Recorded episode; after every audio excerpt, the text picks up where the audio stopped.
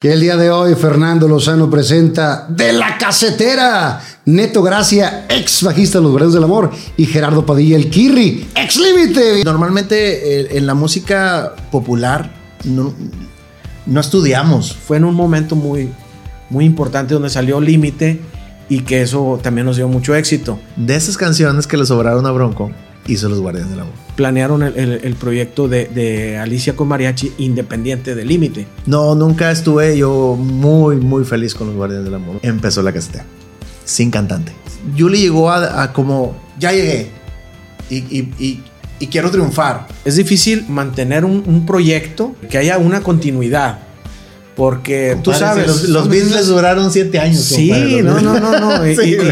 Hoy en día con la casetera, Sí. nos- no- mucha gente nos pone "Son una copia de límite. güey". Luego, A ver, cuando traemos un cantante, estos son metales, tocamos. Viva Aerobús. La Matriarca Antojería. Moreno Diesel. Tu solución en autopartes. Chocolate Muebles. Las Malvinas. Gasolín. Presenta.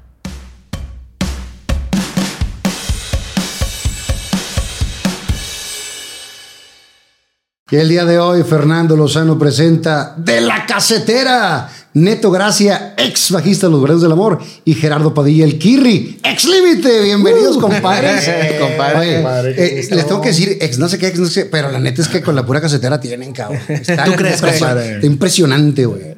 Gracias. Bienvenidos. Muchas gracias. Muchas gracias, Qué, qué gustazo tenerlos aquí. Los conozco desde hace muchos, muchos años. Es correcto. Eh, y no solamente los considero mis amigos, sino que los admiro, porque son gracias. chingones en lo que hacen los dos.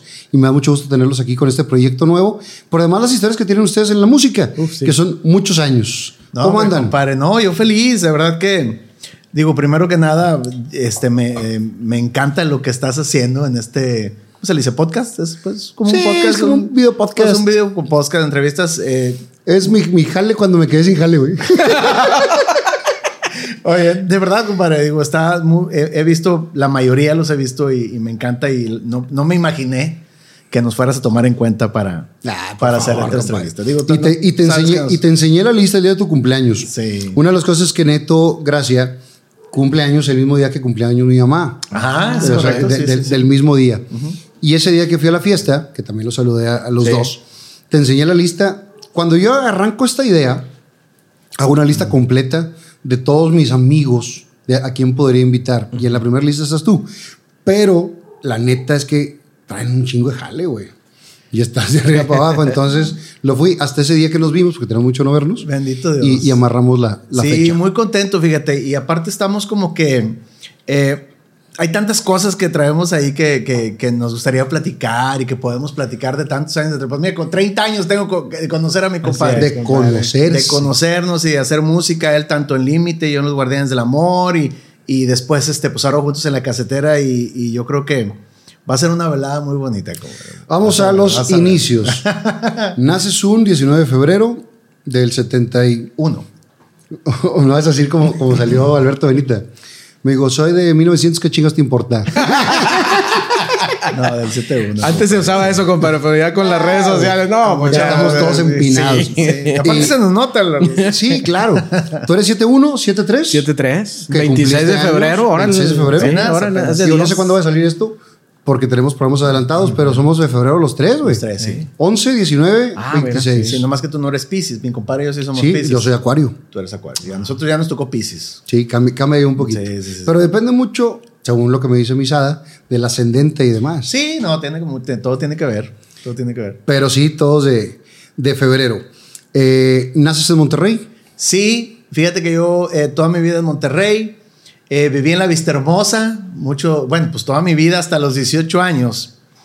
Y que me fui a la Ciudad de México, ¿verdad? Yo toco, bueno. Toqué, Pero vámonos a los inicios. toqué en las bodas mucho tiempo. este, Pero no, vámonos a los inicios. Ah, ¿quieres Naces en la Vista Hermosa. compadre? Sí, en la Vista Hermosa. Eh, en la Vista Hermosa. ¿Y tú naces en dónde, Kirri? Sí, aquí en Monterrey, en La Conchita. Yo también, Ahí- de mi mamá. Sí.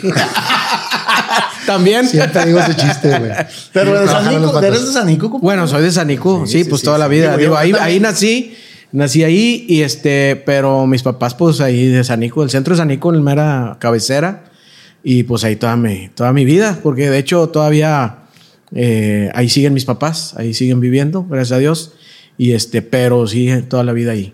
De, de chavitos, ¿cuántos hermanos tienen cada uno? Yo tengo dos hermanos, pero ya muy grandes. Yo fui pilón. Pero pilón, Después, pilón. pilón, pilón, de tres años. No, tú conoces a mi hermana. Y, y- ¿Conoces a y lo digo porque he, he saludado varias veces aquí a, a Ferito Ribarría. Sí, claro. Que Fer es de mi edad. Claro, y a mi sobrino. Es tu ¿Es sobrino? sobrino. Sí, mi hermana me lleva 16 años y mi hermano 3. O sea, yo fui ya como que ya no queriendo. Sí, Como que iban a ir al cine y sí, se les sí. chispoteó.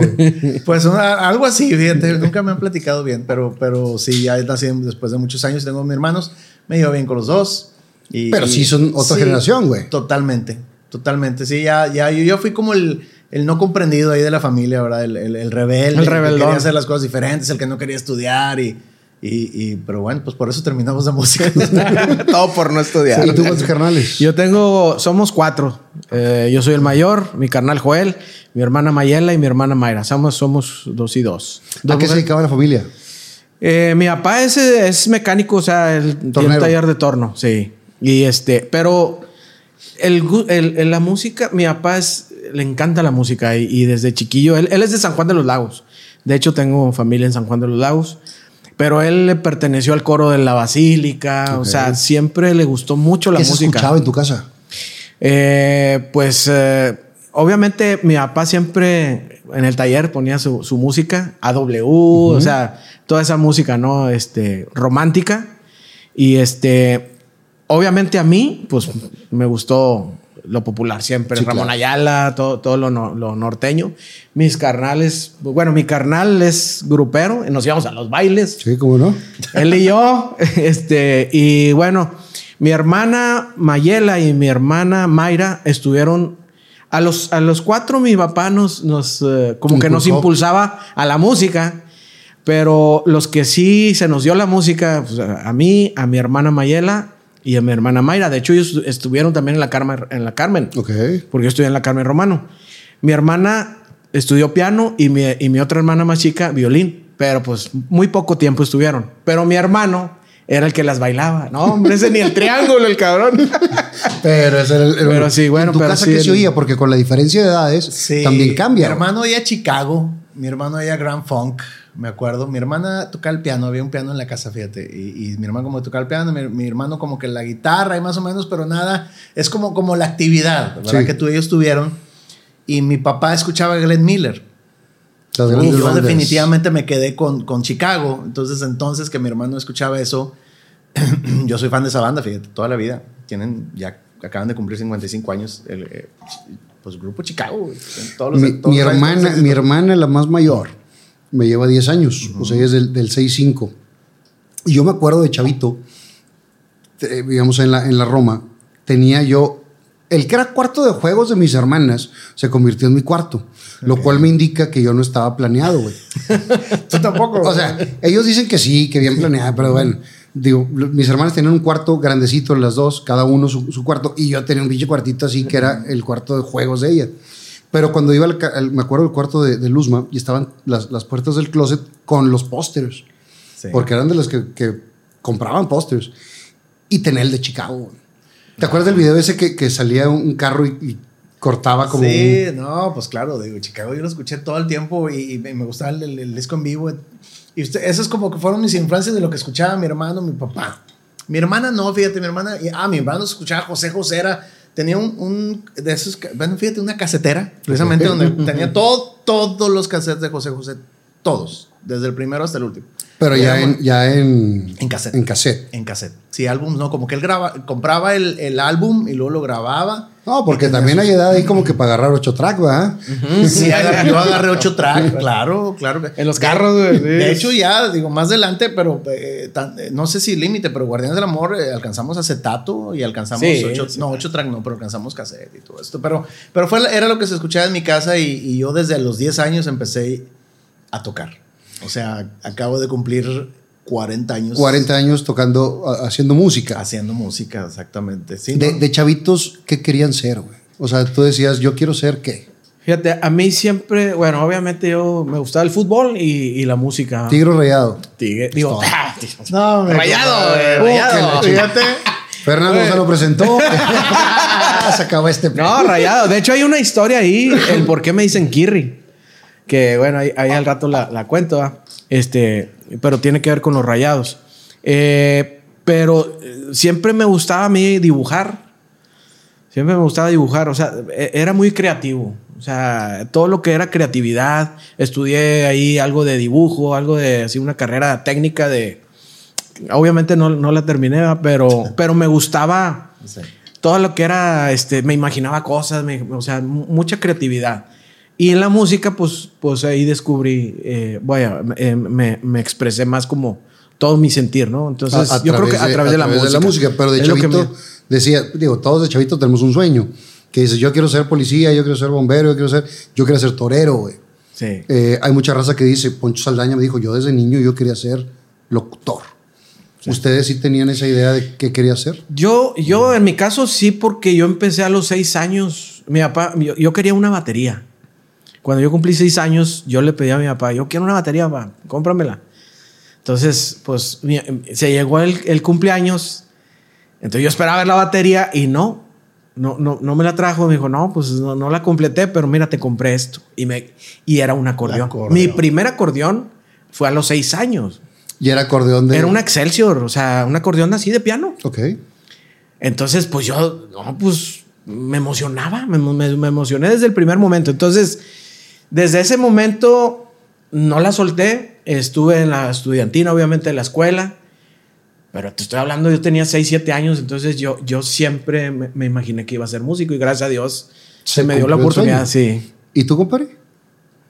Pues yo sí, yo sí creo que desde un principio, yo era de los que juntaba los basureros, ya sabes, todo niño, ¿no? Sí. Junta los basureros, pone un estuche y para sentarse y empieza a tocarlo y me gustaba mucho la batería. y un día, no sé si te acuerdas de Club Cima. Sí, ¿cómo? Sí, cómo no. Todo el mundo fuimos a Club Ci- Club Cima en algún momento, ¿no? Allá en Cumbres. Eh, mi papá trabajó Que muchísimo. se convirtió en Tech Milenio, güey. Eh, se convirtió en Ah, sí, Tecmilenio, es, exacto. ah, sí, cierto. Lo único que ¿Ahí quedó por tu fue casa? el gimnasio y la alberca Uf, quedaron sí. intactos, pero, Ah, ok. pero todo lo malo lo, lo movieron todo. Mi papá pues trabajó, si no me equivoco, casi 50 años en grupo en, en, en grupo Sitza. Todos teníamos la oportunidad de ir ahí al Club Cima. Y un día me decía, oye, fíjate que van a abrir un club que está muy padre para, para que empieces a ir. Apenas lo abrieron. Bueno, el día que abrieron, voy al club y empiezo a investigar todo lo que había. Me voy a un tercer piso, abro la puerta y veo una batería, amplificadores de bajo, un- o sea, era un cuarto de música. Entonces ese, ese lugar iba a ser el, el- como el donde iban a dar las clases de música, pues del club social, ¿verdad? Cursos. Y este, y fui y pregunté, ¿qué tengo que hacer para tocar la batería? Pues tomar clases. Y ahí empecé. Cuando yo agarro la batería, o sea, inmediatamente... Y empiezas con batería. Sí, mi mamá me, me, me dio dinero, pues ve y paga, no me acuerdo cuánto pago, pero fui y pagué ahí en la administración, ya tienes tu primer clase. Y yo, de, de verdad, Fernando, no es cotorreo, yo empe- llegué, agarré las baquetas y empecé, tu, tu, pa, empecé a tocar. Y el maestro dijo, oye, traes mucha... Traes ritmo, sí, traes onda, traes onda. Entonces me dio dos, tres clases y el mismo maestro... ¿Sabes? E, Era Leo Reynoso, es muy famoso Ay, Leo pues, Reynoso en ese, en ese momento, sí, de los Reynosos. No, digo, ¿cómo te acuerdas, güey? No, claro, pues tenían de las orquestas más famosas aquí en Monterrey Ah, ok, en ese momento. Te estoy hablando del 82. Y, y él era, fue mi maestro y dijo, ¿sabes que Te voy a invitar a que toques, vo- voy a armar un grupo aquí de los socios. Y este, se juntó al, al de la guitarra, al del bajo y todo, y empezamos a tocar en una banda. Ahí en Inclusima. 10 años tenía yo. ¿Qué, qué tipo de música estaban tocando? Versátil. Tocábamos, tocábamos mocedades, tocábamos trigo limpio, tocábamos todo lo que estuviera de moda, em, Amanda Miguel. Y pues empezó el grupo como que a, a generar onda ahí dentro de los socios, porque pues yo te, compadre, yo tenía 10 años, entonces se veía bien chistoso. El grupo se, le pusieron nombre y se llama Cuatro y Medio. Que eran los cuatro y tú. Los cuatro, el maestro y yo. Luego, luego sale Leo Reynoso, el, el- el director, y entra Fernando Infante Papá. El de la banda Fernando Infante. El papá. El papá. papá. Fernando Infante Papá. Ok. Ya muy grande, yo creo que tendría algunos 70 años. Y él empieza con, la, con, a- con el grupo y él nos empieza a dirigir. Y también llegó y dijo, oye, ¿y este niño qué onda? verdad? Pues yo llegaba y ¿quién Era es el medio. ¿Quién es el baterista? El medio. Y ahí estaba yo tocando la batería. Te ponía tres sillas, compadre. Podía tener fotos. Te ponía tres sillas para Para alcanzar. Para poder alcanzar. No usaba el banco porque el banco no me daba. Y entonces, a partir de ahí. Y como quiera le dabas al. al- Sí, al- o sea, ahí hacía mis mañas para poder alcanzar, pero tocaba. Y empezamos a tocar mucho y llegó otro maestro, Enrique La Torres, pues lo siguen cambiando, ¿no? Y este, y este maestro ya me invitó a él, me, me invitó a tocar con él en, en, en, las bodas. Entonces yo como de los 11, 12 años empecé a tocar en las bodas más o menos. 11 años y ya en bodas, güey. Sí, sí, sí, sí, toqué un, algún tiempo ahí con él en, en bodas y luego ya... Eh, Ahorita vamos a la parte grande. Y tú cuando sí, empiezas, sí, o sea, sí. tú te metes de muy chavito también Ajá. a los 9 años a la superior, te metes a la superior. Sí, yo estuve en la superior desde los 8 a los 17 años. Este, y bueno, fue, fue algo, bueno, obvio, antes de eso, de los 6 a los 8, pues estaba en la estudiantina. O sea, yo ya estaba ahí, pues que la J de la uva y que 12 cascabeles, y, o sea, las, todas las ciudadanas, güey. Entonces, pues ahí estaba yo y, yo pues me prendía, de pero... Colores, sí, sí, sí, sí, sí, con tu túnica y toda la onda. que ahí fue cuando con mi carnal que ni, ni el triángulo agarró. pero bueno, después, eh, obviamente eso era cuando estábamos en la estudiantina, pero yo en mi casa, pues yo, agarraba, yo, agarraba, el acordeón y me ponía enfrente del espejo, compadre, pensando. Con que, sombrero, compadre. No, todavía no, ah, todavía no. no. Pero pensando que era Ramón Ayala, o sea, Ramón Ayala sí, en ese sí. entonces, pues era, claro. para mí era así como que no, yo quiero tocar como él. Sí, el rol modelo. Obviamente yo veía que era otro acordeón, pero pues ahí le inteligía yo y ahí le sacaba dos, tres cosas. Pero mi papá tuvo la, la gran visión de, de llevarme a la escuela de música, a la Carmen, porque veía que me gustaba y que tenía el talento. Y, y, entonces, este, y a él le encanta Nadie la música. de tu familia, por ningún lado, había, No. había músicos. No, eh, tengo un tío, Juan Ángel, el papá de la Pelo, que le mando un, un saludo. Pelu. ¿De Carla? Carla, Carla, Carla ¿eh? Flores, sí. Eh, eh, Saludos Carla es prima Carla. hermana, hermana mía. Ok. O sea, su papá es hermano Por eso de, de mi mamá. después. Ya, ya, ya, ya ahora entiendo. Ahora entiendo todo. Entiende. Bueno, eh, Juan Ángel, eh, él fue cantante de otro grupo que se llamaba igual, compadre, cuatro y medio. Sí, también supe que había otro cuatro y medio. Sí, sí. Había varios cuatro y medio Sí, ahí. sí, sí. Unos por medio y otros por otra cosa. No, porque No tocaba, creas, tocaba babo. Eran tres y él era cuatro y medio. Estaba bueno, eh, eh, realmente él, él era el único que, que yo también desde chiquillo lo, lo veía y ay, a cantar con madre y tenía su grupo y todo. Pero mi papá pues siempre me apoyó porque a él le gustaba la música y, y le gusta cantar y todo. Entonces, te digo, me metió en la escuela de música y ahí fue cuando yo empecé a tomar mi formación clásica. Toda la técnica, todo, este, yo le agradezco mucho a esa, eh, a toda esa parte que viví, a todos mis maestros ¿Y qué visión de tu jefe? Porque también, Sí. si, si no tienes un, una familia eh, musical o, o esos conocimientos que haya decidido meterte a la, a la Sí. Carmen Romano, está con madre. Sí. Fíjate que te quisiera Y el hacer- esfuerzo también que debe hacer, güey. Sí, no, no. O sea, pues imagínate yo en San Nicolás, ir al obispado. Mi mamá todos los días me llevaba de la mano cuando estaba yo niño. Ya cuando cumplí 15, Ahora sí me, acuerdo, me, me dijo, me dijo mi mamá, ¿qué, qué quieres de, de, de, 15, de 15 años? No, la verdad, yo quiero ya irme solo a la escuela de música. y ya fue cuando me soltó, pero este, siempre me apoyaron. Entonces ahí, eh, eh, esa parte clásica combinada con la música popular que siempre me gustaron los Mier, son mis ídolos, los Mier, Ramón Ayala, o sea, toda esa música, la música tejana, este, fue como yo hi- hice El mi sonido, estilo. claro. sonido. Y ahí sale. el Y con una base sólida de, Sí. de, de un conservatorio. que hay, güey. digo, ah, quiero platicar, hablar de mi compadre. Dice, o sea, hay, hay normalmente eh, en la música popular no, no estudiamos. O sea, Esa es, la, esa es la, la Sí. imagen que tenemos Sí. nosotros. No, no, de hecho sí. La O sea, mayoría muy poca son gente en la líricos. música popular son de que pues agarra la guitarra, aprendes y, y luego ahí te vas y, y te enseña uno, te enseña el otro y ahí te vas haciendo, ¿no? Y este y en el acordeón es, es algo similar. De por, de por sí en México hay muy pocos acordeonistas de, de- de- de tecla, Ujú. de, de piano, de, de tecla de piano. Y estudiados, pues hay mucho menos. Entonces, por eso, cuando oyes a Kirri eh, tocar todos sus éxitos de límite y pues ahora con la casetera, sí es como que se oye diferente. Sí. Cuando, cuando yo me puse a, a- a investigar un poco de, de Kirby, veo que había estado en la superior y demás, Sí. digo, y dije, ahora entiendo. Sí, sí, sí. O sea, dije, ahora entiendo. Porque tiene un nivel, sin menospreciar a los demás, pero porque tiene un nivel tan superior al resto, que es donde dices Muchas lo gracias. importante de tener esas bases Sí. y esa formación. Tuve clásica. tres maestros, realmente fueron tres maestros en, en lo largo de mis años, eh, pero excelentes maestros, ¿no? Que, que me enseñaron toda la técnica, eh, obviamente en lo clásico, Yo, de hecho, en la Carmen no podías tocar. Nada, güey. Richard Kleiderman era, cállate, o sea, no. Ese no, era no, lo más popular Sí, que no, no, sabían no ellos. podía Sí, sí, tocar sí. nada de nada, puro clásico. Y todavía yo creo que es así. Entonces, imagínate yo tocar ahí una cumbia o algo así, pues no, ¿verdad? Pero pues obviamente a mí me encanta lo clásico. Yo, yo ahí iba a, a- a entregar todo en clase, en lo clásico. Pero yo me iba a mi casa y, Y yo tocaba ya Pegaso y esto y lo otro y, y el acordeonazo. claro. Entonces, ahí fue esa combinación y, y sale ese estilo, ¿no? Que, que, que ya Que con no límite. sabías, compadre. Que Eh, no sabías, No, o sea, no. o con límite. Bueno, antes del límite, ahorita vamos a hablar de eso.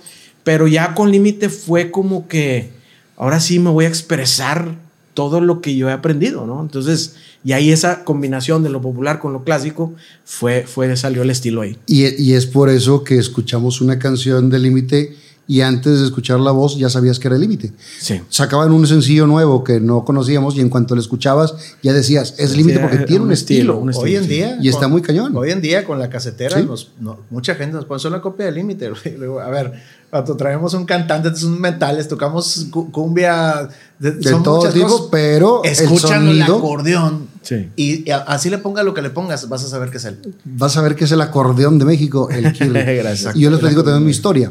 A mí, mi papá me llevaba un día a la escuela y mi mamá otro, del niño, de, la primaria. Y entonces con mi papá mm, escuchábamos la ranchera Monterrey, la T Grande, todo esto y voy escuchando todo el camino. Vivíamos en la Roma y yo estudiaba por Colina San Jerónimo. Entonces el, el trayecto estaba bastante largo. Y al día siguiente mi mamá con Beethoven, Chopin, Mozart. serio? la- y entonces, güey, crezco así, güey, con, con todas las partes, pero también creo que te da También te sirvió, claro. ¿no? yo nunca he creído que hay malos géneros o buenos géneros. Hay buena música y mala música en cualquier género. Sí, eso lo Porque decía. también hay autores clásicos muy malos, güey. O sea, la, la Sí, neta. sí, sí, Digo, sí, hay de todo, ¿eh? Hay, Sí, hay de todo. Y hay, y hay cumbias o hay música popular que son unas joyas, güey. Es de acuerdo a la calidad de la música, no del género. Me acordé de un chiste, compa. Bueno, no un chiste, eso es una anécdota, es una anécdota. Cuando estábamos con Límite, ya era en la etapa de, de este, ya no estaba Luis Mario, estaba el Johnny, que le mando un saludo. Y estábamos, no me acuerdo si en Las Vegas, ¿no? Y Chuy, en ese tiempo, mi, Mi compadre, compadre Chuy, tu compadre Chuy, usaba las camisas esas, las... las Muy floreadas. Muy Las, garigoleadas. las Versace. Las Versace, ¿Te sí. acuerdas? Sí, que se pusieron de moda. Y luego estaba el Johnny y llega Chuy. Ah, güey, la acabo de comprar. Eh, güey, esa pinche camisa, güey, está bien gacha, güey. ¿Qué pendejo es Versace? Pues también Versace hace gachas, güey. No ya sabes cómo hablaba el Johnny. Johnny, lo que te acordé, güey. sí, sí. Pero sí es cierto, o sea, la música, pues hay música buena y música mala en todos los géneros. Es más, los mismos grupos tienen canciones buenas y canciones malas. sí, y claro. es el mismo De grupo, relleno, y es el ¿no? mismo grupo. O sea, sí, nunca sabes. Digo, y aparte la gente es la que manda ahí, ¿no? O sea, gusta o no gusta. Y, y finalmente a lo mejor no te gusta a ti en lo particular, pero si le gusta a mucha gente, dices, pues algo tiene en la canción que hace clic. Digo, vámonos al tema de Bad Bunny. Y Bad Bunny es un fenómeno, güey, mundial. Le gustará, no le gustará. Hay gente que dice que no vale madre, otros que lo, lo adoran. Pero algo tiene para que funcione, güey. Sí, yo pues- yo creo que es muy bueno. Yo también. O sea, es- no puedes, no puedes ser un ídolo mundial. No iría- o sea, bueno, yo no, no lo traigo en mi, en mi tu iPhone, playlist. en mi playlist, ni tampoco pagar- pagaría para verlo, pero no puede ser que cada mes saque una canción con una frase que se le pega a todo el mundo.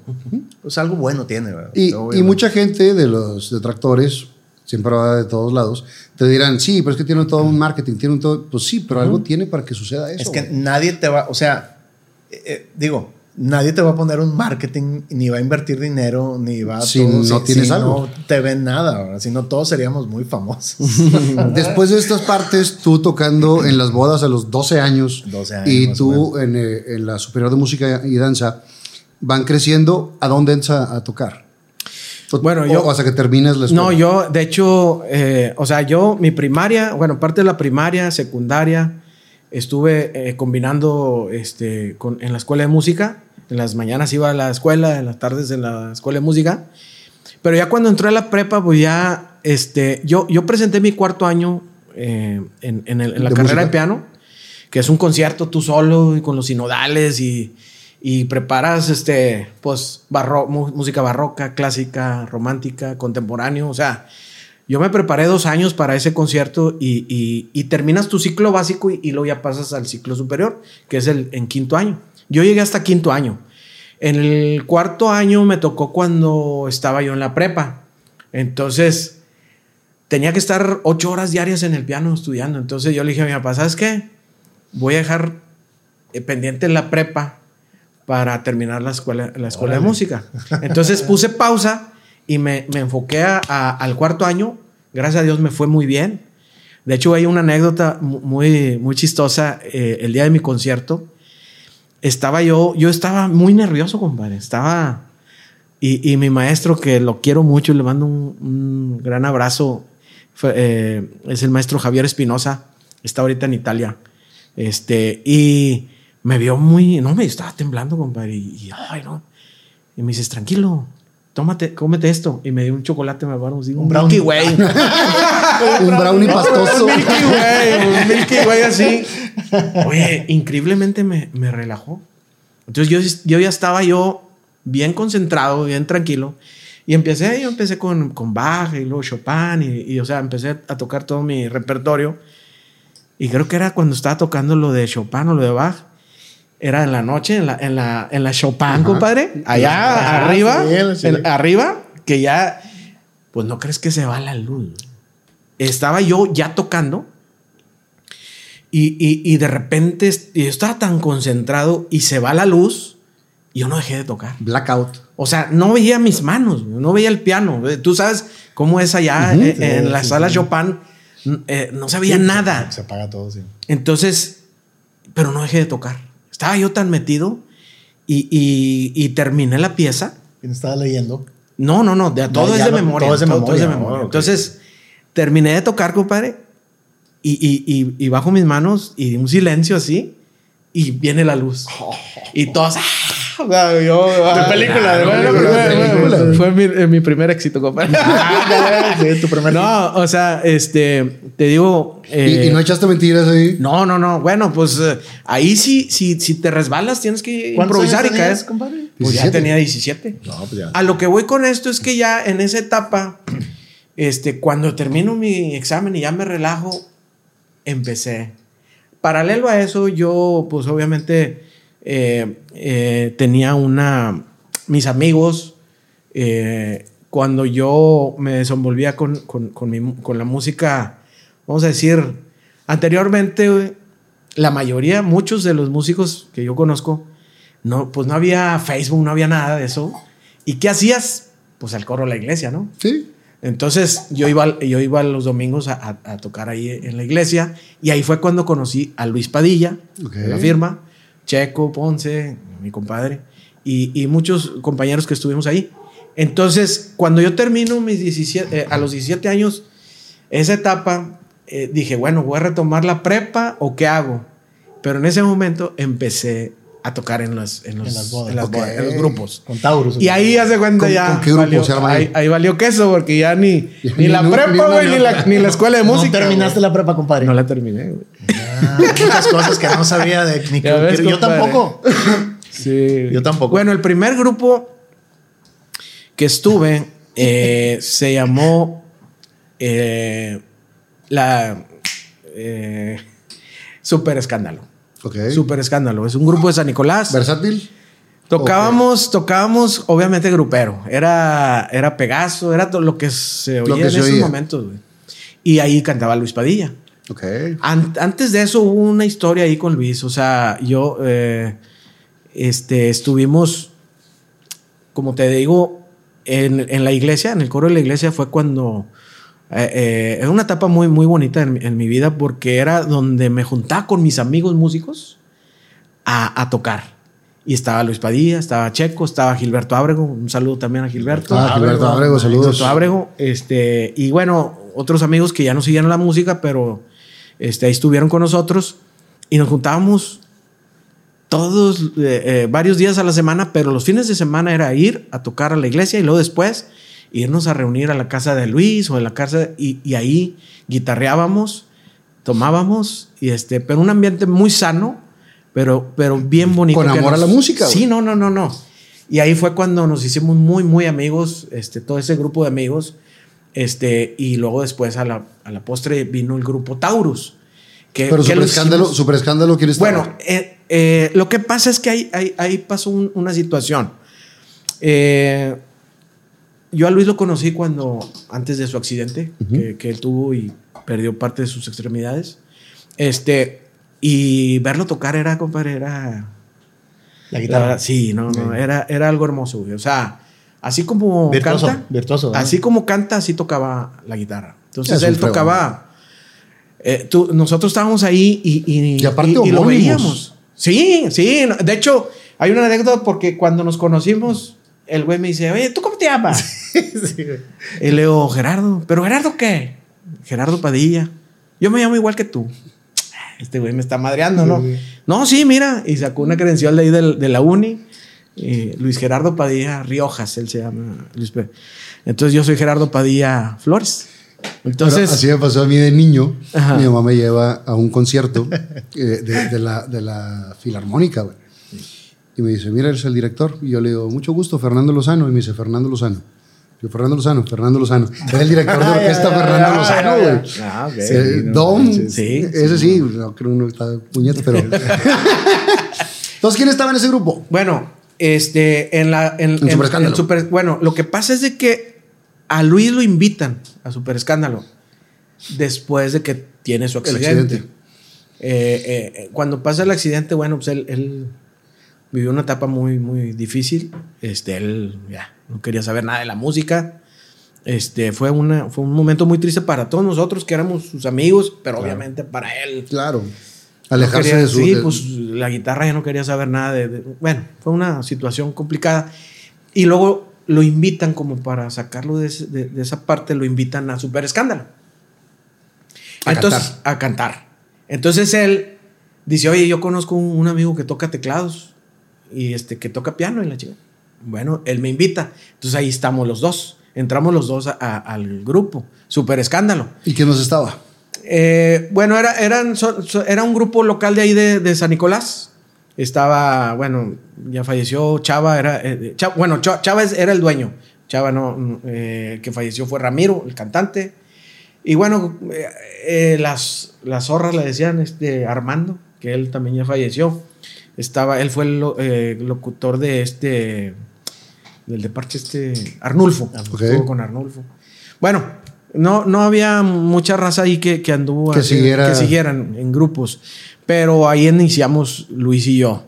Y después, mi tío Juan Ángel, papá de la pelo, me dice, oye, hay un amigo que se llama Juan Barrón, que este, está haciendo un grupo, quiere hacer un grupo. ¿Cómo ves? Le dije, no, yo jalo. Le dije, es más, ahí está Luis. Y ahí está Checo. Y entonces me los jalé, güey. Está cañón. Me los jalé, hicimos Taurus. Y estaba eh, Gilberto Ábrego.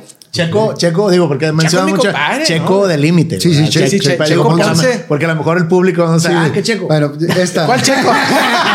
esta.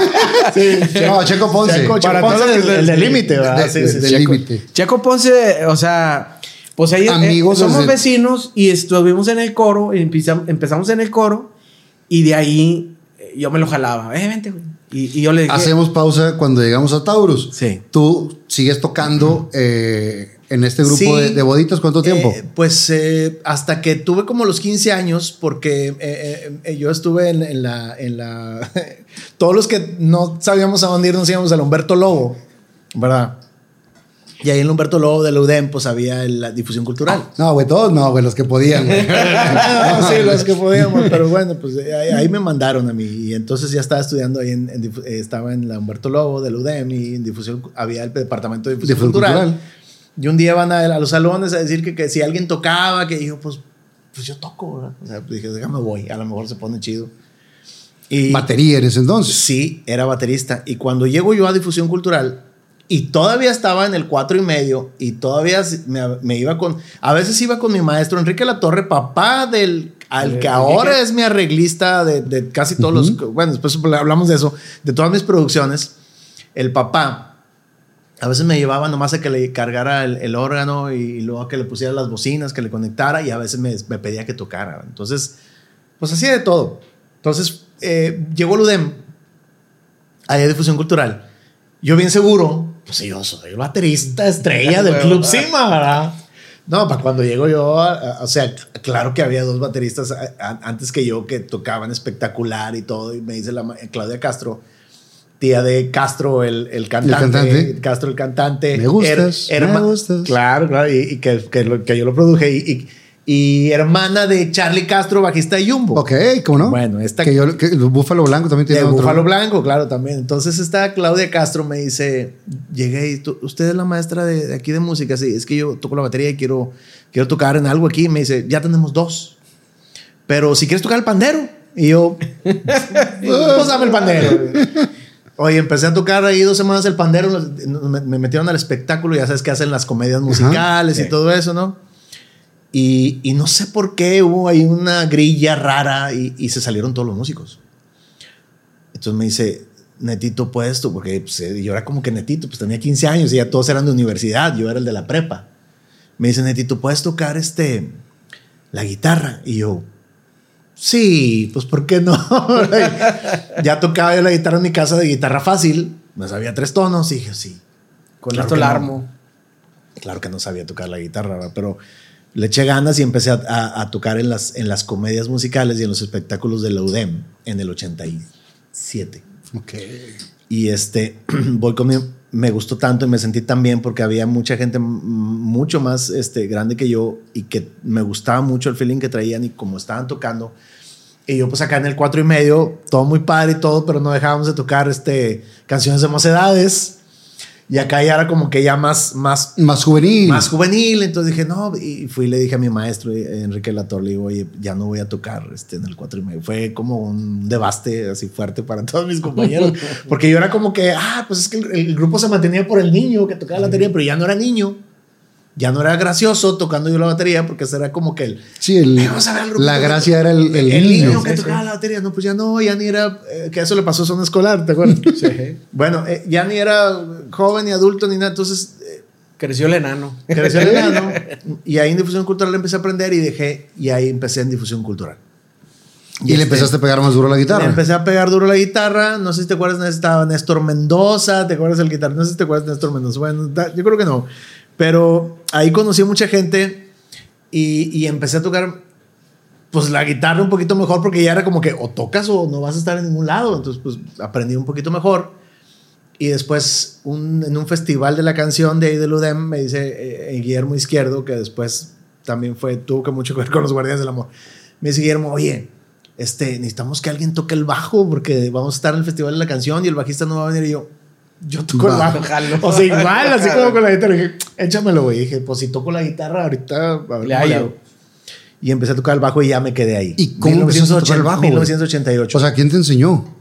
Pues es que es como que ya con la guitarra traes una idea de los tonos y todo, pero todo, yo siempre todo, ¿cómo se dice? Eh, lírico, ¿no? Así de que pues déjame aprender y sacar los tonos y, y empecé a tocar el bajo y ya me quedé como el bajista principal de las comedias musicales de la UDEM. Ok. ¿Y te aventaste ahí buen, buen tiempo? Sí, me aventé como dos años hasta que ya empecé a sentir presión en mi casa. De que, oye, pues, ¿qué vas a hacer? O sea, ya llevas este, cuatro años de prepa y no lo has terminado y así, ¿no? Entonces, O sea, ¿te gustó de madre estar ahí? Sí, me gustaba mucho la prepa. Y este. Bueno, y Pablo, eh, ¿ya lo conociste? No, Pablo Calderón todavía no entraba Ah, en ok. mi vida. Y él- él- yo justo en ese momento que yo estaba, que, que si estudiaba o no estudiaba la prepa, eh, yo dije, si yo me voy a dedicar a la música, que estoy haciendo? Ya lo tienes decidido. Sí, sí, sí. O sea, yo ya, ya, pues ya tenía cinco años haciendo cosas y entonces eh, empiezo a armar una banda de bodas, ya mi banda de, Ok. fi- de fiestas, ¿no? Entonces invito a dos, tres amigos y empezamos a ensayar y empezamos a sacar canciones y empezamos a sacar un repertorio y mi papá me dice, bueno, te voy a apoyar un poquito, pero este, porque Así mi papá como no que- quería, mi papá no quería y, y era un pleito grande que yo no, que yo no estudiara y que como que tuviera eh, inclinación hacia esa parte de la música. Eh, empezamos a ensayar en el cuarto de mi, de, en mi cuarto, de mi casa. O sea, y armé, Te dio chance a todo. todo. ¿Y quién, e- ¿Y quién era el grupo? ¿Quiénes eran? ¿Quién era el grupo? Mira, estaba, eh, híjole, no, na- nadie conocido, fíjate. Nadie o sea, que- nadie, nadie digo, no, no conocido, famoso. No, sí, sí, no, nadie que le haya dedicado a la sí, música. No, no, nadie, nadie, fíjate.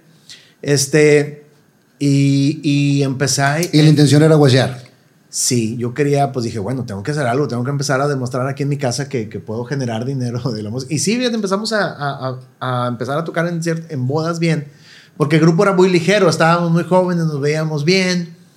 Y a, y a las, a las eh, novias les gustaba, porque, ah, mira, se ve muy bonito este Con el bajo. ¿Tú con el bajo? del bajo.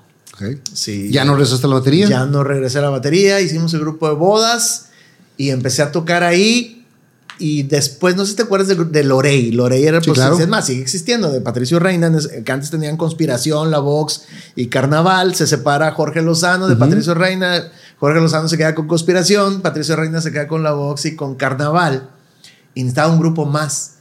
Y un día va y nos ve, no nos ve, sino que iba pasando ahí en una boda en el Club de Leones. Estaba la Vox de este lado y el, y grupo Enigma. Se llama Enigma, mi Ok. mi banda, ¿no?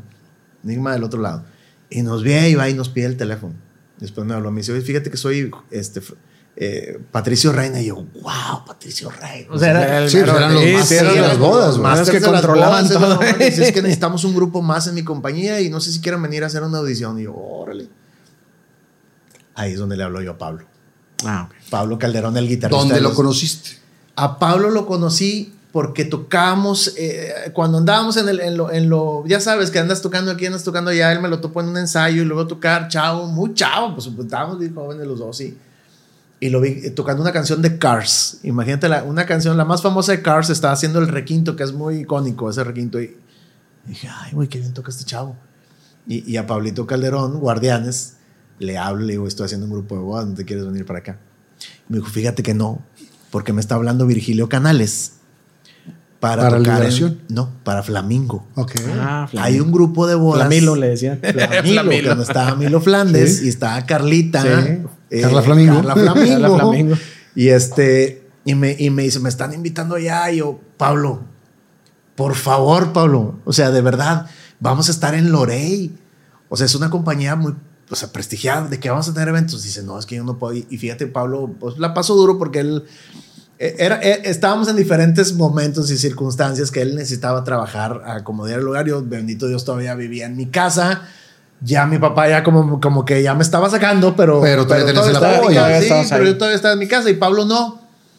Me dice, no, me voy a ir a, a Flamingo.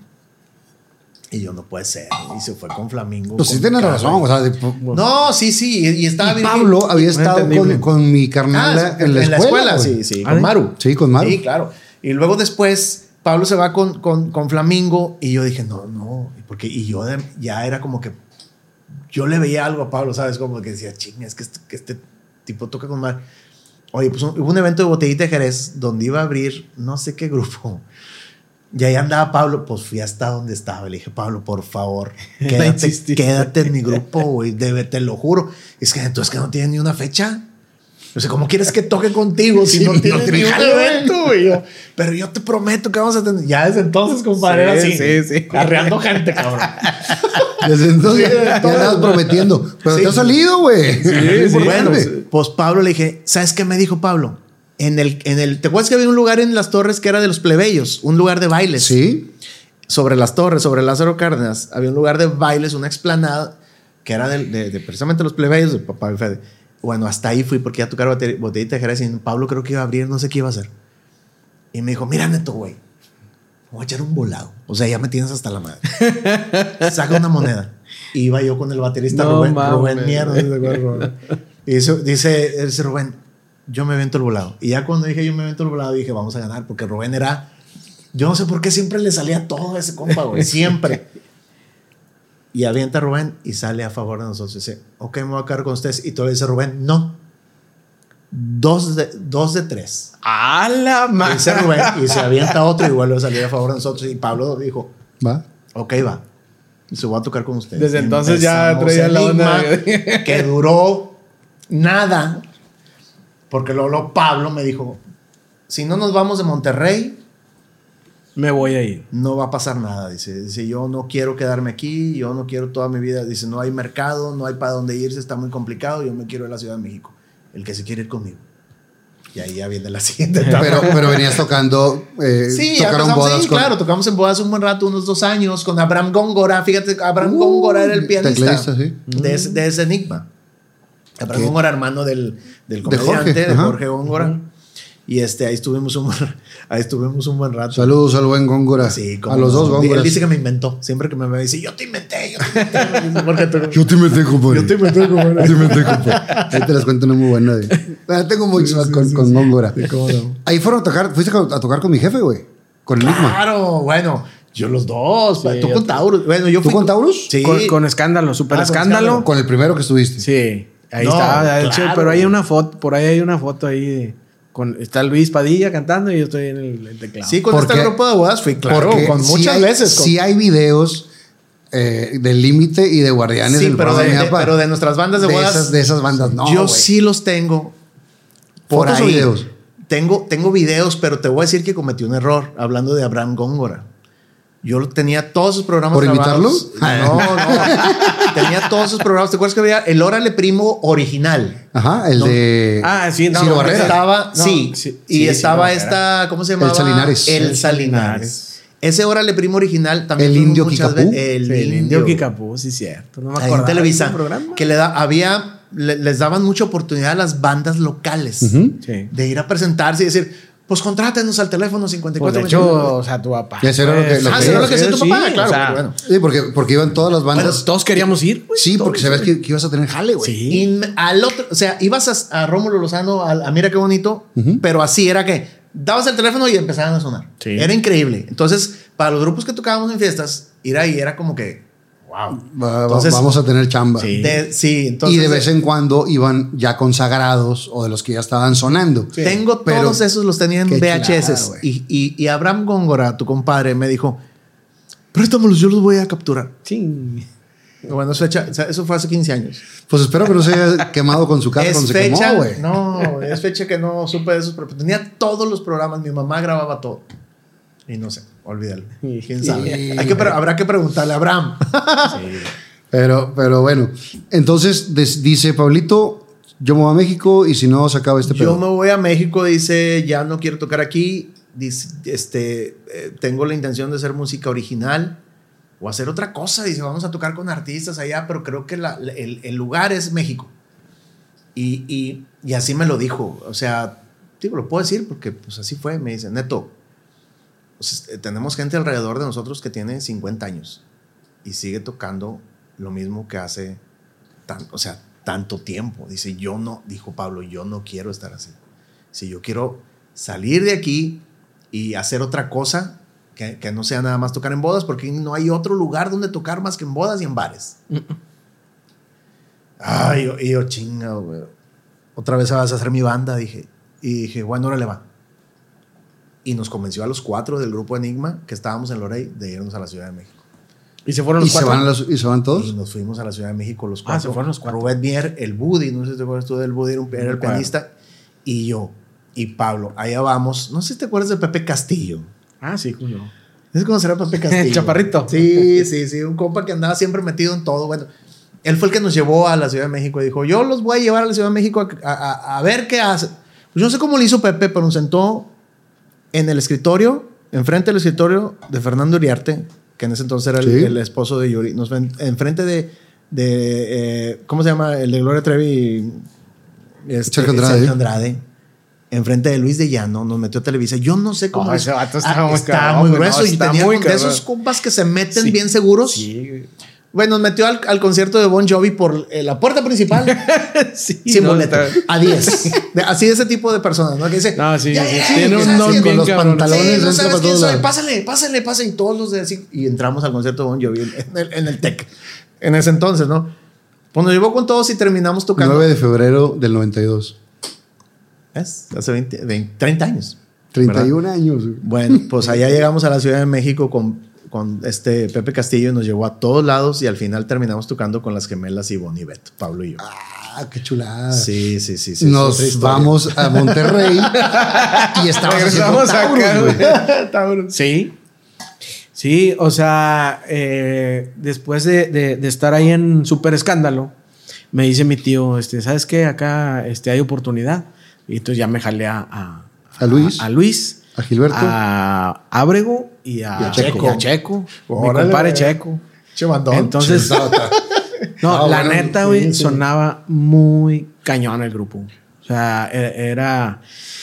eh, grabamos una, un, un- un estilo. Eh, Perdón, que- compadre. Gil Ábrego, para que la gente que Sí, no lo ubica, es un gran compositor. Uno de los compositores Sí, más prestigiados claro. que hay de la música grupera. Sí, sí. es bajista, eh, muy buen bajista también. Y, y si usted quiere verlo físicamente, eh, hicimos el video del pornotaquero del grupo Marrano. Estamos sentados él y yo juntos. Güey. Qué cosa.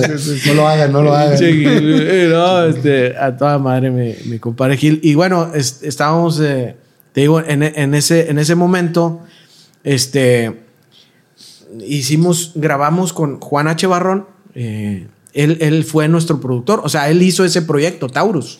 Música original. Música original, eh, él era compositor, él fue baterista de Ramón Ayala, Sí. de Los Cachorros de Juan Villarreal, le decían el Suelas, o sea, te imaginarás el, el Los bombo cómo lo-. Sí, no, no, no, así le decían. Entonces, él, él hizo, hizo Taurus y a la par estaba haciendo un proyecto con una mujer, una, una chica este, que no era Alicia. eh, eh, de- bueno, hubo varias eh, cantantes que, que estuvo, estuvieron ahí. como Casteando como, casteando. para hacer el- ese proyecto. Y, y, este, y de hecho ya había grabado una chica y total la chica se decidió que no y luego ya viene Alicia y graba, se llama La Vaquerita de la Cumbia, ese, ese proyecto que era de Juan H. Barrón.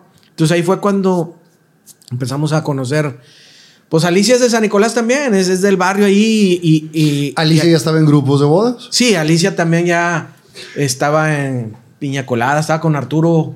Estuvo Arturo Domínguez. compadre, en Enigma. O sea, eh, eh, uno es, perdón que te, Sí, te sí, interrumpa sí. tú, pero una de las cantantes de mi grupo de bodas, así cuando de repente una cantante, una cantante, ahorita que me dices, ¿quién conocido? Fíjate, a- Alicia. Alicia Villarreal estuvo no mucho tiempo, unos 3, 4 meses estuvo cantando ahí con, noso- con nosotros, pero era muy curioso porque, o sea, Alicia, esa voz tan peculiar que tiene, que la llevó a, Sí. A los cuernos de la luna. Sí, totalmente. Los que estábamos en las bodas en ese mom- en ese momento, la música eh, versátil, era como que, ay, pues no, Está no". muy O sea, Imagínate que cantaba Whitney Houston, pues imagínate cómo se lo oía a Alicia Villarreal. Entonces, como que, ah, estuvo ahí, lo dijo, ya me voy, neto. Yo me acuerdo, no se me olvida. Yo, yo le- de verdad, era tan desesperado, compadre, yo con mi gente, para que, fíjate, nosotros ensayábamos en San Pedro, allá por Lázaro Garza Ayala. Y Alicia no, ten- no tenía amor. Yo la llevaba hasta su casa, hasta, San Nicolás. de San Pedro a San Nico y luego te regresabas Y tú luego me regresaba a la A Vista Hermosa, Vista Hermosa. compadre. Para que, para que me entiendas cómo siempre fui yo con, con mi gente. Cuidarlos. Que Yo, güey, yo, cabrón, es mi banda, yo los tengo que cuidar, yo tengo eso. Y no, le decía, no, yo te llevo, Alicia. Y iba por ahí. Y, y- a veces hasta iba por ella para llevarlas. O sea, de Vista Hermosa, San Nicolás. Pero le digo, era, no, era, en ese momento pues no había tráfico, pero como quiera se me aventaba. Sí, estaba largo el caminito. Bueno, Sí. Duró, duró muy poquito Alicia Villarreal ahí, ahí con nosotros y yo, pero ya traía, ya, ya decías, eh, eh, traía una Sí, se chispa, distingue. güey, Sí, Sí, traía una y chispa. y- y- Digo, ella creo que- siempre traía creo- también- Creo que en todos los ámbitos ustedes, Sí. desde que ves a alguien dices, este Sí. trae, este no trae, este, si, si lo Sí. pules va a ser un madrazo. Digo, no, ¿sabes y aparte, no. eh, aparte era un momento donde luego lo veías quién, quién iba a destacar. O sea, y, y Alicia sí ya, ya que buscaba es- eh, esa parte, ¿no? Y, y obviamente con Juan Barrón, con, con ese proyecto de la vacarita de la cumbia, pues ella vio una oportunidad y no la desaprovechó.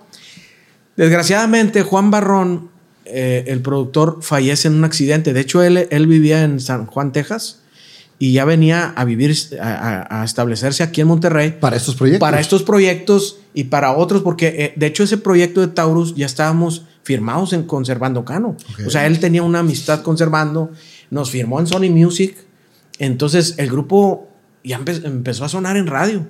De veras, Era, Taurus. sí, Taurus, era un O sea, tú concepto. Luis Padilla, sí, órale. sonamos ahí en radio. Y grabaron. Grabamos Sí, sí, un sí, sí, disco, eh, el tema que salió a radio se llama eh, este, La Chiquita Baby. No, ¿quién te quiere tanto? ¿Quién te quiere tanto? ¿Quién te quiere tanto? Entonces, este, pero era un concepto que era eh, el, el concepto que traía Juan Barrón. Ya. Pero a nosotros nos gustaba Otra cosa. otra cosa. O sea, nos gustaba lo tejano. Y de hecho, todo lo tejano yo, la verdad, se lo aprendí a Luis Padilla. Luis Padilla era, eh, era un obsesionado con la música tejana. Y me acuerdo que íbamos ahí al centro en Guerrero, había una, una, ¿Discoteca? una discoteca chiquita que vendían discos de, de- de- donde no encontrabas música más que ahí y tenían puros, puros cassettes tejanos. Entonces ahí nos surtíamos. Y yo conocí mucha música por Luis Padilla.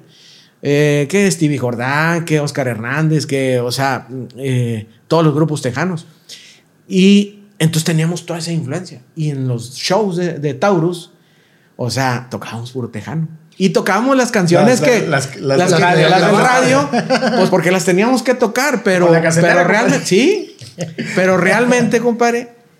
Tocábamos de la mafia, de más, de Grupo Excelencia, de David, de, David Mares, o sea, mucha música tejana. Y la gente le encantaba porque era lo que se escuchaba. en estaba ese sonando. momento. Entonces, bueno, eh, muere Juan, desgraciadamente él fallece y esos proyectos se quedaron ahí, pues en pausa. Y, y Oscar, eh, perdón, Oscar, este Servando, Servando Cano, este, pues no, ya no, no le interesó el grupo, ¿ah? pues él le interesaba porque estaba Porque Juan, era amigo de estaba, Juan, sí, claro. claro. y, y, y- y, este, bueno, nos dieron la carta y luego en Sony Music, pues también, pues ya nos dieron la carta y pues, ¿qué hacemos? Pues vamos a seguirle. Y seguimos. como Todavía no le grababan grupos a, a Luis. No, eh, todavía no. Y bueno, vaya que Luis eh, es, esa, esa parte de la composición es un don que siempre lo ha tenido. Yo me acuerdo. Es una pistola. No, mi compadre llegaba con las libretas, este, te lo juro, Fer, ahí a la iglesia, llena, compadre. Y, y le hacía así, así, así, y letronas, y las cantaba, y bueno, muchas Sí, canciones sí, sí. que ya oímos después, yo- ya las conocía yo desde que estábamos ahí. Wow. Este. Ya eh, no llores, eh, muchachita. la de pesado, este, no me acuerdo los títulos, pero muchas canciones que, que, que después fueron éxitos, yo las conocí desde que estaban ahí, así en la pura libreta, guitarra. ¿eh? Este, pero sí, él siempre ha tenido ese don. La, la- la parte de, de Taurus se empezó a complicar porque pues nosotros necesitábamos trabajar, entonces la familia de Juan, este, la señora Hilda y, y sus hijos, este, pues querían seguir con el proyecto, pero pues ellos estaban en Texas y nosotros acá, entonces se complicó un poco. Y bueno, hubo ahí dos, tres cosas que eh, se complicaron y ya yo decido salirme de Taurus. Y entonces ya fue cuando Luis entra a Pegaso. Pegaso. Él, él fue cantante Sí, de Pegaso. sí, sí. Bueno, estuvo ahí en, eh, inter- interactuando con este Emilio Reina. Y fue cuando grabaron Ujú. eh, eh, eh, Sí, sí, sí, el éxito. eh, Cosas del Amor, ¿no? Este, bueno, y ahí fue cuando nos separamos, Luis y yo. Entonces, pasa un tiempo y yo entro a otro grupo con Checo y con, con Gil Abrego y él sigue con, Con Ya Pegaso. Pegaso. sí. Ujú. Y entonces, este, un día me habla Alicia y me dice, oye, Kirri, este, ¿qué, ¿qué andas haciendo? No, pues estoy aquí con La Diferencia, grupo eh, también de bodas, que este, ese grupo es, de un amigo que acaba de fallecer, Quique Ugalde, Ah, papá sí, de, de Kikín, Ugalde y César Ugalde. César Ugalde fue el primer baterista de Límite, antes de. Luis Mario. Muy buen baterista, un buen amigo. Y, este, y bueno, eh, me habla Alicia y me dice, oye, ¿qué andas haciendo? Le dije, no, pues estamos aquí con la diferencia. Dice, oye, es que me habló la señora Hilda, la viuda de Juan. Pero eso te estoy hablando que ya pasó Un tiempo. tiempo después de que falleció Juan. El grupo de la ¿Ya mafia. conocías tú, Alicia? Sí, Eh, claro. ya, pues, ya. O sea, por, por lo de la vaquerita de la cumbia. Sí, porque eran los, Ya, los proyectos O sea, de hecho, que en el Ah, que proyecto- Alicia era la vaquerita de la cumbia. Sí. Ah, pues De hecho, no en el proyecto- compadre. No, es que dijo Sí, que había varias. Y- eh, y Alicia se quedó. Y, y- y fue Ya, que se quedó. Alicia fue la que se quedó. Y, y en ese disco de la vacarita, nosotros grabamos la música Ya. y ella cantó. O sea, ya, la conocíamos. Entonces, Además de huesear ¿Tú tocabas el acordeón ahí, compadre, o los teclados? teclados y luego agarraba el acordeón. Entonces, este, eh, dice, me dice, me dice Alicia, oh, fíjate que me habló doña Hilda, este, porque los de la mafia, el grupo La Mafia, Oscar y Y Leonard, Leonard. eh, le preguntaron a doña Hilda qué, qué había pasado con los Taurus. grupos de, de Ah, Juan. Barrón, porque Juan Barrón fue productor de ciertas canciones de la mafia, incluso éxitos de la mafia son de Juan Barrón, de aquella época. Entonces me dice, pues es que me habló y, y yo le dije que, que estábamos armando algo. Y yo le dije, pero pues no, no es así, o sea, traemos Cada otra onda. jale. Sí, sí, sí. Dijo, pues vamos a juntarnos, a armar unas, unos, unos temas. Bueno, órale. Entonces armamos tres canciones. Las primeras tres canciones fue Solo contigo, solo tú, perdón. Solo tú, contigo soy feliz y no es tan fácil. Del primer disco. No tenían nombre, no tenían. Nada. De nombre de grupo, no. Entonces, ¿Y cuando era- empezamos. era Alicia, ¿Era Alicia? Oscar. Eh, ¿O no. quién estaba en la batería? No, estaba César, el, el papá, Ah, el papá hijo de del sí. papá este que te digo, de, de Quique. Estaba César, estaba un bajista, Paco Sazo, no sé si lo conocen. No. Un zurdito. No. Este, Checo. bueno. Checo. Checo. Y Carlitos entró después en las percusiones. Que yo lo jalé en un evento que nadie hablaba. Y "Eh, vente, güey. Vente, que hables. Habla y así entró. En este momento brindamos. Salud. Brindamos, salud, salud. Porque apenas se está formando límite y no hemos llegado a los guardianes Sí, del amor. no, güey, todavía falta, güey. Tienes tiempo, compadre. Les quiero recomendar que visiten la Matriarca Antojería. Tienen una gran variedad de comida mexicana. Puedes encontrar tacos con costra de queso, nachos, empanadas, antojitos mexicanos, quecas tan pequeña, enchiladas suizas y mucho más. Y si tienes algún evento en puerta, manejan charolas de antojitos para 4, 6 o 10 personas. Y tienen unos postres deliciosos, el mejor pan de lote que he probado y unos brownies que no puedes dejar de degustar. Y los miércoles son de 2 por 1 en postres. ¡Te esperamos! Están ubicados en Avenida Rómulo Garza 301, local 10, Plaza Damasco, frente a Walmart La Fe. Y si dices que lo viste en Fernando Lozano Presenta, te harán un 10% de descuento. Así que ya lo sabes, te esperamos en Avenida Rómulo Garza 301, local 10, Plaza Damasco, frente a Walmart de La Fe. La matriarca antojería. Lado nos han Salud, atendido. compadre. De lado nos han atendido mejor. La, la verdad es que es, es la casa de todos ustedes. Nos quedamos en que estaban armando el límite y tú te fuiste a México. ¿Qué pasa en México? En la Ciudad de México llegamos y, y, bueno, eh, sabes que Pablo y yo íbamos, con la- íbamos bien seguros de que llegas aquí a un nivel en, en- en Monterrey y andas en las bodas y andas con los mejores músicos ahí y todo y pues ya piensas que ya, ya. Que lo ya armaste. íbamos bien seguros de que no, nosotros vamos a llegar a México a tocar con Luis Miguel. No, se- según nosotros. ¿no? Nos va a escuchar y nos va a agarrar. Sí, no, es, es- son No, niveles pues es bien llegas diferentes. sí. y- Y llegas allá y está pues lo mejor de lo mejor de todo el país ahí concentrado, ¿no? Y unos cuantos extranjeros. y unos También. cuantos extranjeros. Entonces, este, lo que pasó fue que eh, nos tuvimos la oportunidad de conocer en ese momento Ivonne y Beth. No, digo, no, sé si se acuerda la gente, pero bueno, en ese momento Claro, eran, eh, pues, Eran digamos, el cocodrilo y el orangután. Claro. La pequeña No, serpiente no, y bueno, el águila bueno. Es que, es, que ese era lo infantil, compadre. Nosotros estábamos cuando, Cuando estaban en lo pop, juvenil. en lo pop. Ok. Entonces, están en lo pop, salían todos los días. ¿Cuál, cuál pegó de esas? Eh, ¿Sabes que no tuvieron, sí, un hit muy, muy hit, no, seguro no lo recuerdan, pero, pero eran muy famosos porque salían todos los días, tenían un programa que se llamaba Corre GC Corre, Sí, claro. Ah, sí. en el Canal 5. Ah, sí. Y luego tu- tenían estrellas de los noventas, también conocían estrellas de los noventas, estuvieron en chiquilladas, entonces traían un, un vuelito de mucha televisión y mucha imagen que las contrataban. Porque sí tuvieron un par de éxitos de radio, nada, nada así que... re- que, Que, que haya trascendido, pero sí sonaron en su Sí, momento. cua- cuando pierdes al hombre, cuando pierdes al hombre que amas, no sé qué, no sé qué, ¿no? Sí, no, no fue nada, nada así que, que fuera un hit. Pero en ese momento pues, estaban bien pegadas porque pues, todo, todo el país las conocía y nosotros conseguimos trabajo con Ivonne y Beth. Éramos los músicos. Éramos los cuatro, fíjate, los, los cuatro que tocábamos en la banda de aquí de las bodas. Eh, para esto nos vamos de las bodas y pues obviamente el grupo Enigma se quedó ahí de que, pues, ¿qué pasó? Ya agarraron músicos y, y siguió Enigma todavía muchos años más en Lorey. Y nosotros allá llegamos a vivir a una, pues básicamente una casa de asistencias con una mano adelante, otra atrás. Yo básicamente desheredado de mi papá porque pues cómo que te vas a ir de la casa y cómo que ya no vas a estudiar y cómo que no terminaste la prepa. Y O sea, sí quería que te fueras, pero no, no a otro no, lado y a tocar, no, sino claro que estudiar. O sea, como que el- era la presión de la casa de, oye, o sea, ¿qué vas a hacer? Y, y yo, pues yo quiero tocar, quiero ser músico.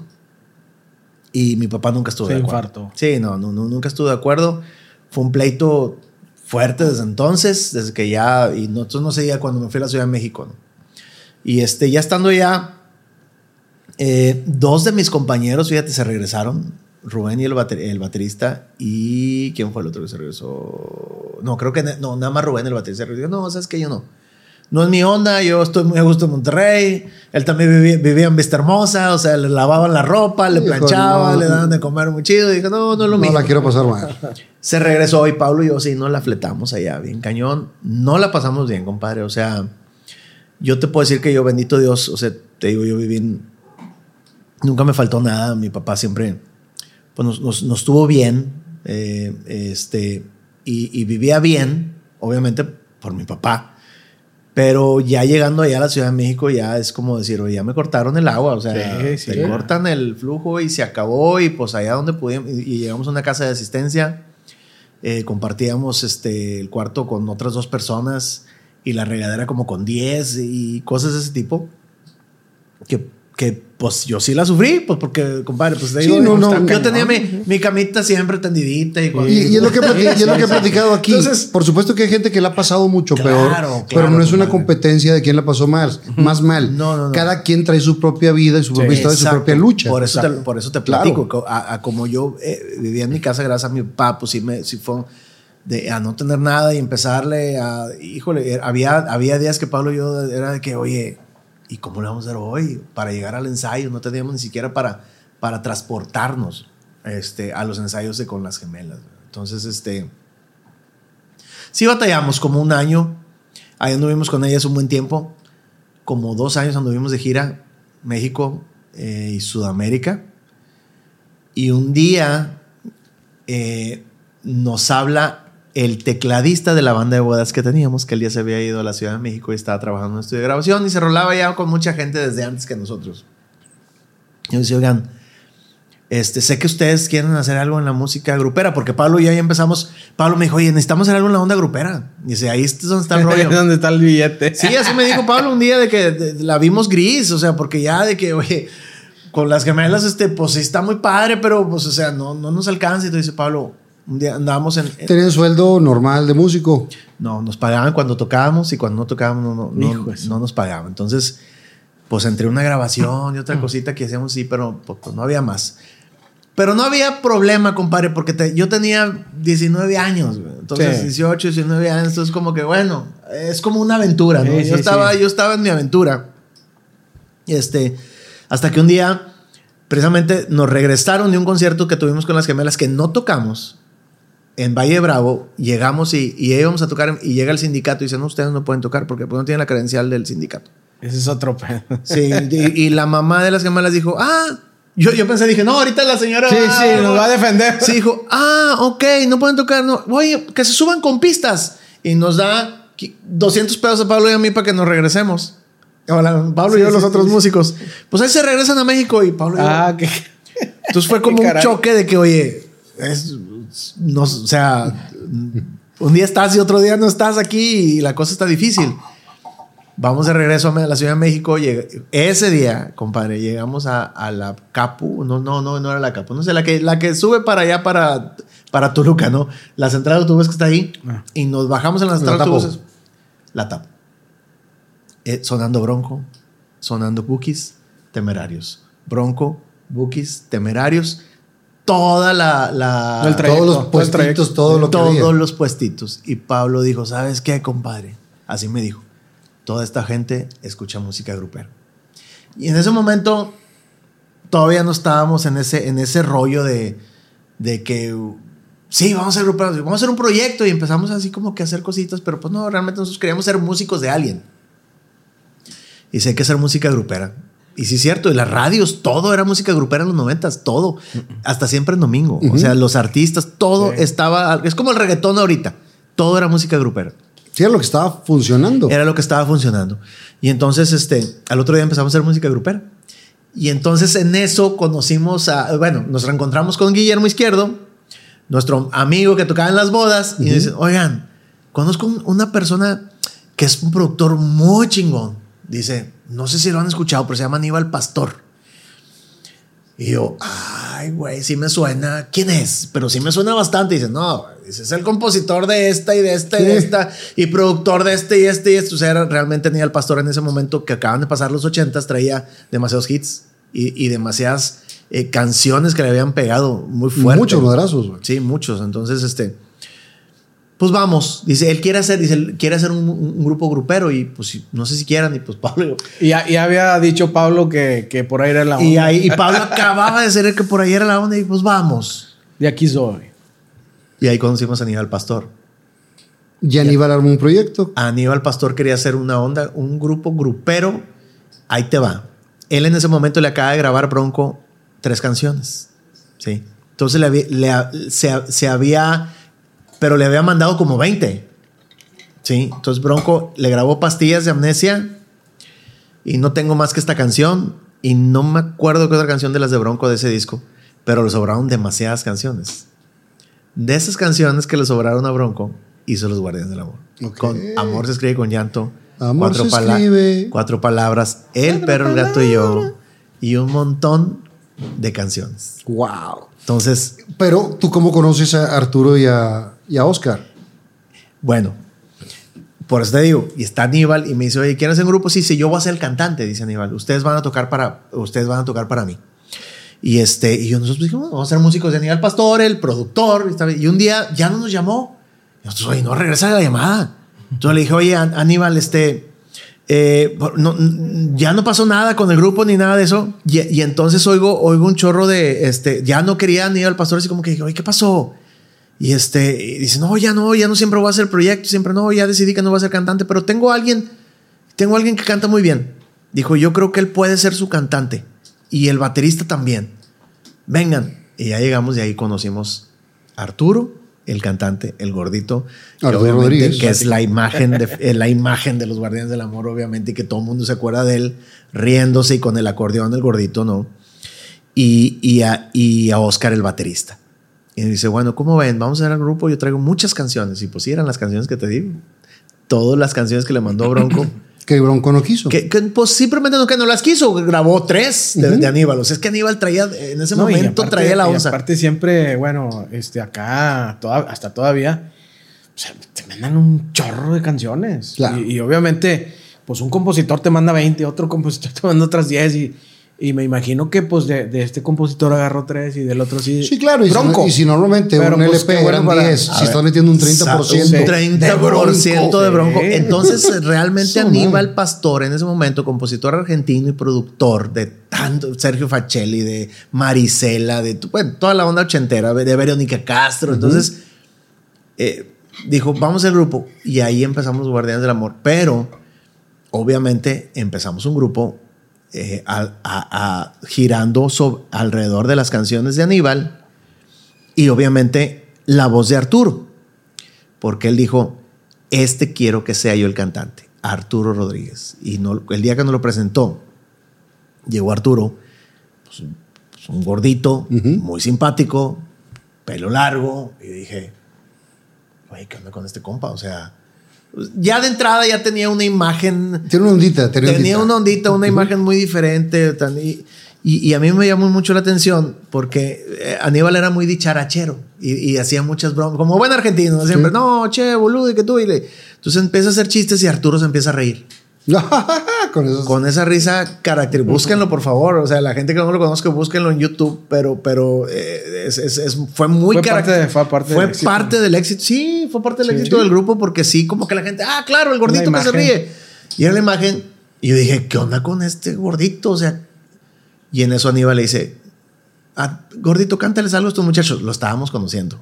En ese día lo estábamos conociendo. 15 de septiembre de 1992 se sienta en el piano y empieza a cantar Si quieres verme llorar en el tono original que le cantaba Ay, Lisa. López. Entonces, si me quieres ver, y yo, wow, ¿qué onda con este gordo? Unos agudos muy cañones. No, no, una voz impresionante, impresionante.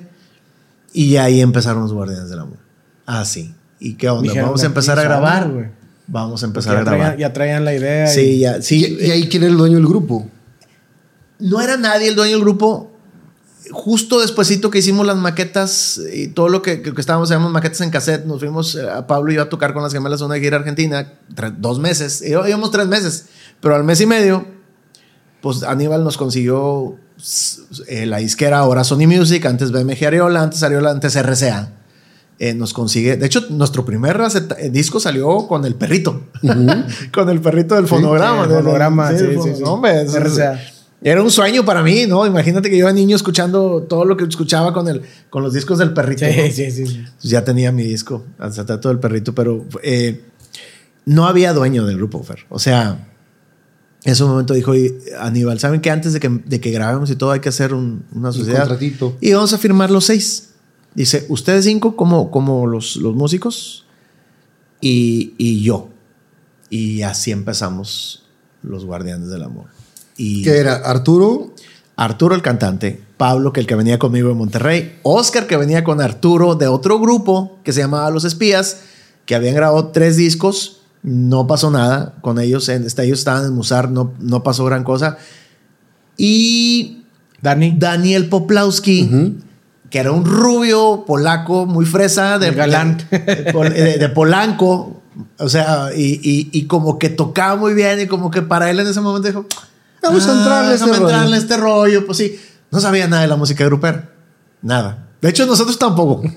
Pero, pues ya, o pues sea, ustedes mínimo estaban más rosaditos acá en Sí, Monterrey. pues con- ya como que nosotros el ya habíamos tocado todo lo de acá en las bodas, pero Daniel nada. O sea, el Daniel era tecladista clásico, muy, muy, Y Arturo, muy galán el Arturo, cabrón. Arturo, ¿dónde venía? Arturo venía de Los Ángeles, Aníbal lo conoció allá, alguien lo llevó, dijo, tienes que ir a, a este bar a escuchar a, a- a- a un gordito que canta muy cabrón. Dice, es más, él no es el cantante de la banda, él toca el piano, pero canta como dos canciones por noche. Y alguien le dijo, ella andaba produciendo un disco allá en Los Ángeles, dije, este, vas a ver qué tal. No, Aníbal lo vio y se enamoró de él. Entonces por eso se lo lleva a México. Pero tocaba el piano, Tocaba el no, piano. no No, el acordeón no, de teclas. No, no, no tocaba el acordeón de teclas, tocaba el piano. Entonces, o sea, sí tocaba el acordeón de teclas, pero como él estudió, así como que Es que, es, es que es, es lo que te iba a decir. Sí, o o sea, al fin de cuentas, este, es, es, es el piano. O sea, lo, lo llevas al acordeón. Sí. Entonces es más fácil para, para un pianista que, como el caso mío o, Arturo, agarrar una, una de, un acordeón de piano que una de botón. Pero Ah, no, pero totalmente. Arturo sí estudió acordeón clásico. Ah, sí. Él Ah. sí estudió acordeón Ok. clásico. Por eso también, compadre. Sí, tú también tiene otra técnica. Tiene otra técnica, tiene un sonido Ay, sí, sí, muy sí, característico que también le dio un sello a los Guardianes del Amor. Entonces, eh, pues se le va a México, hizo Los Espías, grabaron tres canciones con Oscar el baterista, no pasa nada. Y Arturo ya se iba a regresar a la Ciudad de México. Digo, a, a Los, Ángeles. Y fue cuando Aníbal le dijo, no te vayas, güey. Dice, no te vayas, todavía, mira, acabo de conocer dos chavos de Monterrey que se me hace que puede ser algo con ellos. Nosotros no sabíamos nada, Fer. O sea, nomás tocábamos. ¿Y con qué, con qué rola salen? Salimos con, eh, la primer que salimos fue Amor, eh, no, Los Ángeles Lloran, que, que, Ah, Los Ángeles Lloran. Que no balada. fue hit en México, pero en Estados Unidos no sé, fue, eh, no, ya, ya pegó en Chicago, pegó en Los Ángeles. Como que la disquera sabía muy bien para dónde, ¿sabes? ¿No? Ya sabes. ¿Para dónde iba el...? Sí, y, y después... Pero ya se, queda- se quedaron en México. Fue cuatro compadre? palabras. O, o- Eh, o sí, se vinieron. ah, nos quedamos en México. No, claro, ya hicimos todo en México y todo eso. Y nos venimos a vivir a Monterrey al segundo disco. Pero el primero, esa, y luego. pa- no, el primer disco fue, fue el disco, ¿no? O sea, tuvimos creo que nueve sencillos de ese disco. Ah, y después salió Cuatro Palabras, que esa sí ya pegó aquí en Monterrey. Sí. Pues son, digo, son canciones muy viejas. Ahora me di cuenta, compadre. Si que después tomamos el tema de la casera. Digo, obviamente lo vamos a tocar el tema de la castera. Pero yo estaba muy que no quería tocar música de los, de los Guardianes del Amor. Porque estábamos enfocados aquí a Monterrey primero. Y aquí en Monterrey realmente el grupo sí lo conocía la gente, más sí, so- no, sí sonó, más nunca fue un madrazo. nunca fue un madrazo. Pero ustedes para Sudamérica y... Sí, No, y Centro- aquí mismo el sureste. o Centro, sea, sí, centro, centro Sud- y sureste. Centro y Sudamérica y muy, muy para el centro y sureste de México, sí. Pero aquí en Monterrey no, no, no tanto, fíjate. Como que sí, ah, claro, los guardianes. Pero era como que, ah, sí sé que existen, pero, pero no pago un boleto.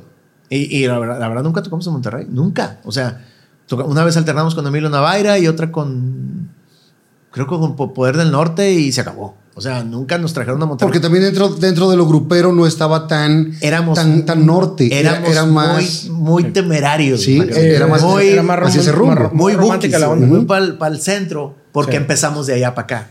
Sí. Y así fue como empezó, compadre. Y luego ya después, pues fue- se vino una bola de cosas en un año que, que no te puedes imaginar. O sea, fue, fue sí, sí pasaron, eh, se vino mucho Empiezan éxito. las giras, empieza eh, ya caer lana también. Eh, sí, tardó, tardó un poquito en, en- en caer. ¿Sabes cuál, cuál fue un detonante muy grueso? Que Bronco, eh, obviamente, tanto Bronco como Oscar Flores. Oscar Flores lo, lo nos, nos, vio y dijo, ¿sabes qué? Me interesa esta, esta agrupación. Nos firma como representante y nos empieza a meter a abrir todos los bailes de Bronco. Viendo todos, todos. igual que el límite. Entonces, sí, lo mismo le pasó a Límite. Entonces, ¿qué pasa en ese momento que no hay, no hay, eh, bueno, obviamente teníamos la radio, bendito Dios, y en ese entonces teníamos la televisión. Entonces, si tú ibas a un programa de televisión, uno, que saliera a nivel nacional, te conocía todo el país, Sí. porque había, la, la gente veía cuatro canales. Si no veía el canal 2, veía el canal 5, veía el canal 4 y venía el, el- aquí lo- el local. Entonces, tú salías en Siempre en Domingo Siempre en domingo era el madrazo, además. Sí. Y, y además, el programa musical de México era siempre en domingo. Definitivo. Y ustedes fueron Muchas veces. N cantidad de veces. Entonces teníamos el apoyo de la disquera, nos querían apoyar, nos llevaba a los programas de televisión, entonces el país te cono el país y, No, y, no, Estados Unidos en exactamente, es lo Sí, que te iba no, a decir. O sea, ya salir en Televisa a nivel nacional era ase- asegurar que, Que la gente a te iba a Centro. Sudamérica e incluso hasta Europa. ya que ya que le gustara a la gente era otra cosa. Pero, Pero de que te conocían pero de que te iban a conocer. Ah, claro, sí, o sea, fue instantáneo y luego tu- tuvimos esa suerte de que Arturo tenía un cierto Carisma. carisma, y, un, y un imán ahí con, con, con la, su risa y con todas esas cosas que a la gente le llamó la ¿Le caía atención. bien? Le llamó la atención. Nunca fuimos, porque también tengo que aceptar que nunca fuimos, o sea, un grupo top. O sea, fuimos como que un grupo mediano. Tampoco fuimos. Sí, no fueron estelares nunca de, de- llenar los bailes, pero siempre constantes. Siempre constantes. Eso sí, porque- Pero, pero sí muy internacional. Tal vez éramos de los grupos más internacionales. Fuimos, tocamos en Sí. España, compadre. O sea, llegamos a tocar en España, Centro y Sudamérica, pero todo el tiempo. Eh, y a lo mejor no éramos tan, tan famosos, pero sí el grupo tenía trabajo. O sea, tocaba, hacíamos 150 shows al año. Wow. Sí, sí, era una No, cosa. y, de y- locos. y lo poco que estabas en Monterrey, o sea, estabas ¿A ti lunes, tocó? martes, ¿A ti sí, me tocó? tocó la- las épocas donde estabas lunes, martes, miércoles. Y adiós. Y se acabó. Y a veces No, desde y- el. y no regresabas en-. No, y a veces no regresabas en dos, tres meses. Entonces, digo, sí, sí, sí, sí fue una época bien. Eh, no- eh, eso ya es muy personal y si quieres te lo cuento más adelante, pero es una, fue una época padre de, de logros de, eh, eh, profesionales, pero que no me tenían a mí. Feliz. No. No, nunca estuve yo muy, muy feliz con los Guardianes del Amor. O sea, no, no era lo que yo quería tocar. eh, ese estilo. No te estoy hablando de la música grupera porque ahorita, o sea, tenemos la casetera que es un homenaje a la música grupera, pero, pero estoy tocando lo que a mí me gusta. Pero en ese momento, no sé, como que todo fue muy, mira, vas a tocar tú esto con este, con este, en esta disquera y con este representante. Que es muy Y- diferente a. Sí. Me junto con mis amigos a hacer música. Sí, Que es lo, fue- que, lo que pasa de este lado. Pero como veníamos Pablo y yo de ¿qué vamos a hacer? ¿Qué vamos a hacer? Y fue una bola de nieve. la- la- me, la llevó la corriente. Sí, claro. Y- Sí, la- la pero me llevó una corriente de eso. 23 años, compadre. O sea, 23 años de, bueno, pues dale. Igual, oye, pues van a ir a España. Pues bueno, y, y sold out. Y luego vamos a Argentina. Ah, pues bueno. Y pues haz otro disco y otro contrato. Y, y era en ese momento que yo estaba recién casado y que tenía a mi hija Andrea y luego después a mi hija Paulina. Pues para mí Pues ya era darle. un modus vivendi. Como que bueno, pues dale. Y una seguridad económica porque tenían muchas giras. Sí, bendito Dios, sí. Tampoco te digo que nos, digo, nunca nos hicimos, vivíamos nomás bien, o sea, nomás bien, eh, normal, no, no fue una cosa del otro mundo. Aunque, Tiempo. En, en esa repartición de, de los seis, porque eran ustedes cinco más eh, Aníbal. Eh, ¿cuánto tiempo siguió Aníbal en ese proyecto? Aníbal, Aníbal siguió como tres, cuatro discos más y luego él solo, fíjate, él solo dijo, no, no, no, yo me voy a hacer un lado. Él le fue muy bien con los Guardianes del Amor. Obviamente, o sea, en un disco que En vendió- producción, es que- No, claro, en un disco que vendió un millón y medio de copias. Bueno, no te digo uno, fueron Sí, como claro. cuatro, que vendió un millón y medio de copias y él tenía el 70% de las canciones eh, dentro del grupo, etcétera, etcétera. O sea, a él le fue muy bien y creo que él pensó de que, mira, me va muy bien, déjalos que ellos hagan su vida y se alivianen y ganen del- de, los shows. Y él solo, fíjate, él solo dijo, no, les voy a ceder mi parte. Entonces la parte a los, a los, a los otros cinco. Y entonces se quedan con un Sí. 20% cada uno. Exacto, nos quedamos con un 20% cada uno. Después sale Daniel Poplawski como a los 9, 10 años. Daniel, el, el, el, el, este, el Que, que- que aquí se hizo muy sonado el caso porque fue novio de Priscila en su Sí, momento. anduvo con Priscila muchos años. Bueno, es que Daniel era muy galán, güey. O sea, Daniel estaba cabrón, era, era, Pues era galán era- era muy galán y anduvo, anduvo con varias. O sea, sí, tú sabes. Pero aquí fue muy sonado porque sí, anduvo con porque Priscila. andaba con Priscila un tiempo y este, y obviamente creo que lo ubicaban más por ser el novio de Priscila que, Que por los guardianes. que ser el tecladista de los guardianes, claro. Él sale, él mismo ya se da cuenta, como te digo, que para mí él era así como que, ay, qué chido, estoy joven, ando de Sí, era una gira etapa, hablando, era una etapa de su vida. de su vida. Y digo, no, ya, bye. Pero no se me olvida algo que me dijo el fíjate, ahorita, perdón, compadre, pero empiezan a salir las cosas. Y le digo, es que Daniel, una vez le dije, es que tú no le echas ganas, güey. Es que ¿por qué no vas? ¿Y por qué no haces? ¿Y por qué no esto? O sea, ya cuando, ya sabes, en los grupos que hablas Sí. con tu compadre, ¿no? Me dice, es que este grupo no es mío, dijo. Yo, No lo "¿Cómo? sentía. Claro que sí, güey. Pues si tú eres socio, tú empezaste con nosotros. Y dices, no me entiendes, Chuchis. Me decía Chuchis. Él es de- yo le decía Danielín y él me decía Chuchis. Y no me entiendes, Chuchis. Un día me vas a entender.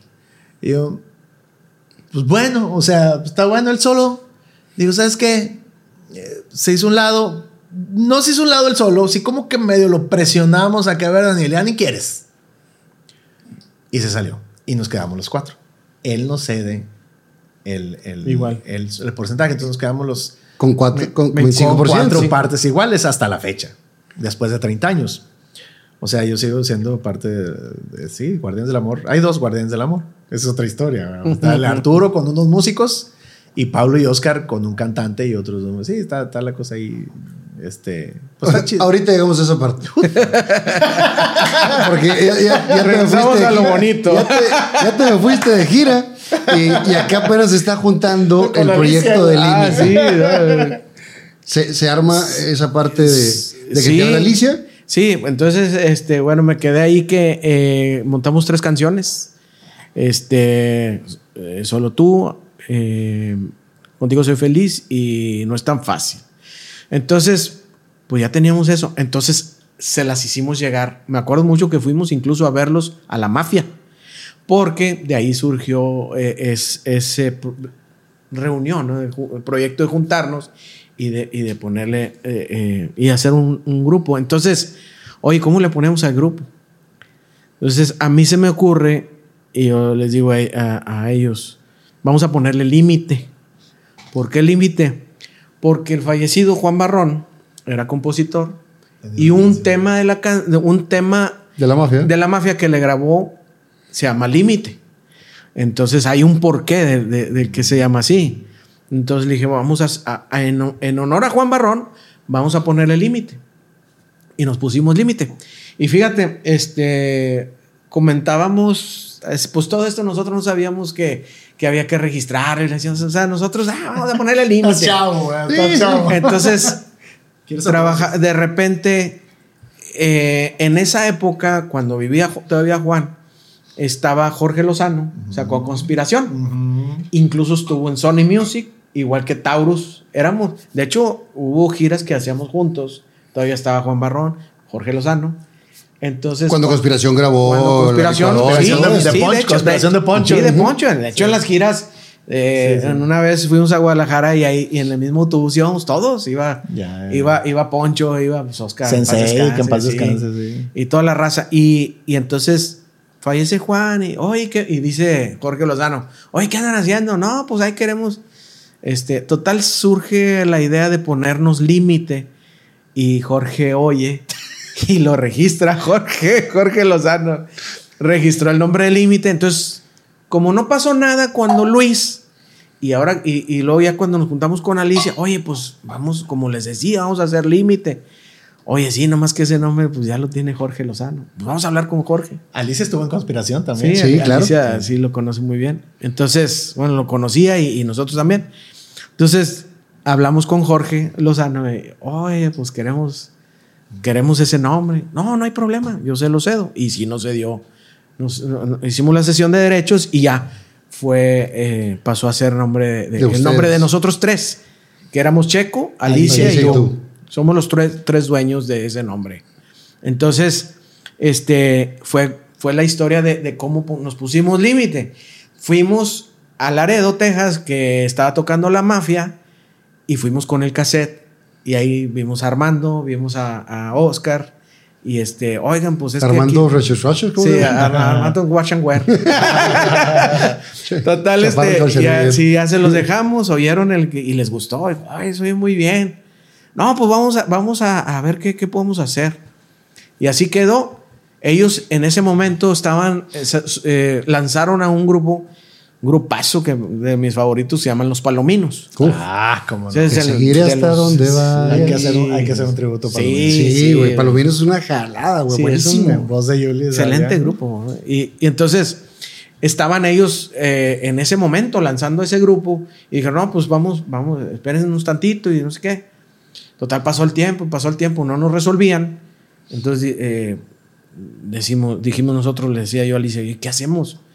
Pues vamos a buscar una oportunidad. Entonces fuimos, empezamos a hacer nosotros labor y fuimos a MSM, que en, ese, en esa época en MSM estaba pesado, estaba Banda Macho. Banda Macho, está Abra- Caballo Dorado. Abracadabra. Abarca- Entonces, Pero banda macho, banda macho, la. Banda No, no, machos. machos. A la banda. No, la machos. de Adrián. de Sí, sí, sí. de Adrián. Sí, no, entonces- tenían versatilidad en sus proyectos y, y yo... Dijeron, yo- ahí vamos a encajar. Sí, yo, yo decía, es que ahí, yo quiero ir, yo quiero ir. Y fuimos, y fuimos, y íbamos varias veces, y no, hombre, y, y no, pues después, y que después les decimos, y que no, no, nos traían a vuelta y vuelta. Entonces, no, pues no, no hubo respuesta, y vuelvo con este, mi tío Juan Ángel, este, me dice, ¿qué andas haciendo? No, pues traigo este disco, este cassette, mira. Oye, soy con madre. eh. Yo conozco gente allá en México, conozco a Chuy Carrillo, Sí. nuestro productor, y conozco a gente allá. entonces empezó él a mover allá este, influencias y luego nos empezó a sortir temas. Si tú ves el primer disco de Límite, casi la mayoría viene Warner, todos son de, Ah, editorial de Warner. Porque tenía el, el- el director de, de la editora, era amigo de él, y entonces nos empezó a surtir temas. Y yo dije, no, pues vamos a entrar a Warner. Con ¿Y no? Y no, Warner no le interesó el proyecto. Y dice, no, pues, ¿sabes qué? Van a entrar a Polygram. ¿Cómo, ¿Cómo pasan esas Sí, cosas? güey. Es increíble. Pues nos firma Polygram. Dijo, no, ya, ya están firmados. Ya no lo podía creer. Pues hasta que entramos a los estudios Cadena, que está- ahí grabamos nuestro primer disco, hasta ahí, ahí dije, ya, esto es realidad. Ya vamos a Entonces grabamos el primer disco. Este. Tres pesos. Y hay, sí, güey, es una, hay una anécdota muy cañón porque pues la disquera dijo, no, sí, no está bueno el proyecto, vamos a firmarlos. Y entramos ahí, obviamente por medio de Chuy Carrillo. Chuy Carrillo fue nuestro productor en esos discos, este, que fue el conecte con mi tío para poder entrar a Polygram. Entonces ahí nos firmaron y todo, y, y Chuy se, se acomodó ahí de productor, y bueno, pues está bien, era... era El chiste era entrar, güey. Sí, sí, a huevo. güey. No, no, no. entonces, pero ya nosotros ya habíamos, a- yo había, yo re- siempre agarré la batuta del- de, los arreglos y de, y de la música, me, me, me, me- emocionaba todo eso. Y salió el disco y se ya, pues así lo que oye, ¿no? Ahí estaba ya en la batería, ¿quién? Ya estaba Luis Mario. Ok. Lo que pasa es de que el baterista anterior, que, que es César, su papá, eh, Quique, en paz descanse, este, dijo, ¿sabes qué? No, yo tengo mi grupo. César es hermano de Sí. entonces. Ah, ok. Es el, el mayor. Ya, ya, ya. Y de hecho, Sí, sí, sí. un- un muy buen Muy baterista. baterista, sí. y, y dijo, ¿sabes qué? Es que yo, yo no puedo dejar a, a César ir con ustedes porque yo lo ocupo en mi grupo. Entonces no, no, no lo dejó seguir con y acá límite. era una aventura que no y no, y de hecho con Luis Mario a- hay una anécdota porque dice, eh, en ese entonces me dice Alicia, oye, pues ahí está Luis Mario. Y yo ya había tocado con Luis Mario, yo había, en el solo faltas tú. Ajá. Ahí, ahí yo toqué un tiempo con Ábrego, Gil, Gil Ábrego y con otra raza, y estaba Luis Mario en la batería. Entonces yo ya lo conocía Luis Mario. Y cuando dice Alicia, oye, Luis Mario, le dije, claro, está a toda madre el güey. Y ya le hablamos al güey. Y, y, y nos dijo, dijo, no, yo les echo la mano, pero yo no me voy a quedar en el grupo. No, no hay bronca, mira, este, ayúdanos a grabar. Entonces hicimos eventos privados y nos ayudó a grabar el primer disco. ¿Y en el este- bass? ¿Eh? En ¿Y el el bass bass estaba Chuy? Chuy. Ya, pero ya ves, ya. Ya, ah, es, que, es, que, es que el bajista eh, Paco Sazo. El zurdo. El zurdito. dijo, no, no, no, aquí no hay jale. Este, yo necesito jalar. es lo que-. Yo, yo necesito jalar. Entonces eh, le ofrecieron con Okiroki, creo, algo Ya. así. Se fue. Y, oye, ¿qué- ¿y qué hacemos? Pues anduvimos buscando. Y el Pues único... No, güey. Nadie, nadie, nadie nos pelaba. Y el único que llegó fue Chuy. En su... En su... Era un... un enfermo, no me acuerdo con pinche carro llegó y mi compadre con su vajilla. ¿Qué güey? Este, pues ya tocó Juana la cubana y la chica, "Güey, ¿te sabes eso? No, pues no me la sé. Bueno, güey, ahí te hablamos, güey. Y la chica, oye, güey, y nadie, güey. O sea, no, pero nadie, deja tú. O sea, nadie venía a hacer audición. Hasta pusimos en el periódico y la chinga, nadie, güey. Así se usaba, pues se, se ocupa bajista. Oye, y luego por otro lado, Chuy me hablaba diario. ¿Qué onda, compadre? ¿Qué onda, compadre? ¿Qué onda, compadre? Y lo les digo a aquellos, oye, pues este güey está chingui ¿Y Chuy chingue, güey, qué ven- pedo. no, Chuy, ¿dónde, ¿de dónde venía? Bueno, Chuy había tocado con un grupo ahí de, de su colonia, algo así. Y luego, pues algo tuvo que ver porque el bajista que estaba con Noki Rocky, Ujú. este, salió y por eso entró Paco Sazo. Y el, ese bajista que salió fue el que recomendó a Chuy, A Chuy. que nos hablara. Algo, algo así pasó. El caso es de que, total, bueno, ya les digo, oye, pues este güey está hable y hable, pues vamos a prepararlo. Pues ya ocupamos. Pues ya, güey, nos surge. Entonces así entró Chuy, güey. Pues porque no hubo más, compadre.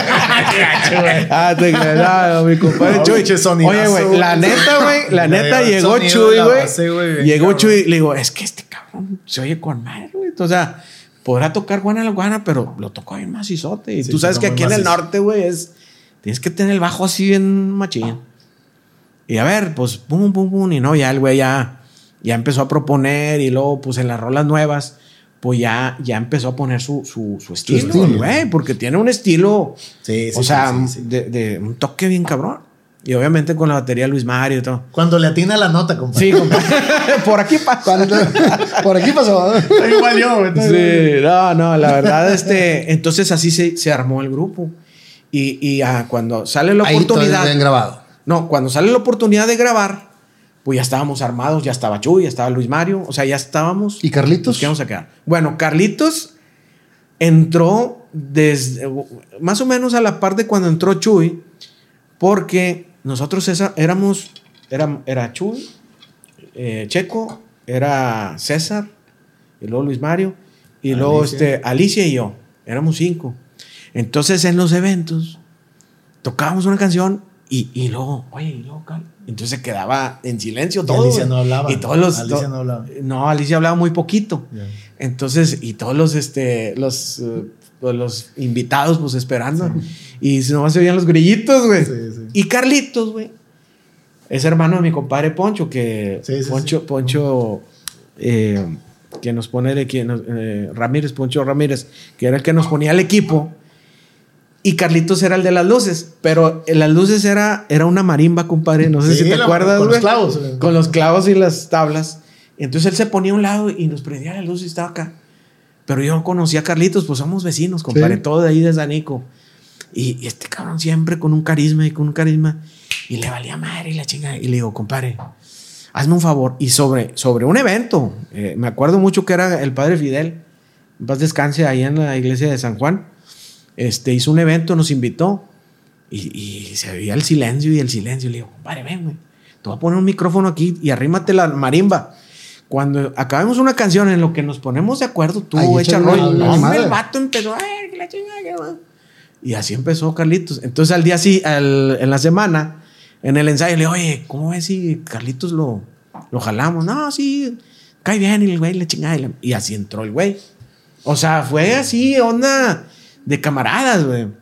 No estaba planeado. No estaba así. planeado. Entonces, este, pues ya, eh, ya por eso cuando, pero pues obviamente Carlitos pues no era músico, este, sí, se, se- se aplicó, le echó ganas y todo, pero pues obviamente batallaba. a- yo grababa las percusiones en, en el teclado, güey, yo las grababa y, y, pues ya, Carlitos en el octapad. Antes se usaba eso. El caso es de que ya grabamos el disco, el primer disco, y, y ese disco, güey, eh, este, hay una anécdota porque la disquera te digo, no, pues es un grupo, bueno, pues eh, hay 20 mil pesos para, Pa' que graben. para, para que graben. Entonces, ese disco, güey, costó 20 mil pesos. Las cintas eran rentadas. Nomás para que veas que nadie se esperaba Lo que sucedió. lo que iba a venir después. güey. Ese disco eh, vendió, bueno, en ese tiempo vendió más de dos millones de copias, güey. Y cuando, cuando vino el madrazo de con la misma piedra, bueno, con la misma piedra fue el primer corte. Vendió Después- en, ese, en ese año, compadre. En ese año, no, Históricamente. no, históricamente. Sí. Cuando vino ya te aprovechas, que fue el boom. Antes de eso, pues ya íbamos nosotros, nos estaban pidiendo en todos lados. Y, oye, necesitamos las pistas. Pues, ¿Cuáles pistas, güey? No hay pistas. O sea, no hay pistas porque las cintas fueron rentadas. Rentadas, Digo, para la güey. raza que no sabe, en aquellos años Se grababa se en- grababa en cinta de dos pulgadas. Y había dos opciones. Magnética. O las comprabas O renta. o las rentabas. Cuando no tenías lana para comprarlas, pues las rentabas y grababas, te daban tu máster y luego se volvía a borrar todo. Había un aparato, ¿tú te acuerdas, no? Que había, que había, agarraban las cintas y Las magnetizaban. Y, y- y había un aparato. Las magnetizaban para las borrarlas. magnetizaban y le pasaban un aparato así que- Para borrar todo. Y le hizo borrar. Pues bueno, así nos pasó. Fíjate, y o sea, nadie, Adiós, Master, adiós todo. nadie se esperaba Que iba a ser un madrazo. que iba a ser un madrazo. Volvieron a grabarlo. ¿O qué hicieron? No, no, no, o sea, no, no, Ya se o quedaron sea, con no, sus sin- no, todo playback, playbacksazo. Y bueno, pues ya lo demás fue historia, ¿no? No, ¿cuál, cuál No, no, Bueno, sí, así, sí. así llegamos a la casetera. Sí, sí, así. No, Ah, pero muchas sí, gracias. sí, están agarrando giras. No, y ahí La- las dos una- agrupaciones, cada uno en su área, cada uno en su género, cada uno en, en su momento, pero empiezan, desde el primero empiezan a jalar. Desde el primer Sí, fue rápido. trancazo empiezan a jalar, empiezan a girar, empiezan a ganar dinero, empiezan a moverse, empiezan, o sea, les cambia Bueno, la sí, vida, el güey. inicio de nosotros fue, fue, o sea, sí fue igual de sacrificado, güey. Sí, sí. Muy, muy difícil. Este, porque nos movíamos en una suburban, compadre. Una Blazer primero, de mi tío Juan Ángel, y luego en una suburban. Ah, porque mi tío fue el primer representante, él nos firmó y todo, o sea. Después vino una el bronca, papá, pero el bueno. papá de Carla El Flores. papá de pelo. Este, bueno, y obviamente cuando se vino todo, di- dice Juan, Juan Ángel, dice, oye, ¿sabes qué? Necesito eh, eh, fusionarme con alguien, o sea, asociarme con Oscar. Tenía muy buena relación con Oscar. Entonces ya fue cuando se involucra Oscar Flores. Este, pero Oscar llegó ya cuando estaba ya. Ya estaba ya estaba ya estaba yo sin tu amor. Bueno, normalmente siempre llega cuando. sí. cuando Entonces, este, sí, sí, la sufrimos un, un chorro y de hecho, ahí fue cuando conocí a mi compadre. En Sí. un ¿Cómo se evento. conocen? Bueno, Yo, obviamente Límite, ahí yo, ya, yo ya, Guardianes ya era Guardianes, digamos, ya eh, teníamos hits y ya hacíamos muchas cosas y en eso yo veo Órale Primo, ya con Órale Primo nuevo con Jesús Con Soltero. soltero. Y veo Límite, güey. y Digo, ay, chingue, esa güerita yo la conozco. Y digo, es Marta, güey. Porque Sí, Marta. yo la conocía como Marta. Por eso lo que era Alicia, güey, Alicia. Y yo, le- ah, güey, es Alicia, güey. Obviamente yo a Kirri no lo conocía, ni en nadie de los que están, ni los demás. Y yo, ah, mira, qué interesante. O sea, se oía pues un norteñito tejano muy ligero, muy rico. Y, ah, está bien. Pero yo ya como que, pues ahí anda, ¿no? va pasando el tiempo y empiezan a ca- cada vez un poquito más a sonar más y más. Y de esas cosas que se ponen de moda, compadre, y, y tú lo viviste, ¿no? Entonces, nosotros ya, en ese momento que se usaba antes, ya teníamos nosotros nuestro, nuestra infraestructura de hacer un espectáculo. ¿Cómo? Nosotros, te- los grupos tenían sus trailers propios, su escenario propio, la planta de luz, eh, la escenografía, Todo. la iluminación, el audio, todo era lo compraban los grupos. No es como ahora que hay empresas de audio y tú dices, ah, yo cuesto tanto y, y rentas aquello y se va aparte. No, nosotros, o sea, los grupos nos vendíamos Con todo. con todo, pero lo tenías que comprar. Entonces, Y también eso les daba nivel a cada uno de los grupos. pues sí, de acuerdo, para de mí, acuerdo al nivel que o sí, sea, para mí fue un error. que para mí sí.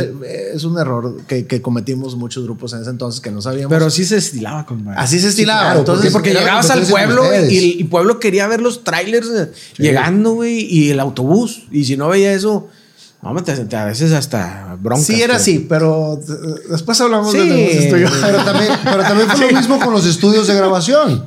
Empezaron también las competencias de, de los estudiantes Sí, y más sí. grandes y más Lo grandes y que, más lo que pasa es que el, el- en sí en la operación de un grupo, como es ahora, tú dices, oye, el grupo cuesta 5 pesos. ¿Y cuánto cuesta la producción? otros cinco pesos, ¿no? Pero en ese entonces, si yo te, ¿cuánto cuesta el grupo?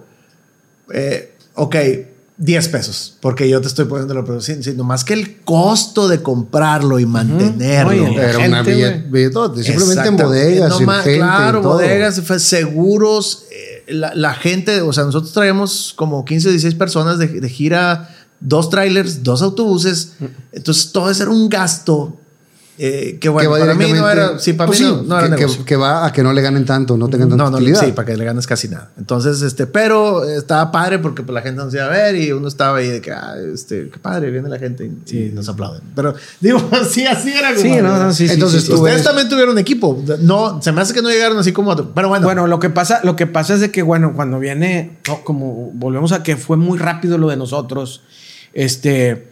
eh, Ah, perdón, es que, es que, es que- ¿cómo nos conocimos? Sí, Tú lo conoces a través de la televisión. Lo y que no pasa-. No, no, no. Yo veo la televisión y a meses después nos dicen, oigan, era un baile de bronco y nos dicen, va a venir eh, un grupo que se llama Límite. Y yo, ah, claro, el, El que viene el que está pegando. Yo ya sabía el, que, el grupo que está pegando y que viene Alicia, bueno, Marta, Marta. Alicia, güey, viene con ellos y, y, ah, ok, ¿y qué onda? Que si les prestan el equipo porque no tienen dónde tocar. Eh, pues yo, pues sí, claro, pues si son de Monterrey, vienen. Bueno, estos venían, se llegaron en, en el, en la, en el, un trailer les dio una, un aventón porque porque nos se, quedamos tirados. se habían quedado tirados. No sé si era Querétaro, entonces a ver. El caso es que se quedaron tirados y llegaron así. Y, y Kirri llega con el acordeón y, y el otro, y llegamos nosotros, ya traíamos el autobús nosotros, como pues, el autobús así con Mamalón, cuartos y mamalón. todo. Brandeado y Y yo, todo. no, güey, dile a Alicia que se suba, por favor. La subimos al autobús. Aquí está, este, no te preocupes. Y ahorita y estos se suben y tocan. Yo me fui a la consola con Mario Adame. Sí, que Mario después fue Adame. ingeniero. Nos lo Después- quitaron a nos, después nos quitaron el ingeniero. Este güey me ha robado varias cosas, güey. Un Grammy, por ejemplo. Después tú me lo regresaste, güey. es otra historia. No, pero el caso es que yo voy y estoy en la consola y digo, madres con esta banda. O sea, si era, si te das cuenta cuando una Cuando cosa es real. extraordinaria, güey. Y sí, era un, un feeling, una vibra, un carisma de Alicia, este güey con su sombrero y el otro. O sea, todo, todo, era una cosa perfecta. Mario me grabó ese, Mario al- con ingeniero le dije, grábamelos, güey. Porque, y me lo llevaba y lo escuchaba y lo escuchaba y lo escuchaba. El cassette que me grabó de la consola.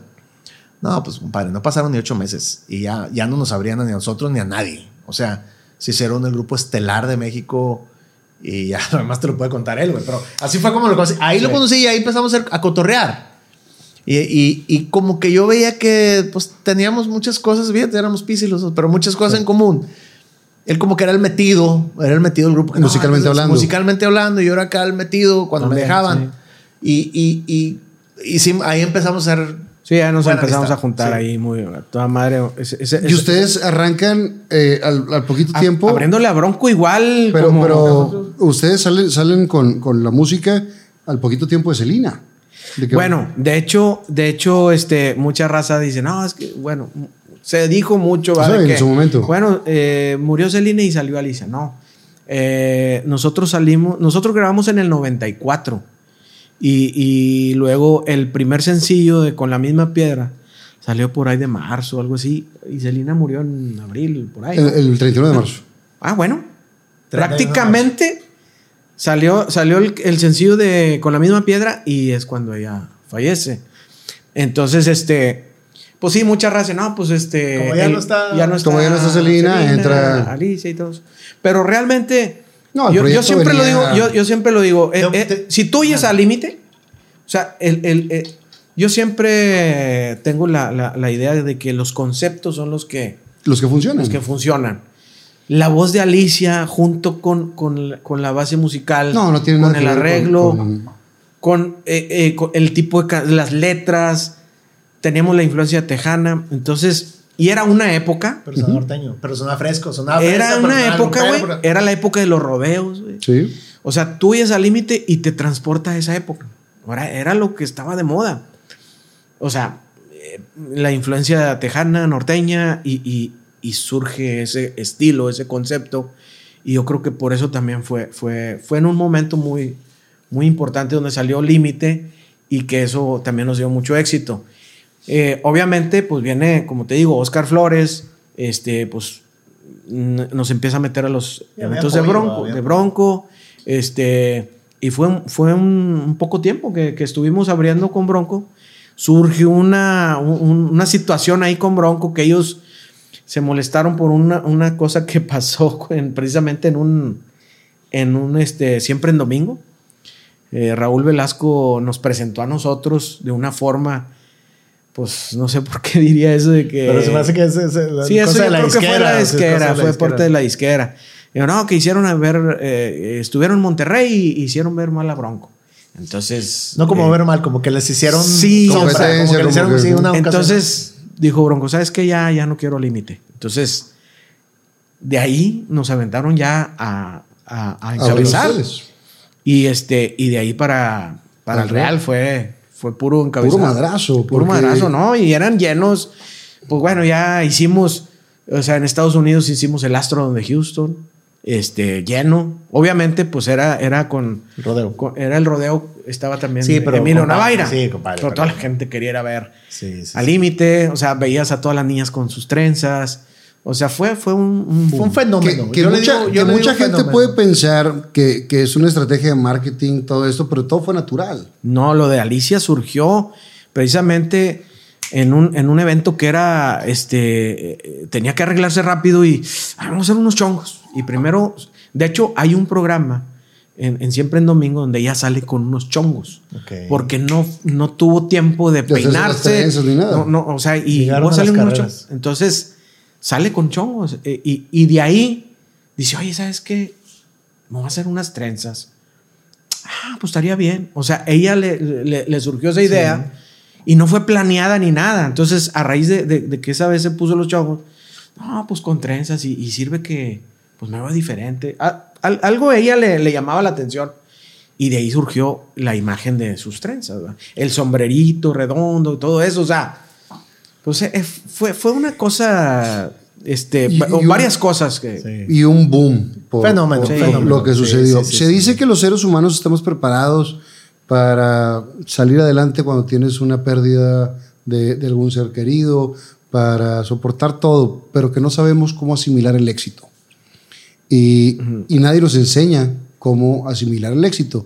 Y las dos bandas, cada uno en su área, cada uno en su nivel, cada uno eh, en su género, porque dentro Sí, del mismo grupero son sí, diferentes sí, géneros, la empezaron a romper, a irse fuera del país, a donde quiera que te presentas, ya te conocen, ya te están buscando y demás. ¿Cómo controlan como agrupación y como seres personales el éxito? ¿Eso será? Después de ir al baño.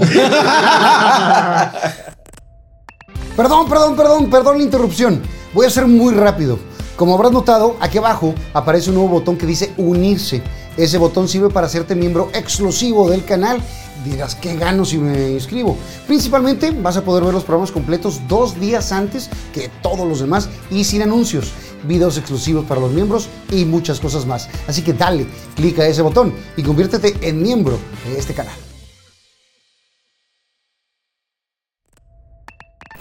Salud, compadre. Salud, Qué, qué gustazo. No, si es pura Tenerlos agua, güey, es pura agua. Este también.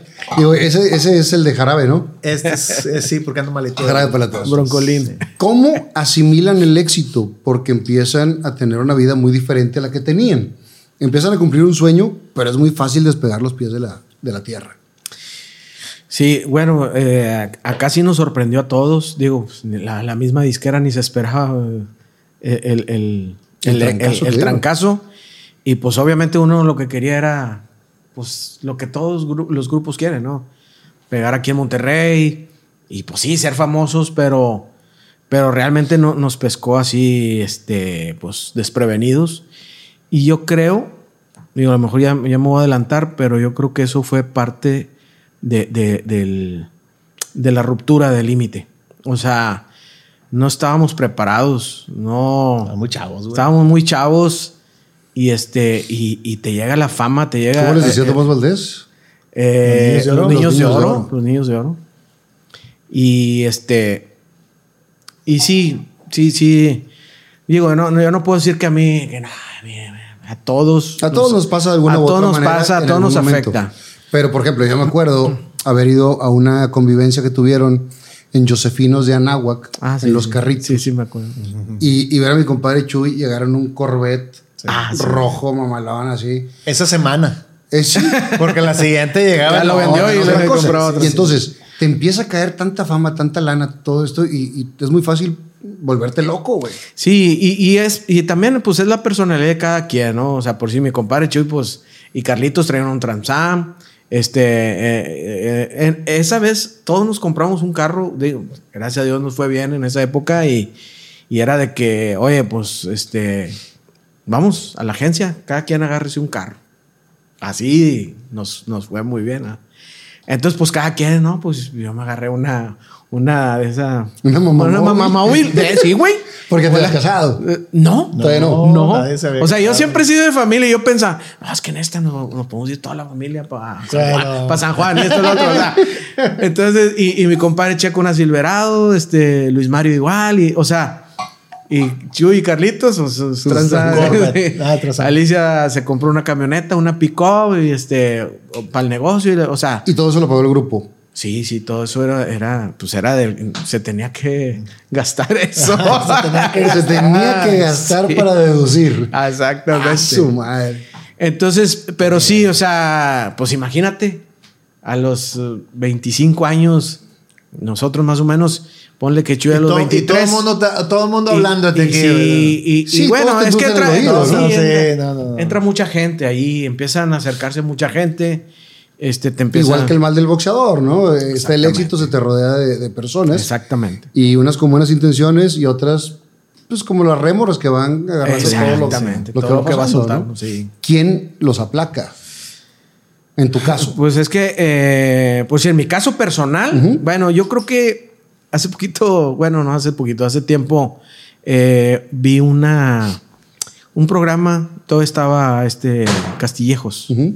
Mario Castillejos, y nunca se me olvida, no sé por qué ya ves que él hablaba de muchas cosas también, de repente tocaba temas, y surgió el tema de la fama y este y del éxito, todo eso, y dijo algo que me llamó la atención, y yo creo que en parte es, es cierto. Dice que lo que hace la fama eh, es exponenciar lo que eres. Entonces, si, si, si traes una buena educación, una buena formación, pues a lo mejor sí, obviamente, pues te elevas, pero tu misma familia te va, te va aterrizando, ¿no? Yo creo, en mi caso, mi familia siempre he sido de, de- de familia, este, mi- mi- mis padres, pues eh, sencillos, sencillos, eh, me, me refiero a, a su forma de ser, este, y pues siempre eh, desde chiquillo, pues soy de una formación de fe, este, siempre el trabajo, el estudio, el, el sacrificio, la unidad, la familia, o sea, todo eso siempre he, crecido con eso. Entonces, eh, me acuerdo mucho de mi papá, que incluso cuando estábamos con límite ensayando en mi casa, porque ensayábamos en mi casa, este, de repente nos juntaba y nos daba pláticas de que no, ustedes van a lograr cosas grandes, o sea, siempre motivador, siempre este, muy aterrizado. Entonces yo creo que en mi caso mi- mi- mis padres este, fueron clave en, en- mi vida. Eh, eran dueños Checo, Sí. Alicia y tú. Sí. Los demás estaban a sueldo. No, lo que O pasa es que nosotros como empezamos el proyecto y cuando vino el, el- bueno, el detallito ese del nombre del límite, que fuimos nosotros tres, fuimos los que fuimos con, Con Jorge. con Jorge y en ese momento éramos los que, los que estábamos. Me da risa que Jorge, o sea, nada que ver en la historia, pero él tenía el nombre. ¿verdad? Sí. Entonces, este. Le mandamos por eso, sí, saludos a saludos a- a Lozano, buen George. ¿verdad? Este, pero, pero por eso el nombre estaba a nombre de nosotros tres. Todavía no estaba Chuy, todavía no estaba Luis Mario Ajá. y todavía no estaba Carlitos. Carlitos. O sea, ¿sí me entiendes? Estaba, estaba Eh, en en, la esa parte etapa. del nombre, pero en la parte de la Ah, en la parte de la sociedad, obviamente todo esto, este, como toda empresa, pues es- es- se estableció una sociedad y en esa sociedad sí todos éramos socios. Ok. Ahí todos, obviamente, Diferentes porcentajes. diferentes porcentajes, al principio iguales y los empezaron a mover y bueno, son cosas que nosotros mismos Decidieron. tomaron- decidimos, establecimos y así fuimos. Este, pero obviamente viene mucho trabajo, mucho dinero, mu- mucha fama, mucho, entonces mucho de todo. Y pues ya es cuando empiezan ahí las, Las diferencias. las diferencias. Cada quien tiene su manera de, de trabajar, de ser, su misma personalidad, pero de repente ves, digo, no, no voy a negar, porque yo agarré el pedo varias veces, que a lo mejor mi compadre Chuy andaba más en el pedo, eh, a lo mejor Luis Mario andaba muy mandilón en su momento y luego estaba muy separado. Digo, cada quien tiene... Sí. ¿Tú tratabas de guiar o quién trataba de, de mediar todo esto? Eh, pues vaya, yo, yo agarraba la batuta en ciertas cosas. Este, obviamente en lo musical, pues siempre, siempre agarré la batuta. Este, en la parte de- del desarrollo y de, pues sí, sí me respetaban. Obviamente yo, pues no era, no era también eh, una onda así de que, eh, eh, no debes de hacer esto, tienes que llegar así, así. O sea, Sí, sí, ya están grandecitos, cada Sí, pues ya estamos grandecitos y aparte no teníamos esa, esa capacidad, porque como te digo, nos, nos agarró chavos y, y no, no tuvimos una guía, realmente no tuvimos un- una guía o un guía que nos dijera, oye, este, miren, así, así, cálmense esto, lo otro, pum, pum, pum. O sea, que nos orientara. Y entre nosotros mismos, como todos chavos, como todos, cada quien con su rollo, pues no, no, no nos metíamos, o sea, eh, mucho en, en esas cuestiones. Dentro del grupo, ¿había grupitos? No, o sea, bueno, obviamente nosotros viajábamos en un autobús, los, los hombres, y, y Alicia Alicia en su autobús.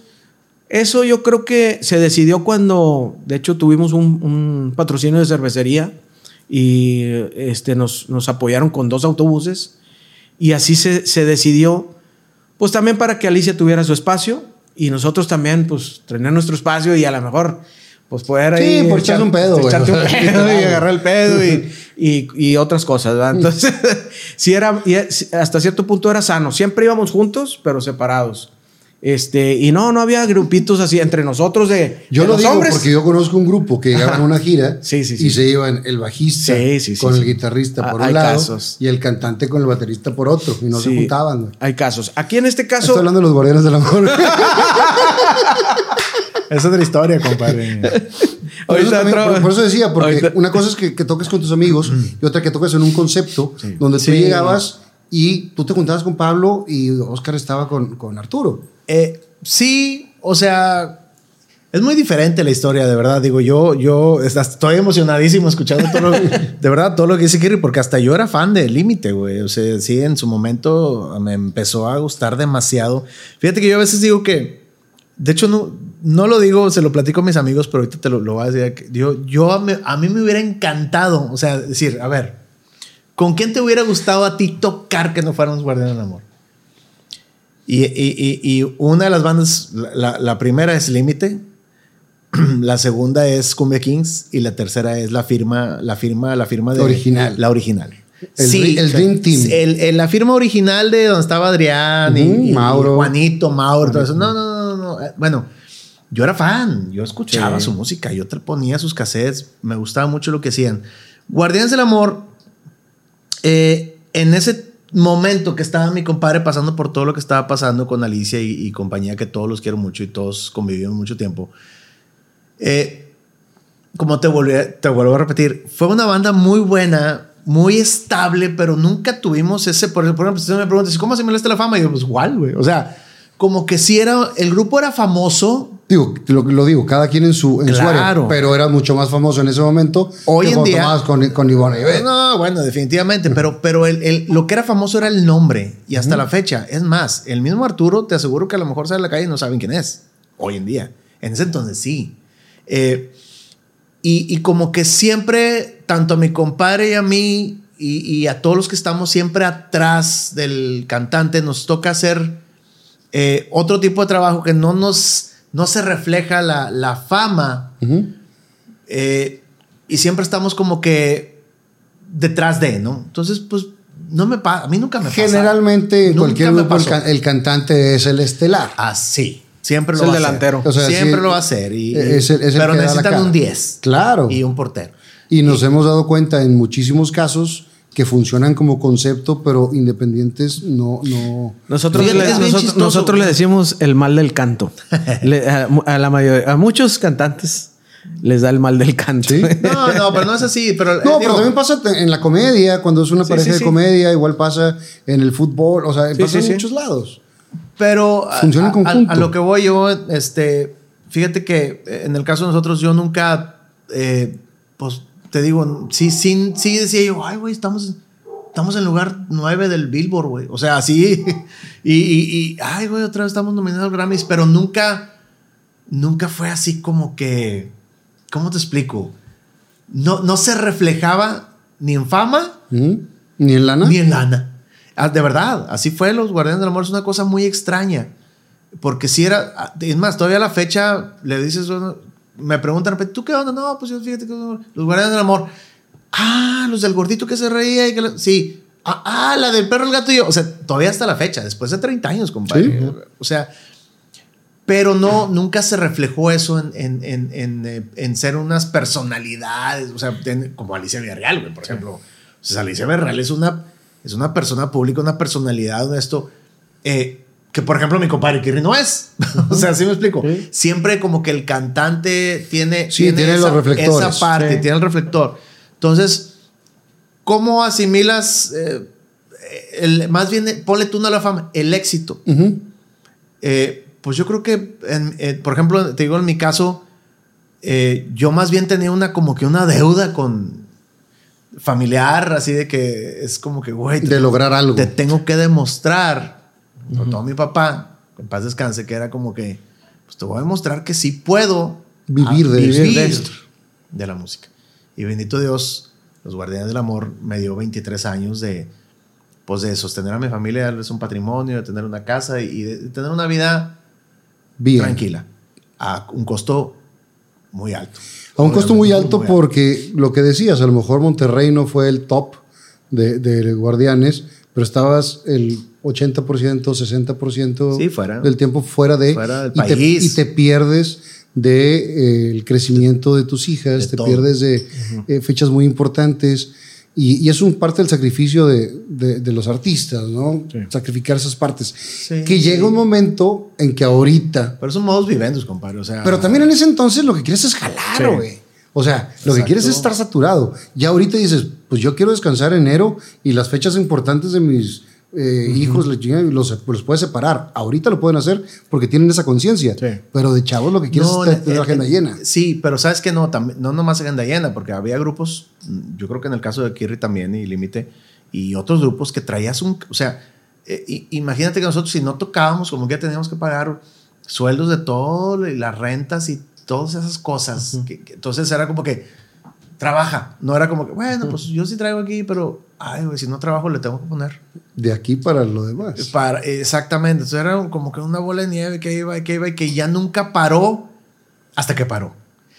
Y, y que, fíjate que, y, y sí, es una de las cosas que a lo mejor todavía no llegas a eso, pero cuando se desintegra Guardián del Amor, porque Arturo, el cantante, decide él irse de solista, este, yo no me daba cuenta de, de lo, de ese, esa maquinaria, como que dices, bueno, ahí voy, ahí voy otra vez. ahí Sí, voy ya lo haces ahí ahí voy otra vez, por- ahí voy otra vez. Ya por inercia, Inercia. por 23 costumbre, por años, una si ya era como inercia, bueno, súbete al avión, bueno, bájate, otra vez al avión. Es, es que era como, era como un matrimonio que sigues por los hijos. Sí, pero, pero era más por el, era más por el, eh, por tener dinero para sostener a tu familia. Sí, sí. Más no lo, no lo disfrutabas. Yo no, yo digo, Chihuahua, me voy a ir bien amargoso y bien todo, pero la verdad no, no, la verdad es que sí, sí ya ha llegado un momento. El mismo Arturo se dio cuenta que yo ya no estaba. A gusto. Sí, claro, y, pues, y- y tuvo mucho que ver eh, la ruptura y que él se fuera solista porque eh, yo- yo- uno piensa de su lado, ¿verdad? Uno siempre piensa, no, Arturo se salió y se fue solista, bla, bla, bla, pero, pero nunca piensa del lado del otro, ¿verdad? Y, y yo te puedo asegurar, nunca he hablado de eso, porque digo, y lo seguí viendo mucho tiempo y hasta le hice producciones después de que nos separamos.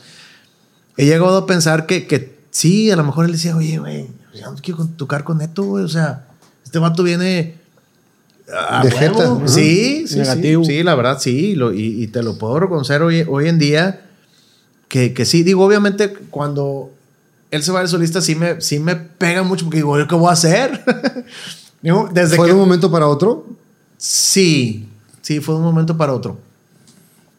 hubo muchas señales ahí que creo que llegaron a detonar que, que, que nos separáramos o, o, que él, no nos separamos, realmente que él, que él dijera, yo me voy solo. Pero una de las cosas más importantes, bueno, es eso que como que ya no disfrutamos. Obviamente se acabó el éxito, compadre. Uh -huh. O sea, se acabó a los 10 años. No había una disquera que nos quisiera. Eh, y, y, si no hay apoyo, no hay nada. Entonces ya no suena, si no hay apoyo, ya no suenas en la radio, ya no vas a la tele, ya no estás en los, en los, en los charts. Y ya, ya, no se cobra más. Nada. Y, y pues empieza a cobrar cada vez menos. Entonces cada vez íbamos eh, a eventos, pues, pues es lo que hay. Y, y, tú dices, bueno, pues tengo que trabajar, porque ¿cómo no voy a trabajar? Pues, pues bueno, va. Entonces empieza ese ritmo y se vuelve un ciclo vicioso. Y en el ciclo vicioso, pues tú ya no quieres ir y el otro está enojado. Y son, es un chorro de cosas. Pero, pero principalmente, se, una, se acabó el éxito. Porque si sigues teniendo éxito y sigues cobrando lo que cobras, y sigues haciendo las giras que estás haciendo y, y tus canciones salen y las escucha todo el mundo, pues hay alguna motivación. Pero cuando hay cero motivación, está muy complicado. ¿Por qué llegó a pasar eso los Guardianes del Amor? Pues porque se acabó el... El amor. El, el, no, ya no hicimos buena música, compadre. Ah, okay. Yo soy de los que escucho mucho que el artista dice, es que no tengo el apoyo. Y es que la disquera mm. no me apoya. Y es que el, el, representante no me pone atención. Sí, y siempre que, buscamos tirar los culpables. Exacto. Más no que estás creando tú nuevo no, para yo, que siga funcionando. Para mí fue muy claro. Nosotros nos equivocamos en hacer música. Nos equivocamos mucho ya no hicimos buenas cosas, ya no teníamos ese rollo que teníamos con Aníbal Pastor en los primeros discos y ya no teníamos las canciones. Y fíjate que es, es, es algo que pasa con muchos artistas y grupos que empiezan con un concepto que les ha funcionado, un estilo, y siempre como músico, como artista, quieres evolucionar y luego empiezas a experimentar otros Sí, y sí. te empiezas a, a, a desviar. Y, y, y a la, la gente, gente, que le gustaba tu estilo dice, este ya no me gusta. Pues ni le gustas a los nuevos, ni le gustas a los viejos, ni le gustas a... Entonces Estás sí perdido nos, ahí. Sí nos equivocamos y ya se nos acabó el apoyo, ¿no? carta de retiro aquí y Oscar Flores como que pues ya no me interesa, o sea, ahí véndanse ustedes y, y nosotros pues hay que trabajar. Entonces eso fue una. La otra, que creo que también tuvo mucho que ver, es que la necesidad artística en cuanto a la cuestión... Eh, um, eh, ¿cómo se llama? Del, del el crear, la cuestión creativa. De, creativa. Eh, yo empecé a aprender muchas cosas en cuestiones de producción. Me gustó mucho, estudié, estudié producción, estudié audio. Entonces, estaba muy interesado en producir. Eh, bueno, tú sabes que soy uh -huh. productor. De hace Mucho. Mi, mi, primer, el primer disco que hice fue como productor de Ana Bárbara hace 30 años. Entonces, sí, yo ya traía ese rollo, pero ya después me especialicé y yo quería mucho hacer cosas para mi banda y no me daba la oportunidad. Entonces decía, chinga, güey. O sea, si yo tengo el estudio y yo sé producir, ¿por qué no me da la oportunidad? Entonces, entre lo que no me da la oportunidad y yo quería hacer algo, armé una banda aparte. Radio Sofía, uh -huh. que a lo mejor te acuerdas, sí, con, sí. con, la cantante de Kirri, la, la, la, hija de, de, de Juan, Juan Ángel, Ángel, este, que estuvo en Televisa en las voces de Epi con Julie. O sea, uh -huh. hay muchas conexiones ahí, ¿no? Entonces, armé una banda porque yo quería hacer una banda de pop para, para sacar todo eso, necesidad creativa que yo traía, que no tenía nada que ver con los guardianes. Pero era tú. Pero yo dije, bueno, voy a hacer algo que no le estorbe a los guardianes en pop. Y pero yo, que tú estés feliz. Y que yo esté feliz. Y le hablé a Pablo y Pablo me dijo sí. Y empezamos a grabar canciones de Pablo con Pelu. A, al final, la Pelu, Carla Flores, pues se, se casa con, con Pepe, Pepe, Garza. Pepe. Y ya no puedo. Y se, se quedó en stand-by. Pero eso me queda muy claro que a Arturo no le gustó. Me, no sabías tú eso, ¿no? Sí, no, Más me imaginaba, pero... Sí, sí me, Arturo como que dijo, no, no, o sea, no, claro, o sea, él se sintió sí. también como que fue una... Sí, una cadenita de... Una cadena de cosas. Entonces, cuando yo digo, bueno, no hago esto, y, y quería yo hacer, eh, cuando eran los 20 años, cumplimos 30, cuando eran los 20 años, yo quería hacer Ah, fíjate, bueno, se me ve bien loco, pero quería ser el Guardianes del Amor Sinfónico, güey. O sea, okay. con cuerdas y con todo ese rollo. Le dije, vamos a sacar, ya, ya no estamos haciendo nuevos éxitos, pues vamos a sacarle jugo a los 7, 8 éxitos que tenemos. Lo hacemos nuevas versiones, invitamos a los compas, invitas a Lupe, invitas a, a este, no sé, a Juan Tavares, invitas a Alicia, invitas a todos, son compas, hemos trabajado con esto la vida, lo hacemos lo hacemos con cuerdas y todo. Y pues hay 20 años de los Guardianes del Amor. Ya había hablado con Oscar Flores, ya teníamos patrocinios. Y un día fui y le dije a Arturo, Arturo, fíjate que traigo usted de arte. Yo ya no voy a volver a grabar con ustedes, me dijo. Y yo, Ay, me quedé así, güey. Dije, güey, ¿por qué le eché? Dice, sí, y sí me dijo, porque no me, no me gustó y no, no, no estuve de acuerdo y me sentí muy mal que ustedes estuvieran haciendo otra cosa por, con- Por fuera. con Feli. Entonces, ah, te digo, fue cosa de todos, porque uno fue- Cada quien tiene su historia, ¿no? Claro, Y cada quien tiene su- Sí, porque yo razones. puedo decir, sí, Arturo se salió. No, pues, pues es por algo se salió, ¿verdad? También él ya no estaba. Y ahí fue cada vez más cosas hasta que un día llegó y nos dijo, ¿saben que Ya no voy a cantar con ustedes, ya me voy de solista y, y tan, tan. Y yo le agradezco a él muchas cosas. Claro, porque después viene la historia hacia dónde vamos ahorita. No, ¿O te, qué- voy a, decir, qué le te voy a decir que le agradezco porque él tuvo la oportunidad. Hay muchas cosas. Obviamente le agradezco que, pues que tenía una voz privilegiada, güey. O sea, y eso lo sabía todo, todo el medio grupero. eh, eh, o sea, que la voz de Arturo era respetadísima, ¿no? Sí. Pero dentro de esas cosas, a los tres años o cuatro años de los Guardianes del Amor, llegó la disquera a decirle, Arturo, tú vas- ya es lo que hacen las disqueras, compadre. Un proyecto solo. Sí, te vamos a grabar a ti solo. Y te ofrecemos tanta lana. Y él, y él, él dijo que no. Dijo, no, no, yo me voy a quedar con mi grupo. O sea, yo, no, ahorita, cuando se sale el grupo, digo, bueno, pues ya, ya mis hijas están grandes. Pero yo no sé qué hubiera pasado Si en ese momento lo hubiera hecho. cuando yo tenía a Andrea de, de tres y a Paulina recién nacida, que él se hubiera ido solista. y, pues, nunca sabes, porque a lo mejor meto otro cantante y me va mejor. Claro. O a lo mejor estuviera haciendo otra cosa ya. Entonces, él en ese momento sí, y, y sí nos lo platicaron él y nos lo platicaron aparte, porque puede haber sido, a lo mejor lo inventó, no, sí supimos que la disquera le ofreció irse de solista. Y sin embargo dijo, no, no, yo me voy a quedar con mi grupo. Y duramos 17, 18 o 20 años más después de eso. Sí. Pues qué bueno, eso, eso fue algo que yo le agradezco. Lo único que a mí me quedó aquí muy clavado fue que, güey, si te iba a salir el grupo me hubieras dicho y, y hubiéramos, me hubieras dicho, Neto, ya no quiero que estés en la banda, güey, ya salte. Y me voy yo. Y ya, y yo creo que hubiera estado... Me, estoy Sí. adelantando un chingo. No, está bien. Pero ya, bueno, es que, compadre, es que me estás dando mucho No, jarabe. Bien poquito.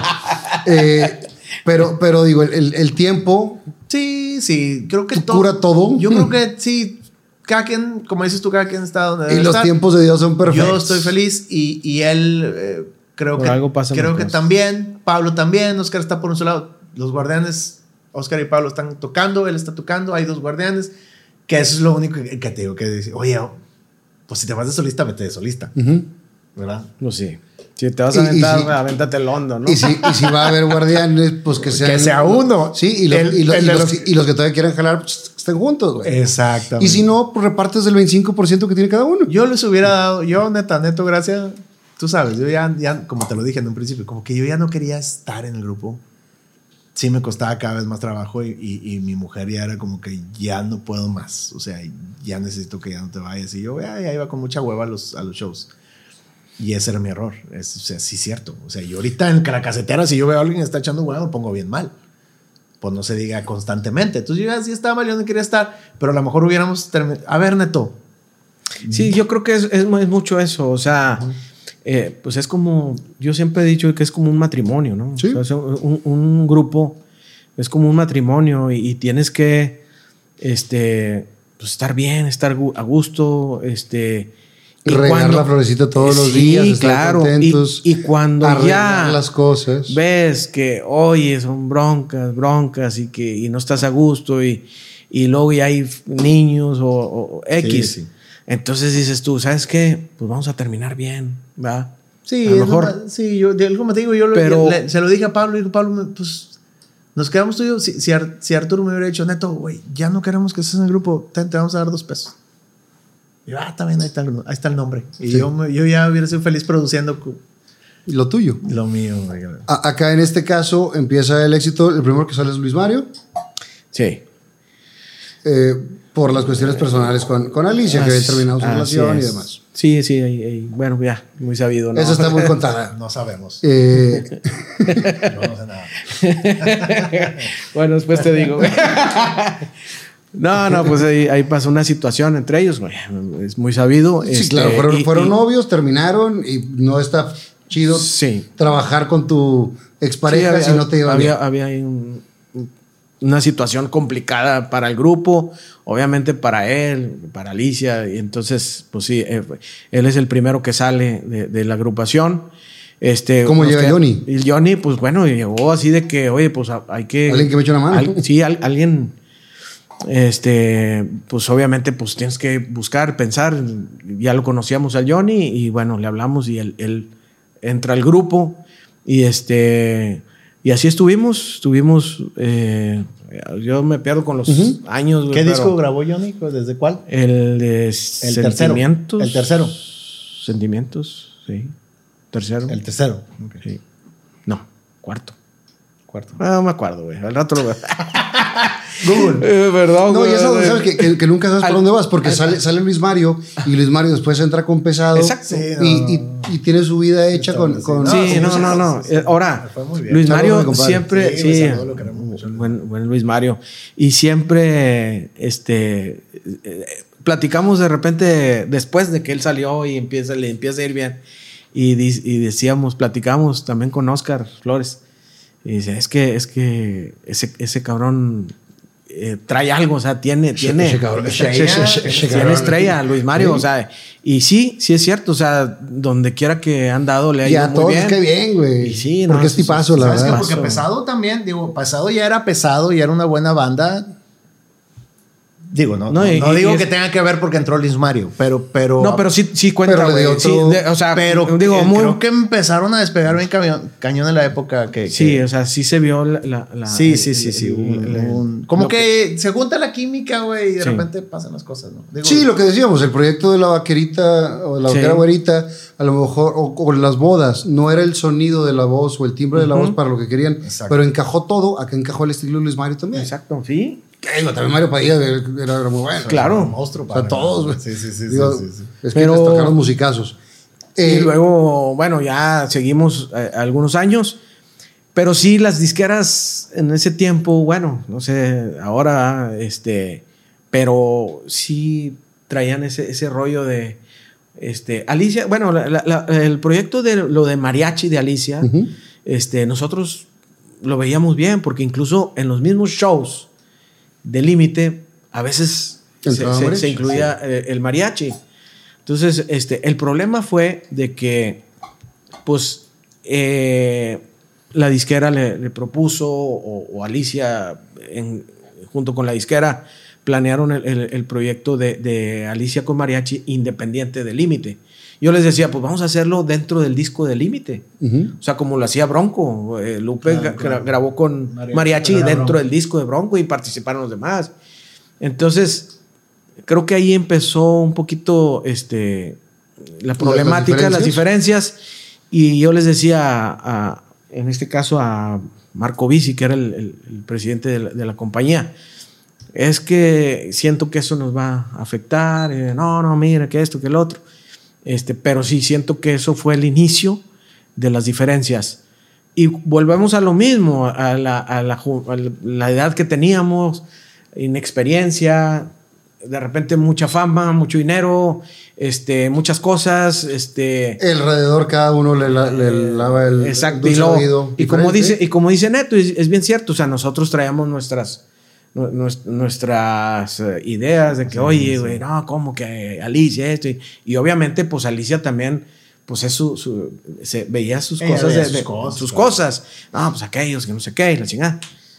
Eh, Donde, este, dice Alicia, no, no, yo voy a seguir con límite. Este, voy a hacer lo de mariachi, pero yo sigo con ustedes. Ah, ok, vamos a darle. Viene el disco de Papacito, que es el último eh, que hacemos. Este, oye, pues es que queremos otro sonido. Yo siempre fui el, el que arreglaba las canciones, este, obviamente junto con Checo, con, lo- con todos. Pero pues yo era el... La base de- sí, su musical. Sí, el, el- el- el encargado, vamos a decir. Este, escogíamos las canciones, Alicia proponía las suyas, yo le ayudaba a arreglarlas, a- a este, y bueno, salían las, las canciones que salieron, éxitos, este, y sin, sin interés de, "Ah, no, yo, yo quiero, no, no, yo... No- no yo había para mí- celo. no, no, o sea, no, no, lo trabajábamos en equipo. O sea, Pero digo, dentro del éxito de todo el grupo, no había celo. Digo, lógicamente siempre la, la mujer y la cantante va a ser la estrella. Sí. Pero los, los de atrás, no dices, puta, yo también soy parte de esto y no tengo tanto reconocimiento o no. Sí, pues mira, Checo, eh, Checo era el que yo siempre jalaba a Checo y nos apoyábamos y, y él, yo me apoyaba con él para, vamos a decir, vamos, vamos a, a arreglar este tema. Obviamente, pues, con la experiencia que yo tenía en cuestión musical, en cuestión, eh, y desde Taurus, que, que yo, por eso con Juan H. Barrón, que en paz descanse, yo ahí fue cuando me nació el gusto por, por la producción. O sea, por, la, por arreglar, porque yo veía cómo él producía, se sentaba en la batería, este, agarraba el teclado o, o me decía, este, agarraba el bajo, la guitarra, él grababa guitarras, o sea, y yo decía, no, yo quiero ser, yo, yo, yo quiero ser eso. Producir. Entonces, yo vuelvo a lo mismo. Yo, yo no soy baterista, pero yo me siento en la batería y yo te puedo tocar cualquier ritmo. Sí, o, sea. O sea, porque traigo ese, ese, ese sentido musical. Incluso yo en las, en las maquetas, yo las hago en, en mi teclado y, y dicen, ay, güey, ¿quién es el baterista? No, yo las grabé, güey. O sea, sí se nos da esa, esa parte. Mi compadre Neto Sí, ya sabe. Entonces, sí agarraba yo esa batuta, pero obviamente yo siempre lo he dicho, pues es un equipo. Y, y cuando estábamos arreglando las canciones, a ver, Chuy, eh, oye, no, pues yo pienso, ah, ok, Checo también, todos lo hacemos en equipo. Pero este, no, no, nunca hubo así un celo que En digas esa tú un problema, no, no. Este, el, el detalle fue cuando em- se propuso el disco de Papacito, ahí sí fue cuando dijeron, no, ¿sabes qué? Queremos otra. me- mm, obviamente Alicia este, pidió Ya no estaba sugirió. Chuy, también ya no estaba Ya no Chuy. estaba Chuy. Sí, eso también tuvo ese- mucho que ver. O sea, Sí. Chuy fue- se va cuando. Creo, Chuy- Chuy- creo que se per- pierde la esencia mucho. Sí. Ya sin Luis Mari, sin Chuy. ¿no? Sí, sí, no me acordaba que de eso de que Chuy eh, tuvo un problema con sus hijos que nacieron prematuros, algo así. Mejada. Tuvo un problema, tuvo, eh, tenían eh, Noemí, que es la mamá, este, tenía un problema en el embarazo y todo eso. Entonces él tenía mucha presión y, oye, pues yo necesito, ¿sabes qué? Este, y ya había como que ciertas cosas ahí en la misma agrupación que él dice, ¿sabes qué? Yo mejor voy a hacer mi proyecto, o sea, como cantante. Entonces él sale de- del grupo, entra Pancho, Frank, Frank. Este, y, y bueno, ya es otro tocando sonido. ali- ahorita anda tocando con. Sí, Alicia. eh, él sigue con Alicia, ha seguido ahí eh, con ella, pero ya es otro estilo, o sea, eh, entra- ya, ya empieza a cambiar, ¿no? La, la esencia. Y, y produjo Avi, ¿no? Pero con, pero con Avi se, se trabajó. Yo, yo lo coproduje con él y con Cruz. Y ahí, cuando fuimos a, a grabarlo a, a Corpus, yo siento, mi teoría es de que ahí empezó ya, este, con los problemitas que ya teníamos, las diferencias de lo que no, es que tú con mariachi, que por qué grabas allá, y que no, y que esto, y que el otro. Siento que ella este, tomó la decisión de, de ya dejar el grupo, porque obviamente conoció a Cruz, se relacionó con Cruz y dijo, no, pues ya tengo mi productor, ya tengo yo El este, nombre. mi carrera, mi carrera como Alicia, empecé mi carrera, entonces pues ya, ya no los ocupo. Y es cuando ella toma la decisión de, de salirse, ¿no? ¿Y ustedes qué, qué pasa con ustedes en ese momento? Pues nosotros, yo luego me fui con, con la disquera, ¿no? Y te dije, cabrón. Eh, entonces, no, no, querido, decía Marco, no, querido, yo los voy a apoyar, yo este, este, voy a hablar con Alicia para que ustedes sigan con el con, con límite y entonces, pues habló con Alicia y, y no, pues ya me después, no, no, querido, ella no, no, no quiere, no acepta, no hagan su proyecto, yo los voy a apoyar, pues sí, entonces ahí fue cuando nace Euforia. Y que llega es la pelu. que- que- que es cuando yo dije, bueno, vamos a hacer algo. Cirilo. Vamos a hacer algo distinto. Cirilo, el, el de. Es- sí, El de Siri, Johan. Siri. Siri, ¿Ah? No, bueno, y Siri y. Johan y Siri. Bueno, no, ahora es Roman y Es Siri. el hermano, Roman Ahora, bueno, ahora Roman es Siri. Roman y Siri Siri. y Román. Sí. Entonces, Pero iba a entonces. decir Cyril de Lidia. Entonces ya, ya hacemos euforia. Y yo dije, bueno, vamos a hacer algo distinto al límite porque. Sí, pues, sí, vamos a hacer Querías-. Querías empezar de sí, cero. o sea, compadre, yo, bueno, ok, empezar- vamos a dejar, vamos a hacer algo. Entonces, pero real- la realidad es lo que hablamos hace rato, que, que este, pues la gente al fin de cuentas, como fue tanto el éxito del límite, tanto, o sea, Sí, muy que- difícil. entonces, Está porque todo el tiempo te van a estar. Exacto. Exactamente. Sí, sí. Entonces fue cuando decidimos parar eh, el proyecto de Euforia y bueno, vamos a, a hacer algo más parecido a lo que teníamos con Límite y fue cuando nace el MT. Pero le ponen LMT por el cambio o porque no pueden de usar el nombre. De hecho, eh, no. Eh, lo que pasa es de que, en- fíjate cómo nosotros seguimos con, con Universal, ya era Universal, y este, eh, cumplimos un contrato y teníamos un contrato, pero como ya no había el resultado, ya no... Sí. Entonces nosotros le decíamos a la disquera, oye, pues, ok, se fue Alicia, nosotros hicimos este proyecto, pero no está funcionando, o sea, danos la carta. Entonces ya, total, ahí negociamos, nos dieron la carta y ya con la, con la carta de retiro, ya liberados, voy con Germán. Eh, Germán y Domingo, Chávez. era Chávez. Disa, Ujú. Adisa, Germán sí. Chávez, Domingo. Y Saludos este, a Germán, que, que. Germán dice, dice Germán Ibero que siempre ven el programa. Siempre lo ven. Ah, no, hombre, Dice, lo van a ver con mucho amor este y mucho con cariño. más razón sí, todavía. claro, sí. Ahorita vamos a platicar de Germán, Porque- porque, es, es una parte importantísima en la vida. En la nueva Sí, etapa. Sí, cómo no. No, y Germán, obviamente, y Domingo y Patti en ese, en ese tiempo también creyeron en el proyecto, nos apoyaron. Este, incluso el nombre de LMT fue idea de Germán. Ok. Porque de hecho yo llegué como euforia con, con Disa. Y yo me acuerdo, le llevé el proyecto no me dice y, nada, y le y Y, me tú, tú dice llegas a, a- LMT con, con, con este proyecto ya con Ingrid. ya con Ingrid. Sí, porque ¿De dónde sale Ingrid? eh, pues hicimos un 15 años, un- eh, un- más, 16, 16 años. Yo la Pues conocí súper Sí, sí, chiquititita. sí, pues eh, su papá era cantante. Porque, Chevo. porque Chevo, aparte Sí. de Digo, era maestro de- descanse, Chevo me dio clases a mí. Sí. Fíjate cómo se conectan cosas bien Sí. raras. De De lo- 1900... De locución, compadre. ¿no? No, de canto. Yo, fui can- yo, yo era- yo iba a cantar con, con esto y ahí te va por qué. Yo hice una obra de teatro que se llamaba Qué caliente está el infierno. Ajá. Esa obra de teatro debe la placa límite. Develaron las 350 o las 300 representaciones. Va límite cuando era un madrazo. Estoy hablando del 90 y... Siete por ahí. 98, 99, por ahí, entre 98 y 99, que era un madrazo. güey. Van a develar y va Oscar Flores. Y Oscar Flores me manda a hablar porque yo en la. En la era una comedia musical grupera, güey. Yo cantaba un pedacito. Luego dice, usted no Te canta. quería firmar, Usted güey. no canta la chingada. Digo, no, pues no, la neta. Digo, no estoy desentonado, pero así que ya que voy Sí, tocando. sí, sí. Y me meto a clases con Chevo. El papá de porque, el para, papá de descanse. Porque mi papá conocía a Sí, Chevo. sí. Y entonces yo estaba con Chevo mismo, con todo acá. Y salía Ingrid de niña y se asomaba ahí y su papá le decía, vente para allá, la chingada". Sí, cómo no. ¿Y cómo está todo conectado? Límite va y por eso me ve Oscar, Sí. Oscar acá y luego la hija termina con Todo el LMT, está conectado. Todo- está ahí conectado. Sí, este, entonces. Bueno, pues, total, no grabé y registré mi nombre por cualquier pedo.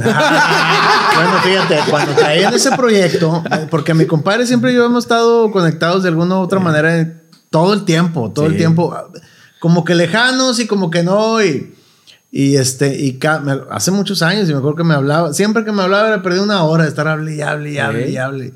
No, hicimos cosas juntos. Sí, produjimos. Fíjate, el primer con- disco de Ana, de Ana Paola. De Ana Paola, El primer disco de Ana hicimos. Paola mi compadre y yo. Hicimos varias cosas. Pero me, acuerdo que me habló y me dice, oye, necesito que me eches la mano, güey, en tu estudio porque voy a empezar este, pues voy a seguirle con mi proyecto de, de límite. Y yo, pues ahora le va. Y llegó Ingrid. Bien chiquitilla, güey. Sí, 16 sí, años. 16 años 16 años. ahí, y ahí empe- y yo les medio les ayudé ahí a hacer las maquetas y todo. Y luego ya se fueron a Disa, ¿verdad? ¿No? Algo así. Sí, sí, de hecho, eh, lo que te. y, ahí de- de está- hecho- y ahí estaba, estaba mismos? Checo, sí, los mismos. Los mismos, nomás Sí, con Ingrid. Regresó Chuy. regresó Chuy, Sí. porque se fue Sí. Frankie con Sí, el con Pancho Alicia. se quedó con, con Alicia. Ok. Entonces, este, ya llegamos a Disa y Germán dice, no, es que necesito otro nombre. O sea, ese no me dice nada. Yo, yo, yo, voy, a, yo, yo voy a llegar con el programador y, y yo voy a vender al límite. Entonces, déjame checo. Y luego ya me dice, no, ya sé cómo se van a llamar. LMT. Ya lo chequé y sí se puede. No, pues dale, güey. sí. No, y gracias a Dios nos fue muy bien. Nos apoyó. eh, ellos nos apoyaron bastante. Sí, la etapa, Y- y- la- y- esa etapa fue muy buena. sí. de, de hecho, fue, fue, fue, fue muy. Entramos muy, muy fuerte. Sí. porque hicieron una, una campaña muy, muy fuerte. Pero siempre con una comparación a lo que habían hecho. Sí, pero pues es que era lo que también nosotros éramos. O Sí. sea, obviamente, este, pues eh, la, la parte de que no, es que se la buscaron güerita y que de ojos de, de ojos de No, color. encontramos no. la que cantaba bonito. O sea, realmente, realmente. La que In- tenía Ingrid, todo. Ingrid, Sí, sí. Ingrid traía todo, güey. Sí. O sea, en ese momento, y vimos muchas, llegaron muchas. Y, y de repente llegó Ingrid, me acuerdo que llegó, pero sin cita Partiendo ni plaza. nada. Porque, pues, eh, su tío, este. Ay, se me fue el nombre. Eh, Ávila Rubí. Ok. Sí no Ese sabía es- que era tío. Sí, que era sobrina de es- es- Rubí. órale. su tío. Es su tío, es, está, estaba casado con una hermana de su mamá. Ya. Entonces, este, pues, oye, me mandó mi tío Ávila Rubí aquí, no sé qué. O sea, por medio, por medio del tío, este, pues ya ahí ya la vimos y todo. Este, Yo le dije, compadre, ¿de dónde la sacaste? Sí. no, pues nos llegó ahí Sí. y la verdad sí nos sorprendió. Y siempre lo he dicho, eh, Ingrid tiene una voz muy, muy peculiar, o sea, muy original, no se parece a nadie y no se parecía a Alicia.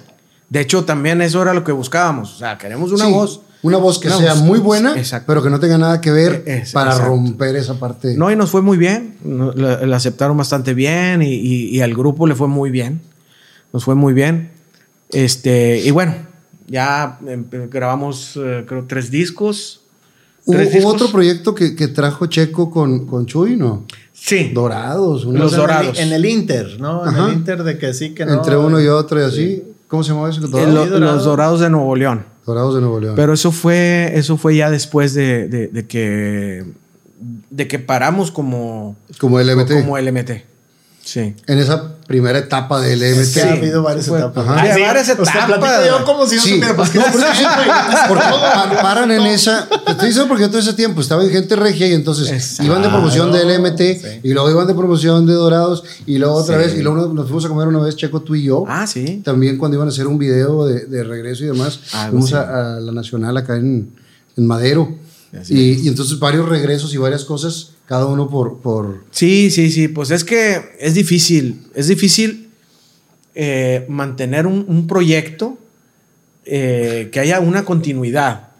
Porque tú sabes. Los, los Beatles duraron siete años. Sí, no, no, no, no. y- Sí, es, es complicado. Sí, que muchas veces la disquera o el público también... Son muchos los factores. Va, va a esperar a que hagas lo mismo que hiciste y está bien cabrón. Sí. No todas las puedes sacar de jonrón. Sí.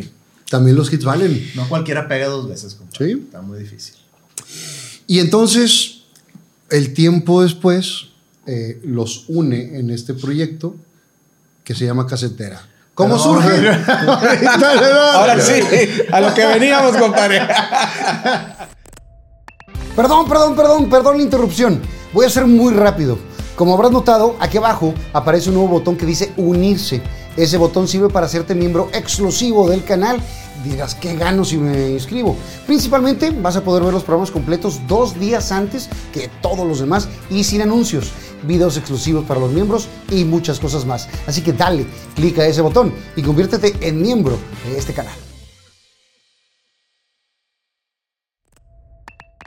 Saludcita. Cada vez que, que, que decimos salud, como que nos vamos más tranquilos, Sí. más calmados. Mi mujer vino y me puso una Coca-Cola aquí.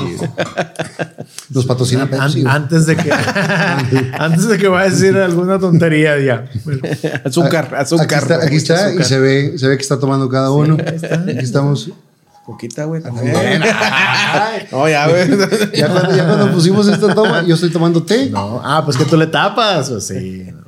Lo que pasa es que, sabes que uno de los programas me- me- alguien me criticó y me dice, y, y todos los invitados usan los mismos vasos. Le digo, ¿a poco cuando vas a un restaurante te ponen vasos nuevos? güey?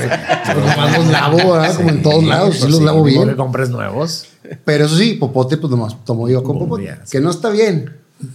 Decía el papá de, de alguna novia que tuve, decía, los hombres no deben de tomar con popote. ¿No? Dice, no, deben de tomar con- ¿cómo puede ser que, que le haga- No hay manera, no hay manera viril que lo güey. No, yo por eso, mira, así. ¿Qué pasa en ese tiempo entre que terminan los guardianes hasta la época actual? Digo, la producción siempre se hace en producción. Sí, de- de- de- yo he tenido ya, ya un estudio de grabación ahí en tu El casa, que Chacha tú- Room. el Chacha Room que Chacha tú Room. conoces, que quité la lavandería de mi casa y, y el, el cuarto de servicio y lo convertí en, en- en un lugar de producción hace 20 años. Casi, casi recién llegué a esa casa. Y este, y sí lo usaba, pero como que, pues obviamente mi modus vivendus era tocar con los Guardianes del Amor cada fin de semana. Y llegaba el lunes y a lo mejor entre martes y miércoles hacía una que otra cosita. Y, y, y aprendía, me divertía y, y, pues ganaba un, un extrita por lo que yo hacía, pero realmente no lo hacía de lleno. Hasta que eh, en algún momento cada vez me empezaron a llamar más a hacer producciones eh, de todo tipo, eh, jingles y de todo, y música para discos, eh, series, de todo. De todo. Pero cuando la gente se empezó a dar cuenta que estaba ya un poquito más en la casa, aún todavía no se terminaron los guardianes, pero decían, ah, mira, Neto ya no se va como antes, tres meses o dos meses y aquí, ahí está, me empezaron a dar un poquito más de chamba, uno de ellos, Nicho Hinojosa, que llevó conmigo y, me- y- y dice, oye, quiero empezar a hacer cosas y fíjate, yo, bueno, lo que necesites. Yo empe- tra- empecé a trabajar con Nicho. En ese inter también, yo a Tatiana la conocí hace muchos, muchos años porque eh, ella era madrina de una banda, es, obviamente es madrina de una banda que tenía mi hija, que, que se llamaba Zona Escolar. Escolar. Tú, tú los conociste, sí. te tocó presentarlas muchas veces. Mi hija tenía 10 años. Bueno Yo creo que en esa época nos conocimos, ¿no, Sí. compadre? Sí, más o menos. Y este, entonces ahí andaba mi hija y mi otra hija con los chicharrines y, y- y Andrea en, en Lore Lore y, y mi esposa ahí para todos lados, ¿no? Curiosamente, en esa época conocí a Yuli también. Sí. Fíjate, cómo, cómo- cómo todo se conecta. Pero bueno, A Yuli, a Yuli Flores, que estaba en los programas que, que tenía. de Televisa. de, de- de Televisa de él, eh, Nuestras Voces VIP. Pero empezó en el club. Ella empezó en el club, fíjate. Ella iba a cantar al, al- al club, eh, del, eh, pero cuando el Canal 4 y también con los charrines, era la niña que cantaba, ¿no? Bueno, eh, entonces yo, yo hacía producciones y, y ta- conozco a Tatiana por eso y también nos empezamos a juntar mucho con ella. Yo, eh, este, y un día, eh, bueno, hicimos varios discos, pero eh, un día llega Nicho y me dice, oye, Neto, y ya como que me notó que ya no ya no me quería yo este Despegar. ir, y que ya no me quería despegar del estudio que ya no ya cada vez me costaba más trabajo irme y, y- y me dice ¿por qué no te dedicas a la nada más a la producción? y yo le digo no Nicho digo la verdad es que No me alcanza para las no me necesidades. alcanza o sea no, no podría este yo seguir este haciendo Sí, es más y complicado. todavía mi hija está en, en la prepa y ¿qué te preocupa? me dice ¿qué te preocupa? y yo le digo pues pues me preocupa que mi hija, mis hijas terminen la carrera y, y después veremos. Y fíjate, Nicho me dijo, ¿sabes qué? Me dijo, yo te pago la carrera de tu hija. Me dijo, yo te pago la prepa de tu hija si eso es lo que te preocupa. Pero quédate sentado en esta silla ya. Ya él notaba que yo ya no, ya no me quería ir, ya cada vez me costaba mucho trabajo. Y dije, no, Nicho, ¿cómo crees?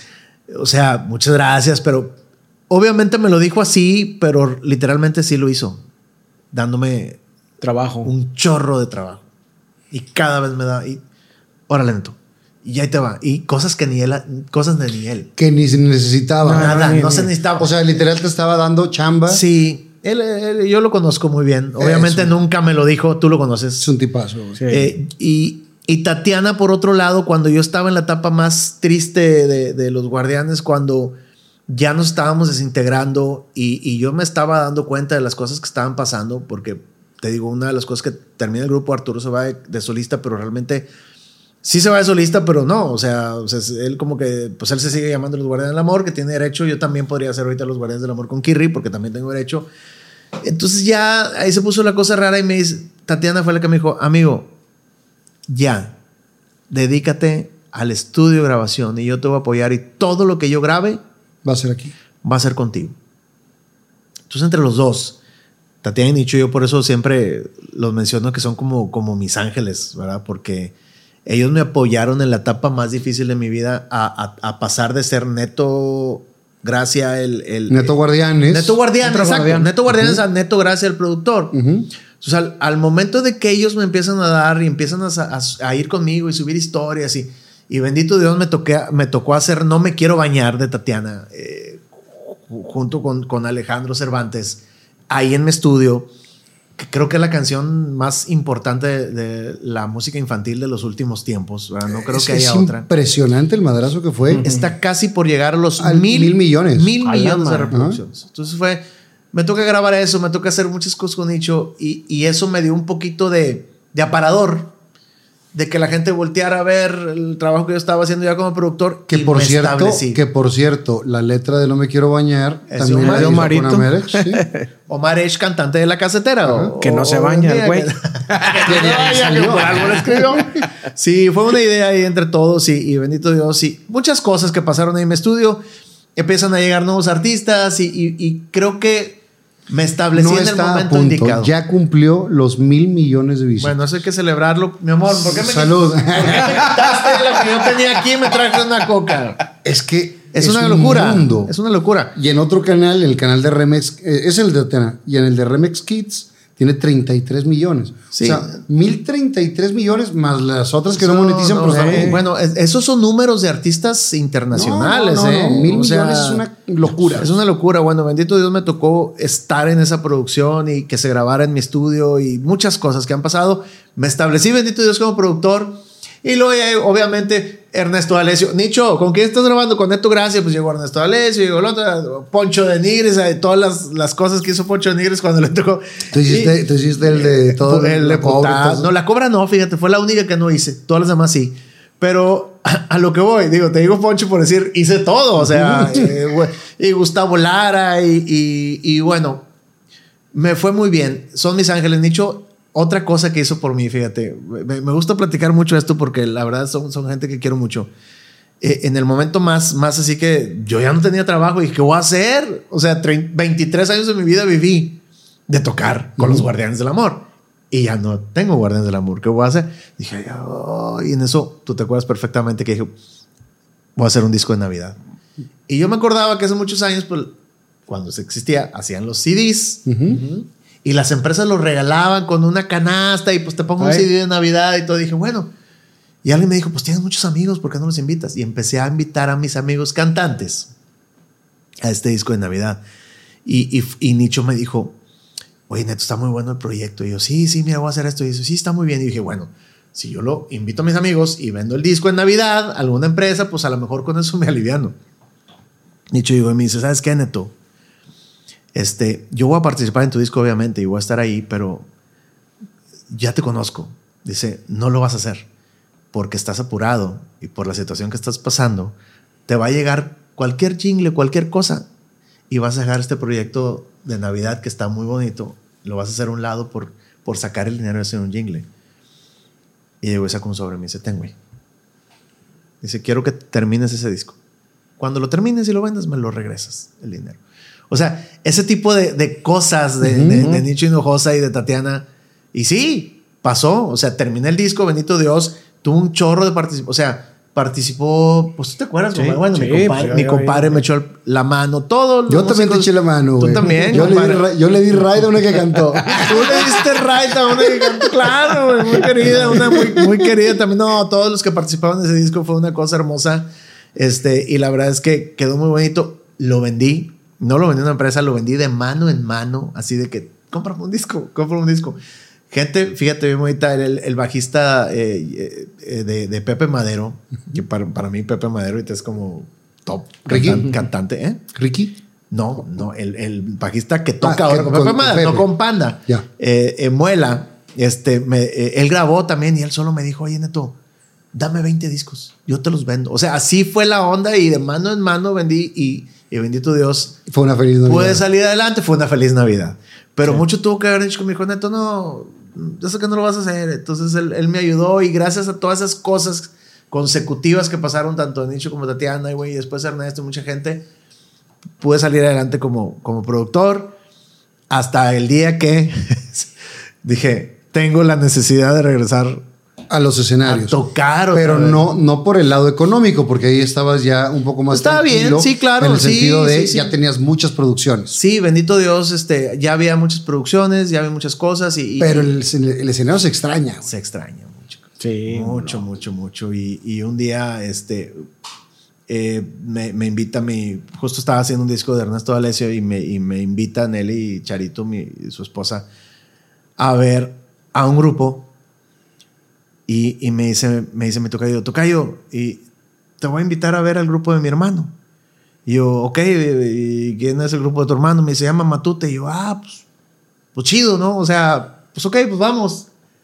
Y fuimos al auditorio Pabellón M a ver a Matute.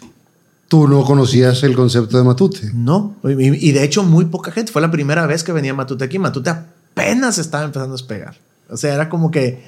A despegar eh, comercialmente hablando, porque en el... Ah, bueno, sí, eh, todavía. No, no, no, no, no, no, claro, México, allá en. México la reventaban, pero estaba empezando a reventar nacionalmente.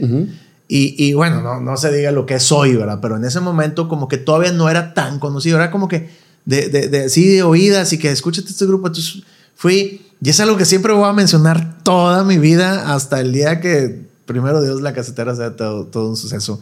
Este, fui, me senté, los vi y me dije, no, o sea, yo, yo tengo que, me, me- me, inspiró demasiado. Dije, yo tengo que regresar al escenario, yo quiero hacer eso que están haciendo ellos. Yo quiero estar tocando eso. Veo, veía que se divertían, que estaban tocando covers del 80. Era una gozadera. Y, y dije, no, güey, tengo que, tengo que volver a, a- a tocar. O sea, fue un como me, llama, me llamó otra vez el escenario. Y los vi tocando y sí dije, chinga, debería hacer ese rollo, pero en, en, en- Grupero. en la cuestión grupera. La cumbia. En, la- en lo que nosotros, en lo que nosotros le sabemos. Y ahí, en el pabellón M, saliendo, en el, en el, de verdad, en el estacionamiento, le hablé a mi compadre Kiri, como a casi la una de la mañana. los- le dije, compadre Kiri, vamos a hacer, hazme caso, le dije, te invito a un proyecto, pero necesito que, que me digas que sí. güey". Traigo, le, acabo de ver un espectáculo bien bonito y me dieron ganas de tocar otra vez y le digo, "Y vamos a hacer un homenaje a la onda grupera. Vamos a tocar todos los covers de toda la... Después me platicas, güey, estoy dormido. no, no la estás engrosando. no, es en serio, estaba dormido. Dice, sí, sí, compadre, sí. Y ya después, obviamente, el otro día le platico, me dice, sí, ahora le vamos a hacer. Le dice, ahorita estoy, estoy en el MT. Pero pues obviamente... En una de esos. De hecho, de hecho, estaba en una etapa eh, un poquito ahí media complicada. Este, porque yo ya traía yo otros, otras ideas, otros proyectos. Y andaba haciendo un proyecto ya mío, personal. Este, y bueno, yo con esto eh, hemos hecho como bien, ya Sí, lo dijimos. de Bárbara. O sea, hem- hemos tra- eh, trabajado varias cosas y hemos hecho una amistad, como bien dice, o sea, desde aquellos años. Y este, sí, ya nos veíamos menos, obviamente cada quien con lo suyo, pero de repente yo necesitaba grabar algo y iba con... con- Sí, con- como, con- como siempre, cada, cada, cada la llamadita. ¿Qué, ¿Qué onda, compadre? ¿Qué estás haciendo? No, ¿y tú? ¿Y cómo vas con esto? Bien, no, pues fíjate que yo acá con De hecho, en, la- en lo de zona escolar era. participamos. Sí, el hemos, hemos, Hemos- hemos hecho muchas siempre, cosas. siempre, como siempre, que sí. O sea, musicalmente de hecho- somos muy compatibles. Y de ¿sabes? hecho, de hecho, eh, Neto y yo eh, hemos, este, digo, independientemente de los otros, somos los que más hemos tenido más contacto Ajá. y más nos llevamos y todo muy bien. ¿Le hablaste Entonces- del siguiente? Sí, sí, sí, me dijo, dale, dale, yo- dale. yo le pero dije, ¿De le qué se dije- trata? Me le dije, no sé, traigo esto en la mente y estoy pensando en estos integrantes. Pero haz de cuenta que yo ya estaba viendo, dije, estos son los que tienen que estar. Sí, cuando me- en ese momento. y cuando Sí. él me dijo del proyecto o de la idea, y él me dijo de Matute, no, pues yo igual. No, No sabes, no, pues, tampoco, no sé. La chingada. Pero, este, pero ya me explicó y ya me dijo quién, quién iba a estar ahí. Yo- Y dije, no, pues yo quiero jalo, güey. yo quiero hacer un espectáculo. O sea, mira, sí, sí tuve. ¿Por qué? Porque obviamente, imagínate tantos años que estuve con los guardianes de, de una manera. que yo, yo sentía que, güey, pues éramos mucha balada y mucho todo. Y a mí me gusta la fiesta, compadre. Yo, yo quería brincar en el escenario, andar, que se viera un espectáculo. Y pues siempre los Guardianes del Amor fue un grupo romántico. Entonces, pues tocábamos baladas. Entonces, como que era nomás así, qué padre, sí, bendito Dios, tuvimos mucho éxito. y- Pero tenía, necesitaba hacer eso. Y mi compadre me dijo, va. Y ¿A luego le le hablé a Fede, le hablé a Fede Caballero. El baterista. Que es un gran baterista Sí, de la dinastía de los caballeros, de, de la Guayaba. de Sí, del, la- del, del la pipiripao, de los plebeyos, con dos Que- hermanos también Que talentosísimos. este, que este güey ha tocado en N cantidad de agrupaciones y la última es Panteón Rococó. Panteón Rococó. Eh, Fede es el, es el baterista por excelencia, o sea, es uno de los más grandes bateristas de México, en mi opinión. Y yo eh, realmente, a todos los que sabré, realmente es como que eh, yo los admiraba mucho, aparte, es muy buenos amigos. Y le hablaste a Fede qué te A? Fede, Panteón Rococó. Fede ya había, yo, yo ya le había hablado. Éramos, o sea, ya de entrada éramos muy compas, ¿no? O sea, nos juntábamos con, con las esposas y todo eso. Y yo siempre que lo veía decía, ay, güey, yo quiero tocar con ese güey. Porque tú como bajista esperas una roca, güey, como Fede, ¿no? Entonces, que un vato macizo en la batería y, y con esa actitud y, y, y- y le hablé y ya, ya había tenido un acercamiento porque cuando nos separamos los Guardianes del Amor y Arturo me había dicho que se iba a ir de solista, yo dije, bueno, pues déjame hago Mis guardianes. pues mis, no, los guardianes, porque pues éramos los, o sea, si Arturo se va de solista como Arturo, pues nosotros éramos los guardianes del amor. Y hasta que Oscar me dijo, fíjate que yo este, me voy a ir con Arturo. Entonces, eh, esas fueron las cosas raras que pasaron, que ya ni quiero acordar. Pero casos que pues se fueron ellos dos y nos dejaron a Pablo y a mí. Entonces Pablo y yo, yo le hablé a Fede como baterista. Entonces ya habíamos tenido un acercamiento hasta que dije, es un paréntesis aparte, Oscar Flores, voy y le digo, dime por favor qué tengo que hacer, tú que ya pasaste por esas etapas. El cantante se salió. ¿Qué hago? Me dijo, se van a empinar los dos. Esas fueron las palabras de Oscar Flores, literal. Los dos se van a empinar. Y yo, wow. Pues gracias, ¿verdad? Sí, no, pues dije- Digo, es muy directo, pero es la realidad. Sí, no, pues gracias. Digo, eres, has sido 23 años mi representante y te quiero pedir un consejo. Y al, básicamente así me dijo, no va a pasar nada con ninguno de los dos. Digo, ¿Por qué digo, no están conmigo?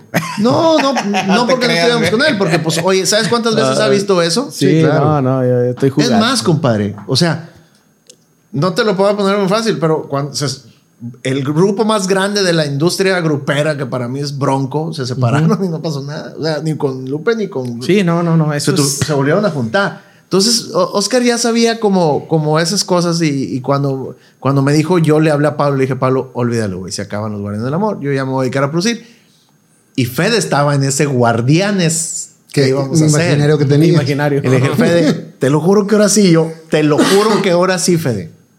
Y me dijo, neto, güey, va, o sea, yo, yo, lo- yo jalo, güey, o sea, tú dime qué hay que hacer y todo. Y después de quién le hablaste. Después, a Paquito López. Paquito López. Paquito López, que, que él hace muchos años, él es hijo de Paco López, que toda la vida De también. De- de- sí, de Corum, de una de las bandas pues, más prestigi- prestigiadas, sí, prestigiadas de aquí en Monterrey. Su papá, que tiene toda la vida cantando desde en los 80 cantó siempre en los mejores grupos de eventos sociales, aparte de un gran locutor. Y su también papá hizo Disney. Sí. que fue dobl- doblaje de Doblaje. Disney y todo. Y Paquito, como que, pues mucho más joven que yo, yo soy más pegado a su papá. Un día me habla Paquito y me dice, oye, Master, cuando tenga chance, si puedes, dame una oportunidad, yo, yo arreglo, yo produzco. Y ya, y sí le hablé, y ya habíamos hecho varias cosas. Ya Yo te- conocí a Paquito en tu casa cuando se rompió una mesa, ¿no te acuerdas que Ah, claro, sí. Todavía no existe la casetera, No. Paquito le hizo ¡pac! se rompió. Nomás el puro brazo. Esa noche también mesa. cayó Chuy.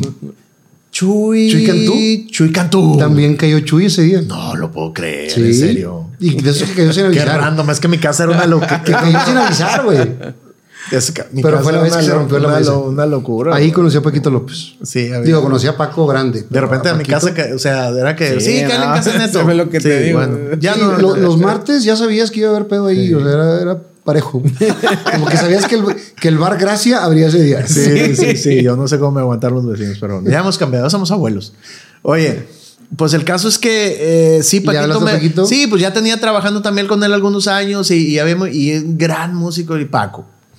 Para que la gente también lo, lo ubique, eh, hace muchas colaboraciones con Los Claxons. Sí, Toca sí, con Claxons. ese- es un gran jazzista. sí, hasta, hasta hace un tiempo, pues fue el, el pianista de los, de los Claxons, director también de Ernesto Alessio, director de. pues, no, es un No, Paquito es musicazo. un musicazo y, o sea, está muy, muy cañón. Y- Y, Muy y de hecho, se, se- se- se- o sea, bueno, es que ahorita vamos a hablar de la casetera sí, sí, todos, sí. pero, la pero la mano de Paquito, o sea, se siente en, en- en- en- la Claro. casetera. Y luego le, y luego le, des- pues obviamente después, pues, te- fíjate, veníamos de hacer el disco de Navidad. Y en el disco de Navidad tocamos, estuvo Caro La Morocha, que también me echó la mano ahí en, en estar en ese disco. Y habíamos hecho casi sin querer, la canción de Caro la habíamos tocado. Yo los que escogí para que tocaran esa canción, compadre Kirri, Paquito, Fede, y, ¿sí me explico? y, y los metales, justo los metales que están ahora en la casetera. Que esos metales tienen trabajando conmigo, no sé, güey, 15 años grabando producciones de todo mundo, ¿no? Y le hablé a Caro y Caro, sí, claro, ¿cómo no? Vamos a darle. Entonces empezó la casetera. Sin cantante. Sin cantante. ¿Cómo? Hombre. Ah, sí, cantante hombre. Sin cantante hombre. ¿Y en qué momento entró Omar? Pues Omar entró después, hicimos, eh, calamos a dos, tres compas ahí. Y en eso, oye, pues es que sí necesitamos quien cante las de hombre, güey, porque no, no, no, o sea, no, no, no puede haber nomás una mujer cantante. Y pues no sabíamos, ¿verdad? calamos a uno, calamos Sí. a dos, y aquel no, aquel otro. ¿Sabes a quién le hablé? A Poncho Herrera. Poncho Herrera. Poncho Herrera le hablé y dije, pues claro, a ver, si somos exgruperos o somos Pues, gente del tocó la- medio. toda la banda también y- Poncho y Poncho canta. La licuadora, con- hora, hora. No, Sí. cállate, Poncho canta con madre, ex cantante de conspiración. Justo en ese momento me dijo, Neto. Vuela, vuela, también el, el Sí, grupero, güey. con madre, Justo en ese momento me dijo, ¿sabes qué, Neto? Está muy padre el concepto que traes, pero justo ahorita, dice, estoy retomando conspiración con Jorge Lozano. Y tenemos gira en Sudamérica y no sé qué. Entonces, como que no lo vi muy... Convencido. Sí, cuando les hablé a todos de que a huevo que sí. Y, y como que Poncho no tanto. Luego le hablé al hijo de Héctor Mier, primo de Yuli, eh, Torín Mier, el que hizo la voz de Santa Claus le dio un beso a mamá. Dije, Y Torín. Y también dije, no, se me hace que voy a tener, o sea, se me hace que no es por ahí porque, pues, está, está Lumier. Sí, está O sea, yo no, con ellos. no, te necesito a gente que esté, que pueda, güey. Sí. Y ahí fue cuando empezamos ya con, Con la casetera. Ah, Amorito me salió en un. Estábamos viendo videos y de repente en un playlist salió. Y yo, Omar, es cubano. O sea, nada que ver con la música grupera, pero dije, se me hace que si lo ponemos a cantar eh, las cumbias que nosotros traemos, va a tener un sello. Y finalmente él no tenía esa cultura musical grupera. Cero. No. O sea, no, no, no, no. trae esa, ese chip en el ADN con Le el que dijo a, acá. a Neto, ¿estás seguro, güey? Lo que estás, lo Oye, que Neto, ¿estás haciendo?" seguro que te yo? Sí, güey, nomás apréndetelas, cabrón. Entonces, pues empezamos a hacer las cosas, pero obviamente eh, era, era un proyecto como que, mira, yo, yo, yo, la verdad, en muy, muy en mi interior, porque mi esposa se enoja conmigo, yo decía, no, hombre, mira, vamos a hacer una hora de covers gruperos y lo vendemos en las bodas y en los 15 años como los shows de reggaetón y ya ves que llega el farafara y luego llega el- la banda y pues vendemos una onda, una hora de música grupera. Y Belia me decía, no es cierto. Con esos musicazos, güey. Sí, Belia, Be- Belia, mi esposa, me decía, No. no, me, no me mientas. No, y- y- ya y- sé, ya ¿A sé para dónde vas. Sí. No, y luego, y luego eh, Pepe, que te compró el show sin, sin, o sea, Sí. eso también, eso también ya te empezaba a decir, ah, cabrón. Cuando empezamos, de repente que foto, y salimos todos aquí ensayando y todos, o sea, el medio musical y el medio artístico, como que, ¿qué chingados están haciendo estos juntos? Estos juntos. Sí, era como que, obviamente, eh, eh, eh, porque el medio musical sabe quién es Fede, a quién es Paco, o sea, están juntos, ¿qué están haciendo? Entonces, cuando lo ven, oye, todavía no empezamos, todavía no, ya habíamos venido un show. ¿Quién se los compró, güey? Pe- eh, Pepe, un, un- un compa que tra- trabaja en, en, en Troy Eventos, ¿no? en Troy Eventos, un, un viejo amigo mío me dice, oye, ¿qué es eso que están haciendo? Y le dije, mira, es esto, vamos a tocar todos los éxitos gruperos de bla, bla, bla, bla". Me dice, ¿y cuánto cuesta? No sé. Pues no sé, güey. Pues le solté un número, me dice, espérame tantito, nombre el otro día me habló, ¿sabes qué? Iba tal grupo, tal grupo, tal grupo, a un evento del- de la uni, pero ya quitaron uno y ya los metieron ustedes. Y yo, güey, en serio, sí. Y yo, No, eh, pues raza, ahora sí vamos a jalar, güey. jalar, tenemos un show, cabrón, pues hay que jalar. Entonces nos pusimos a echarle ganas y armamos un repertorio, pues bueno, pero muy, limi- muy ¿Cómo? limitado. ¿Cómo deciden hacer el primer setlist? De hecho, es lo, es lo que apenas iba a decir eso. O sea, yo creo que eh, estábamos todos, ah, como dice Neto. Yo luego lo dije que sí. Te digo, en ese momento andaba yo queriendo hacer un proyecto. De hecho, tengo ahí los temas, hice tres temas por ahí. Este, y, y, y yo le dije, no, sí, güey, sí, jalo. Eh, el MT estaba como en stand-by. Entonces, eh, igual todos reaccionamos igual. No, yo sí jalo, jalo, jalo, jalo. Y nos imaginábamos. O sea, no, pues esto va a estar chido. Pero cuando ya empezamos, yo creo que, que lo que nos dio la pila, cabrón, es de cuando ya empezamos a jalar. O sea, cuando ya empezamos a armar el Sí, primer como que- medley. Como que, ah, güey, suena Ay, muy güey, o sea, suena esto bien. está chido. Qué padre. Y entonces como que sí empezó la onda chido, pero como que todavía se... Pasaron dos años, compadre. Dos Sí. años de... Qué chido, ah, dale. ¿Y cuándo nos vemos? Pues ahí nos vemos. Y pasaba un mes. Y luego de repente, ah, hay una chambita. Bueno, vamos. Tenemos un evento privado. Bueno, vamos. No, no, no era todavía... Sí empezó a haber reacción a- al nivel que tú tenías en mente. O sea, a, la- a- a los eventos privados, todo eso.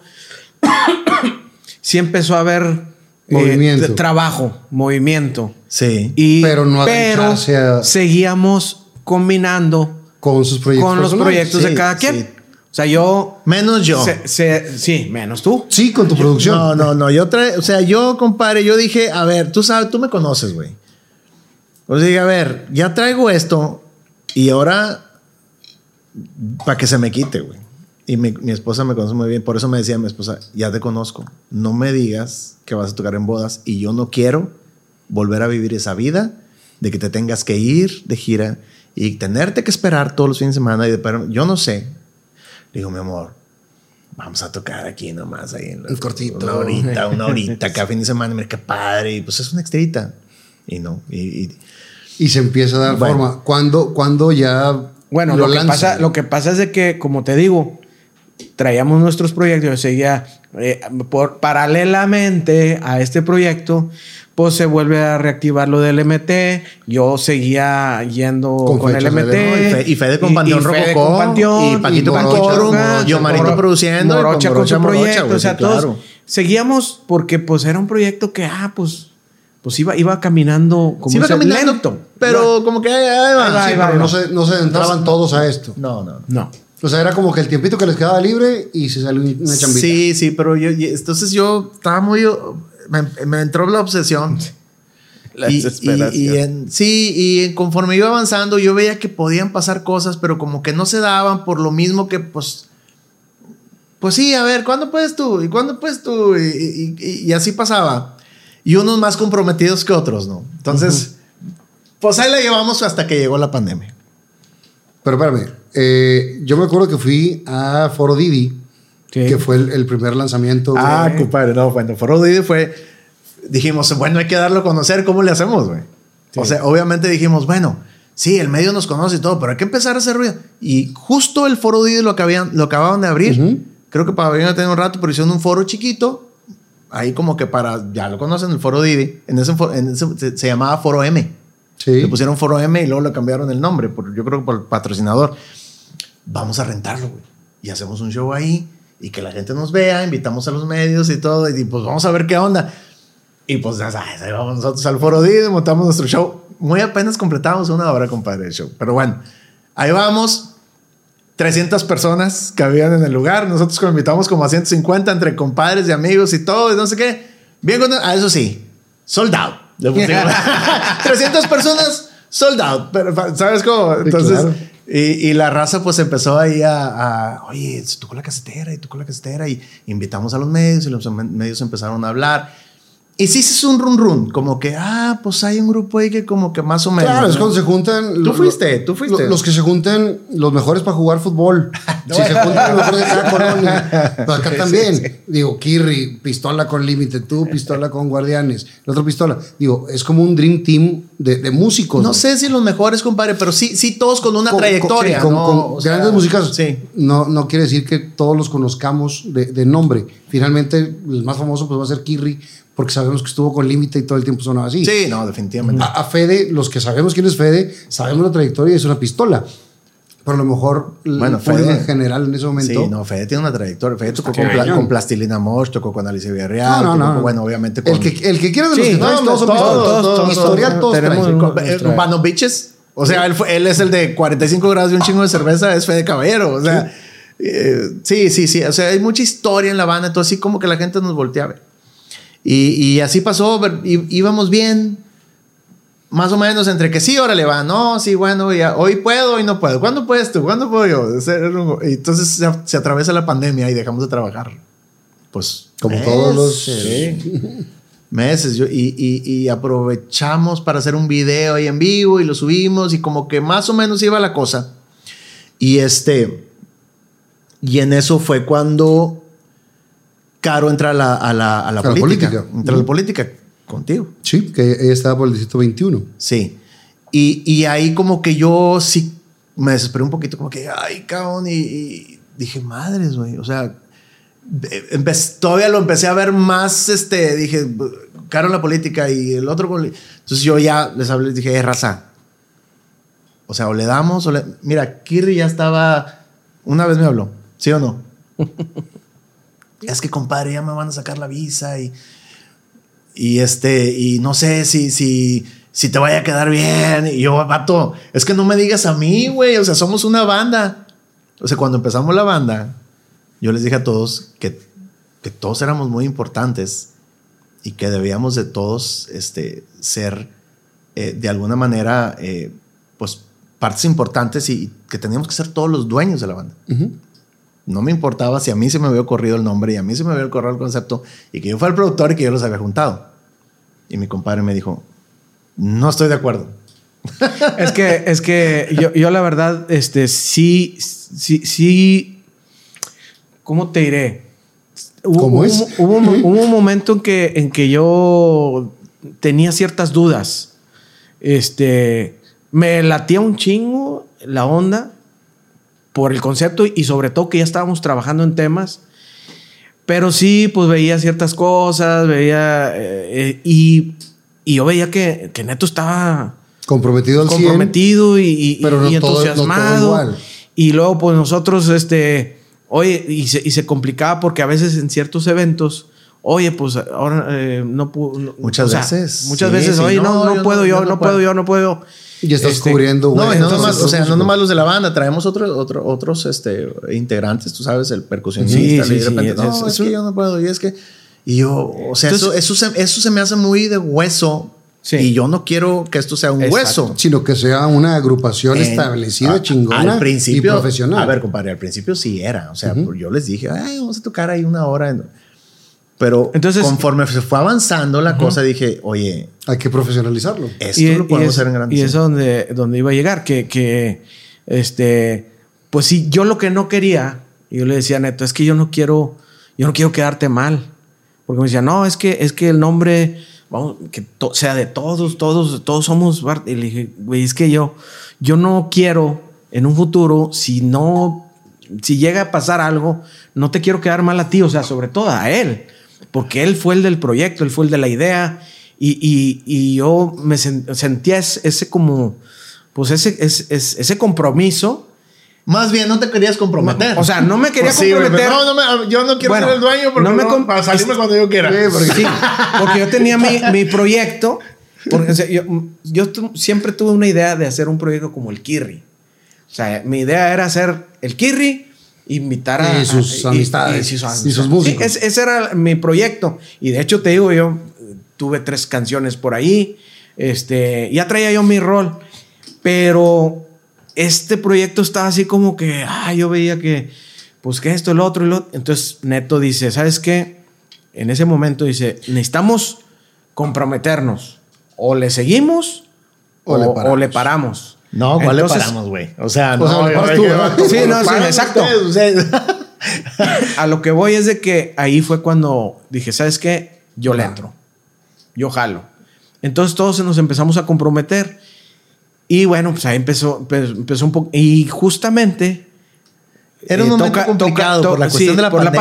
pandemia. de la pandemia. Pero sí. también se estaban viniendo cosas, se nos estaban presentando cosas importantes que necesitábamos tomar Que- una que decisión. pudieran ser importantes, pero, pero que no iban a pasar, compadre, si no nos comprometíamos. Exactamente. es, es donde llegó ese Eh, punto Y, que y- tenemos y que en ese punto también, si hubiera ganado Caro, dices, se va a la, a la- al Congreso. ¿y Sí, no, no, sab- hacer? no sabíamos qué iba a pasar. Entonces, eh, sí, sí fue un, un punto ahí de, de como de, de quiebre el decir, oye, eh, manches, güey, ¿qué va a pasar con la banda? Más aparte, pues yo creo que a mí, a, a nadie de nosotros nos, nos convenía tener la bandera de ningún partido, obviamente, obviamente. O sea, era como que, oye, pues es que Pues imagínate, güey, si el, eh, el- el- ¿cómo se llama? Cualquier partido. eh, Morena quiere que tocamos en el, en, el, en el cierre de campaña y nosotros necesitamos chambear, pues no, pues no vamos a poder, güey. Entonces, fueron un, un chorro de cosas y, y- y llegamos a la... a la, eh, ah, bueno. Llega un momento donde, donde tenemos un show y, y obviamente Caro ya no pudo. Caro dijo, no, saben que yo no puedo porque tengo que la candidatura. Nunca había faltado, igual que yo, igual que Omar. Eh, Kirri una vez faltó, creo, una vez, tú una vez también. Nomás por- una por vez. un- Por, ir con el MT. Y desde esa vez ya dije, Sí, no, pero, ella, pero ella dijo, sea, es que estaba bien complicado, este, yo no puedo porque él, él va, tenía un evento de político. Y entonces para mí fue una señal, ¿no? fue, fue una señal y así como que dije, no, no vamos a, no vamos a lo que yo, o sea, yo sé que el interés de ustedes Sí, pero no, es no- otra cosa, no pero tenía, no tenía el 100 para darlo en ese momento. no, no lo tenía. Entonces, este, eh, de hecho, fíjate, eh, en una de esas, eh, mi tocayo, D'Alessio me dijo, tocayo, ¿sabes qué? Yo entiendo, yo sé eso de la política. Pues acaba de, de también. Es más, él estaba también de candidato en ese Sí. momento. Me dice, yo te recomiendo que te busques una suplente. Dice, porque yo sé cómo estás. eh, Cuando no fue Kirri quien tocó. Yo, yo llevé un suplente, bueno, mandé un suplente. Este, y fue en San Luis, ¿va? Sí, San Luis. sí, fue en San Luis, mando, fue, fue- fue un par- una vez y luego un medio un show que bien. estaba, estaba bien Y, complicado. cua- y cuando no fue Caro. Bueno, ¿quién- quién entonces, ahí te va. Entonces, cu- cuando, cuando a mí, eh, Ernesto, mi tocayo, me dice, tocayo, eh, yo entiendo, yo sé cómo es la política. Yo te recomiendo que busques a alguien de una vez que sea suplente. Y Y yo, yo te preparando. pues madres, güey. Pues quién? o sea, porque dije, no, y de así empezamos a, pe- empecé a pensar, dije, sí, a lo mejor alguien X. Y una, y estando en una, obviamente tengo, un- tú conoces a Marilena y Omar. Claro. Grandes amigos míos, grandes amigos que quiero mucho en agraviar. Estábamos en una carne asada. Y ellos ya sabiendo, pues, la problemática del grupo y por lo que estábamos pasando, me dice, oye, Neto, ¿y Julie Flores no has pensado en Julie Flores para la casetera? Y yo, no, pero Yuli, así yo sí. así Bueno, como eh, voy a decir algo este, antes de eso, antes que digas eso. Me acuerdo porque cuando, cuando Morocha dice, oigan, pues yo de esta fecha a esta fecha no puedo. Oye, espérate, y si sale algo, pues yo no puedo. Este, igual, pues consigan a alguien. déjenme ver. o- sí, o de- o- sí. o vemos Déjenme si- ver, a ver si me deja el partido. eh. Y luego, y ella misma dice, dice, pues, pues dile a Ingrid. Me acuerdo que dice. Sí. O dile a Ingrid. O, Pero o tú a- a Ingrid ya le habías dicho en una No, ocasión. no, pero ella, ella, ella comentó eso, pero también dijo. a Sí, como más, que nos ¿no? dijo, "Ande- dile a Andrea, a mi hija, dile a Andrea, Ah, a Marcela sí, sí. Mistral, me dio como que hay opciones cuando no pudo ir en ese evento. Pero yo ya, ya, yo, yo ya, la- ya vi, o sea, dije, bueno, yo le sí puede ser un... Y me dice mi compadre, es que sí, sí, Omar. dice, Omar. Ah, Omar, sí. Me dices que no la has visto, ¿verdad? Yo, pues sí, güey, pues la sigo, la tengo ahí, la conozco de niña, conozco a la mamá perfectamente de toda la vida, güey, claro que sí. Me dices que no la has oído, güey, ni la has visto. Y yo, pues a lo mejor no le puesto atención, me dije, mira, me- y me puso ahí en la carne, o sea, me puso un video de la voz.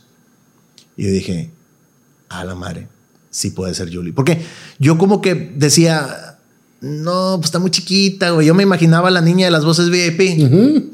O sea, no así, pero dije, pues no, pues ya le conozco, era una voz muy delgadita, este, pues no, no, yo dije, pues a lo mejor no. Y ya cuando la vi dije, sí puede ser. Y en ese momento pensé, dije, ¿sabes qué? No me importa si tengo que empezar de cero, este, todos, pero pues déjame ver, a lo mejor, a lo mejor Yuli quiere, quiere echarle ganas. Entonces le hablé y le dije, Yuli Flores, ¿Cómo estás? Bien, me dice, ando de vacaciones. Ah, le hablé a la mamá, fíjate. Le hablaba a Norma. Le digo, Norma, ¿cómo estás? Ay, Neto, qué gusto. Sí, saludos a Norma. Yo la quiero mucho porque la conocemos de mucho tiempo y aparte, pues digo, obviamente eh, conocimos al papá de Yuli, tocamos con él muchísimas veces, eh, Sergio, que en paz descanse, los Mier. Sí, bueno. Y me dice, ¿sabes qué, Neto? Va llegando de Finlandia y dice, pues anda de huevoncilla. Esa fue la palabra que me dijo. Sí, ya la conoces, no, ya la conoces. De Santiago. Sí, de Santiago. Me dice, no, anda de huevoncilla. Y le dije, ¿sabes qué? ¿Es este su teléfono todavía? Me dice, no, ya lo cambié, ya me lo pasa. Y le hablo, Yuli, ¿cómo estás? Ah, yo lo intento. Le digo, este, ¿sabes qué? Quiero, quiero platicar contigo. Cuando, es que estoy de vacaciones cuando regreses. Regresó Yuli de vacaciones y, y sí nos vimos. Y le digo, ¿sabes qué? Yuli, este, me da mucha pena lo que te voy a decir, porque yo sé de tu trayectoria, sé todo el tiempo que tienes en la tele, sé de tus seguidores, sé de todo lo que has hecho, pero necesitamos una suplente para que cantes en mi banda. Claro, o sea, ya que ya sabes, sí, lo que seas, pues sí, no, no estoy haciendo nada, yo encantada de la vida, feliz y no sé qué. Dije, le digo, porque dije, no sé, pero es muy probable que, que, que, va- que muy pronto vayas a entrar al quite, güey. Yo ya sabiendo todas las cosas como se venían. Compadre, le doy las canciones, le dije, apréndete el show. El show es complicadísimo, el de la caseta. Es un show muy complicado por las cuestiones de las transiciones y que de una canción a otra y cómo van y cómo las pegas y cómo... Y yo le dije, sí, no te preocupes, yo me las aprendo. Le dije, mira, pues aprende unas dos o tres por lo pronto. Y yo como que pensando, pues déjame la calo. ¿Verdad? y este, y sí pasó. No, creo que pasaron dos semanas. Y teníamos un momento en la Ciudad de México y Caro dice, yo no puedo. Fíjate, cómo son, son las cosas. güey. Y Yuli, ¿cómo vas con, con las canciones? Dice, pues ya me sé como la mitad. Y le digo, pues apréndetelas todas, güey, porque vas a debutar en una semana y media. Y así pasó. Fue Yuli, Se aprendió todo. se aprendió todo, fue un show, le echó Y muchas aparte ganas. condujo ahí. Sí, fue, y Bueno, o fue sea, como, como un, un- participó ahí. Fue una, una detonante, una señal ahí muy importante porque eh, obviamente ya la vimos y a la hora de estar en los ensayos y a la hora de hacer muchas cosas, vimos que pues ella eh, no tenía La disposición, el Eh, profesionalismo. Eso, disposición. Como que dijo, güey, yo a mí dime qué horas. Yo le es que vamos a ensayar a las 9. A las 15 a las 9 estaba. Entonces, eh, llegamos a empezar que, oye, pues, pues a lo mejor puede ser Yuli. O sea, no, a lo mejor no. Y nunca había cantado en el grupo ella.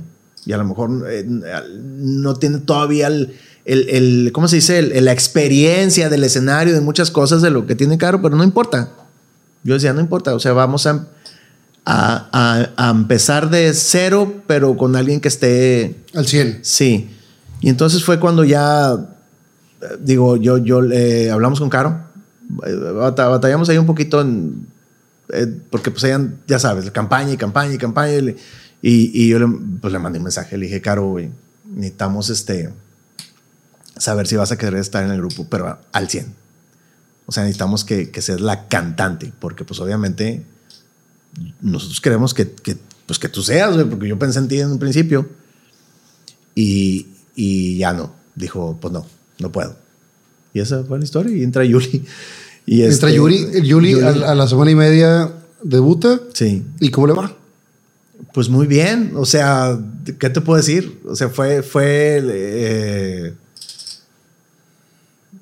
Yo creo que Pues, fue el inicio fue- soñado. yo creo O sea, que, ¿sabes qué? o sea, Mira, fue un pasó evento- algo. Te voy a decir, yo creo que en ese momento se unió el grupo. Porque Yuli llegó a, a como, ya llegué. Y, y- y- y quiero triunfar. Y, todos la ropan. Sí, güey. Y todos así como que, ok, sí, sí puedo. Y, y entonces, no, tú, yo, Neto Gracia, o Kirri, Fede, con toda su trayectoria, con todas las cosas que venían pasando. O sea, no puede ser que la niña que, nueva llegue y te ponga la muestra de cómo tienen que hacer las cosas. Entonces, como que todos de que acabo.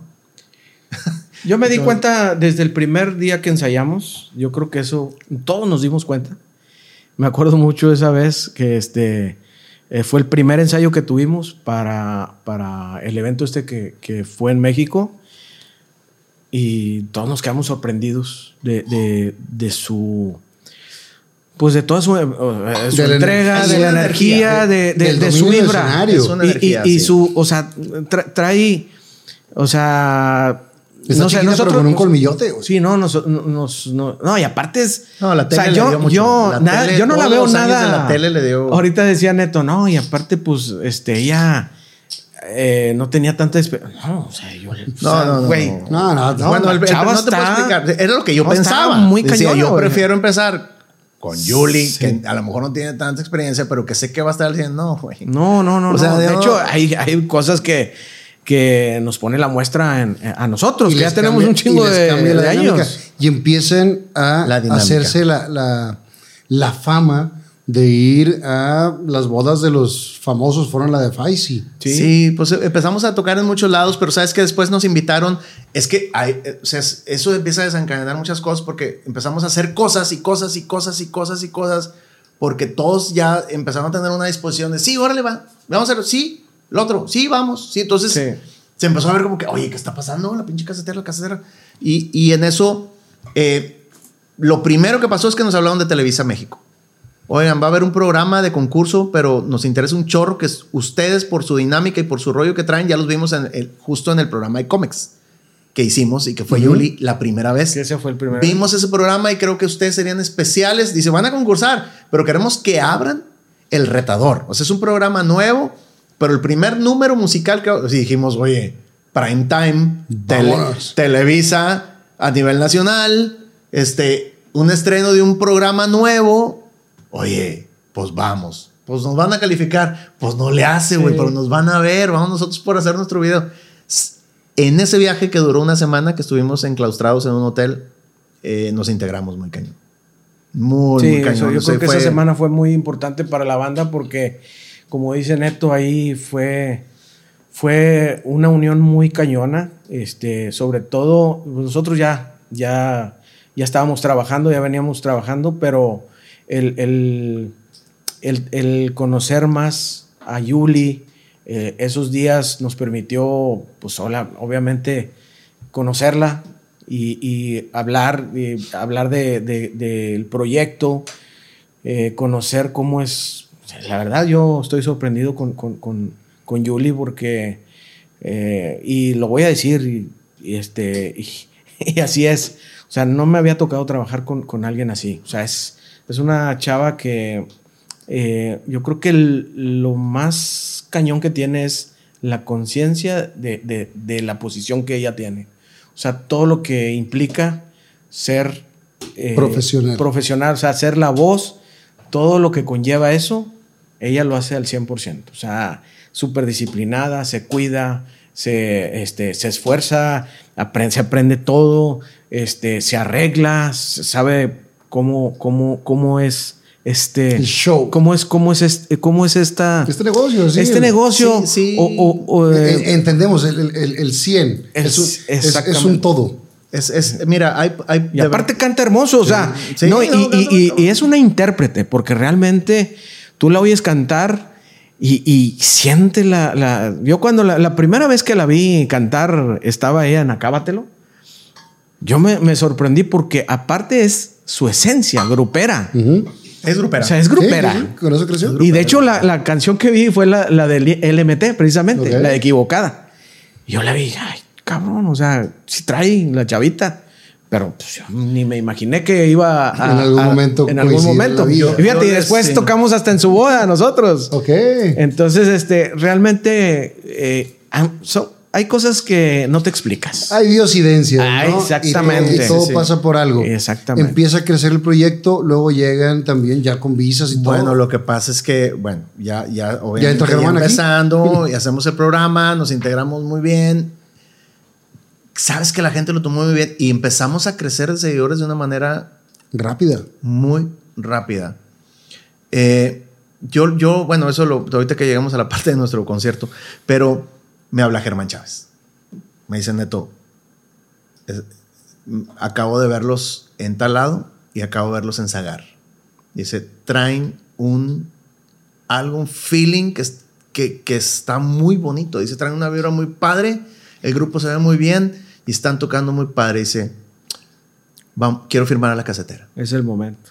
Y creo que es el momento de firmar Así a la dijo, casetera. ¿no? Sí, porque, Ya, claro que- de hecho, ya. ya no, pues ya tú sabes, Germán Chávez. Germán Chávez es mi amigo. eh, Germán Chávez viene siendo el director de DISA para los que no saben. Yo dije Germán De Chávez. Remex. No, de Remex. plan- De Remex. Perdóname, bueno. Eh, pero fue también de DISA. Sí, claro. Bueno, entonces, una de las compañías más importantes del regional mexicano que fue DISA y es, es, eh, su papá y sus hermanos hicieron DISA y ahora, ahora Remex. Para la gente que no, que nosotros platicamos de la gente como si estuviéramos Como si los solos. conociéramos. Como si estuviéramos solos. el, el público no, no, no sabe. Bueno, eh, él es un gran amigo de muchos, de muchos años. Y este, pues él conocía mi, mi- nos contrató para la cumpleaños de Vero una vez a la casetera y luego eh, y ya nos había visto, fue a vernos a Guasanga y todo, vernos pero nunca shows. me había dicho nada.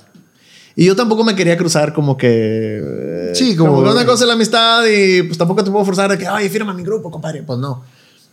Él solo me habló y me dijo, están muy bien y los quiero firmar. Y eso ya, eh, ya ahí fue lo que cerró todo. O sea, el- teniendo apoyo, tú sabes que es muy difícil para un grupo no tener el apoyo, no tener este... Quien vea por La ti, estructura, la estructura, compadre. Ya, y nosotros que somos hechos a la antigüita, que, que sabemos que necesitas el representante, necesitas un sello discográfico, porque hay, mucha, hay muchos... Sí, porque te hablaban y tú mismo agendabas la fecha y luego tienes que... ser- Y, a- y acá ya tienes una oficina, Sí, no, ya, tienes todo. ya Compadre, y- no, y- estructura para apoyo y inversión. Claro. Porque no es como que eh, es obviamente entrar a la radio no son palomitas, ¿verdad? Y estar en, en- en Estados Unidos en la radio no son palomitas y tener videos que tengan reproducción. Todo, es- todo lleva un, un trabajo. Pero lo que nos pone orgullosos es tener quien te apoye. Que también de repente. eh, no, es que yo, yo no quiero este, firmar con una disquera porque te quitan todo. Pues, pues, te quitan, este, pues te quitan de una ficha, güey. Pero yo, yo prefiero tener muchos pasteles que Claro. comerme, güey, ¿no? ¿Sabes cómo? Entonces, yo, nosotros felices con Y Remix. empiezan a trabajar cada vez más, cada vez más, cada vez más, hasta que anuncian una fecha para ustedes muy importante, porque es como que ahora sí eh, el develar todo esto que trabajaron de la casetera para un gran evento que es Pabellón M el pasado 28 de enero. De enero. ¿Cómo Es- me llega esa em- fecha? em- bueno, empezamos a hacer, eh, fue- poco a poco fuimos, la banda fue creciendo y cada vez empezamos a salir más. Hicimos gira en Estados Unidos. En México ya te- llevamos ya casi la mitad de los estados que hemos ido a tocar en ferias, en esto, en eventos, en privados, en todos lados. Y ya habíamos hecho el Show Center el año pasado, en diciembre, sí, en el 21. 21. En el 21 hicimos Show Center. Estuvo bien, fue un concierto muy bonito. Eh, y creo que nos dio también como que una poquito de credibilidad de lo que podíamos llegar a hacer. Y Germán llegó y nos dijo, ¿saben qué? Bueno, hicimos la Arena Monterrey, pero hicimos la Arena Monterrey con otros tres grupos, con Costumbre y con Sólido, ¿no? Ujú. Íbamos como que de, Como de teloneros invitados. y nos sirvió porque hicimos un video, lo subimos, empezamos a subir muchos videos, compadre. Eso nos ayudó mucho. O sea, todo lo que la gente nos ha conocido es por las redes. En la carne asada, ponte la casetera. Y llegas a la carne asada, ponte la casetera. Entonces, eso nos ayudó mucho. Y llegó Ger- eh, Germán Chávez y nos dice, vamos a hacer pabellón de M. Y nosotros, ¿qué? o sea, Germán, o sea, sí, pero será momento. Y dice, "Mm, vamos a hacerlo, yo sé lo que les digo. Y abrimos la parte de abajo, el primer, eh, y nosotros así como que, bueno, pues si llenamos lo de abajo, chido, aunque sea algo. Y, y pasaron cosas bien bonitas. En, ¿Y al cuánto tiempo se hizo el sold out de la primera parte? 10 días antes del show hicimos soldado. Bueno, no, el, el, No, no, el de sold la out parte de abajo, de la primera parte. No, se tardó. se tardó, pero cuando abrimos el segundo piso se llenó en un día. Y luego abrimos el segundo y, y, y 10 días antes del, del concierto fue sold out. Nos quedamos sorprendi- sorprendidos. No nos lo esperábamos nadie. Es más, familiares de nosotros que, oye, este, ya no alcanzamos boletos. Sí, Familiares. ¿no? no Mucha alcanzamos raza se quedó ahí con... Y entonces, pues estamos muy felices, compadre, de, de todas estas cosas que, que han ido pasando. Ojalá y tengas la oportunidad de, de- de- Nuestros compañeros son maravillosos, pero ojalá y tengas la, la oportunidad de también de, entrevistar a Yuli. Es una persona maravillosa. Tú la conoces también. Ojalá, ojalá que sí, la vi desde, desde chiquita y he visto el Y crecimiento. tiene, tiene unas historias increíbles ella y creo que sí, sí. eh, yo, se- yo lo dije en rueda de prensa que la Yuli tiene muchos fans y que mucha parte de, lo, de la gente que- del, del éxito tiene de, de muchos, pabellón tiene muchos fans, tiene una gran cantidad de seguidores en su Instagram que no saben lo que es en un escenario. Exacto. Bueno, a lo que voy. Tiene muchos fans de muchos años. La gente le escribe, es que yo te veía desde TV Teens. Yo te veía en Acábatelo. Y sabes que querían verla cantar y, y no tenían dónde, ¿Dónde? verla. No tenían dónde. Y ahora la tienen en, en- en las grandes ligas. Y ahora, o sea, aparece en una banda sólida. eh, con, con gente. Con grandes músicos. Sí, sí, sí. Creo que no- los dos nos hicimos. eh, Se, se nos complementamos, compadre. Nos complementamos totalmente. Obviamente ella necesitaba este respaldo, necesitaba alguien que creyera en ella, porque cuántos años tiene cantando, tú sabes Ujú. cuántos años tenía cantando. Y tocaba aquí, te la puerta, y pues hago un CD, como que medio Fíjate por que acá. Pero yo, yo creo eh, que la casetera lo que tiene, lo más valioso que tiene es que eh, las historias de cada uno de nosotros este, Se amalgaman en este se proyecto. amalgaman y aparte este, todos tenemos algo en común, que es eso, que por decir Paquito, Marito, todos, todos, todos, este, eh, la gente que nos conoce, a lo mejor a mí me conoce mucha gente. Mm, por lo del límite, a Neto, a Yuli, obviamente aquí en Monterrey la conoce todo el mundo. Y este, a lo mejor Omarito no tanto, porque pues bueno, él es cubano y, y este, pero a todos, toda la gente que, que nos conoce nos dice lo mismo, que me da mucho gusto que te esté yendo muy bien con la casetera porque te ves feliz. Y, y de hecho es algo que, que toda la gente lo ve y es algo real, porque yo estoy feliz, o sea, como nunca, digo, estoy viendo una etapa muy feliz, Lo- la, la etapa del límite, LMT, la disfruté mucho, pero en esta etapa bien, llega en una edad. Que estás Es disfrutando de estoy manera diferente. disfrutando de una- Es que estamos- o sea, y, y- y es y el, el gozar, el estar tocando éxitos de otros artistas, de otros grupos, con mi estilo, ponerle mi estilo a cierta canción o, o medley, este, a mí me hace muy feliz. Y obviamente cuando toco lo del límite, pues me, encanta. Pero no es lo mismo tocar dos horas eh, de, de límite, que, también me encanta, ¿va? ¿Sabes Pero qué? salirte un poquito de, de tu zona de confort y, y- y- y hacer otras cosas y voltear y estar viendo a Neto, a una sección de metales, a Paquito y obviamente a Yuli ahí al frente, o sea, es, de- es lo que la gente ve y es lo que la gente le gusta de la casetera. Y, y- poco a poco se han ido dando las cosas que, o sea, ya estamos haciendo música original, ¿verdad? Porque, Sí. eh, digo, es muy fácil decir, no, pues eh, es que hacen puros covers y es que, es que es- eh, hay un nivel artístico en, en hacer covers en las versiones que nosotros las hacemos. No, no es nomás agarra canción y tócala. No, se hizo un proceso y si se dan la oportunidad de escucharnos y escuchar las versiones que hacemos, eh, Para la gente que quiere conocer la casetera, ¿qué video debe buscar en YouTube? Pues que, eh, cu- eh, mira, estamos, eh, acabamos de estrenar uno que, que se llama el, eh, el primer el, Orígenes. en el Orígenes se llama, que es un Pero ese, ese yo es creo, original. Yo creo, no, no. Mira, es, es el Orígenes. Siempre hemos, digo, hicimos el, eh, ya sabes, tributo a Selena, tributo a aquel, tenemos muchos eh, medleys y popurrís de artistas ya, pero este en especial es un popurrí que, que con este quisimos abrir nuestro concierto en pabellón porque es una canción de, de cada quien. Ok. En este caso, una canción del límite, una canción de los guardianes, una canción de los Mier, del papá de Yuli, y una canción de, De los de los plebeyos. del papá de Fede.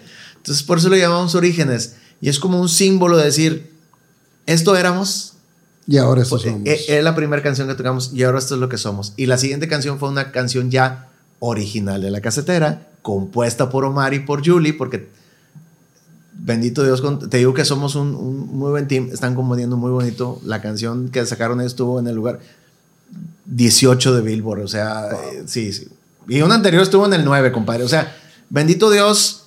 eh, ¿Qué sigue Yo creo, yo casetera? creo que, yo creo Sí. que el tema de orígenes es el que deberían de, de escuchar todos los que nos están viendo. Sí, Orígenes. Este, ahorita está, este, ¿En estamos YouTube? promocionándolo, está en, en YouTube. Obviamente también estamos promocionando eh, eh, el tema Corazón eh, Corazón Idiota. Idiota, que es Original. original.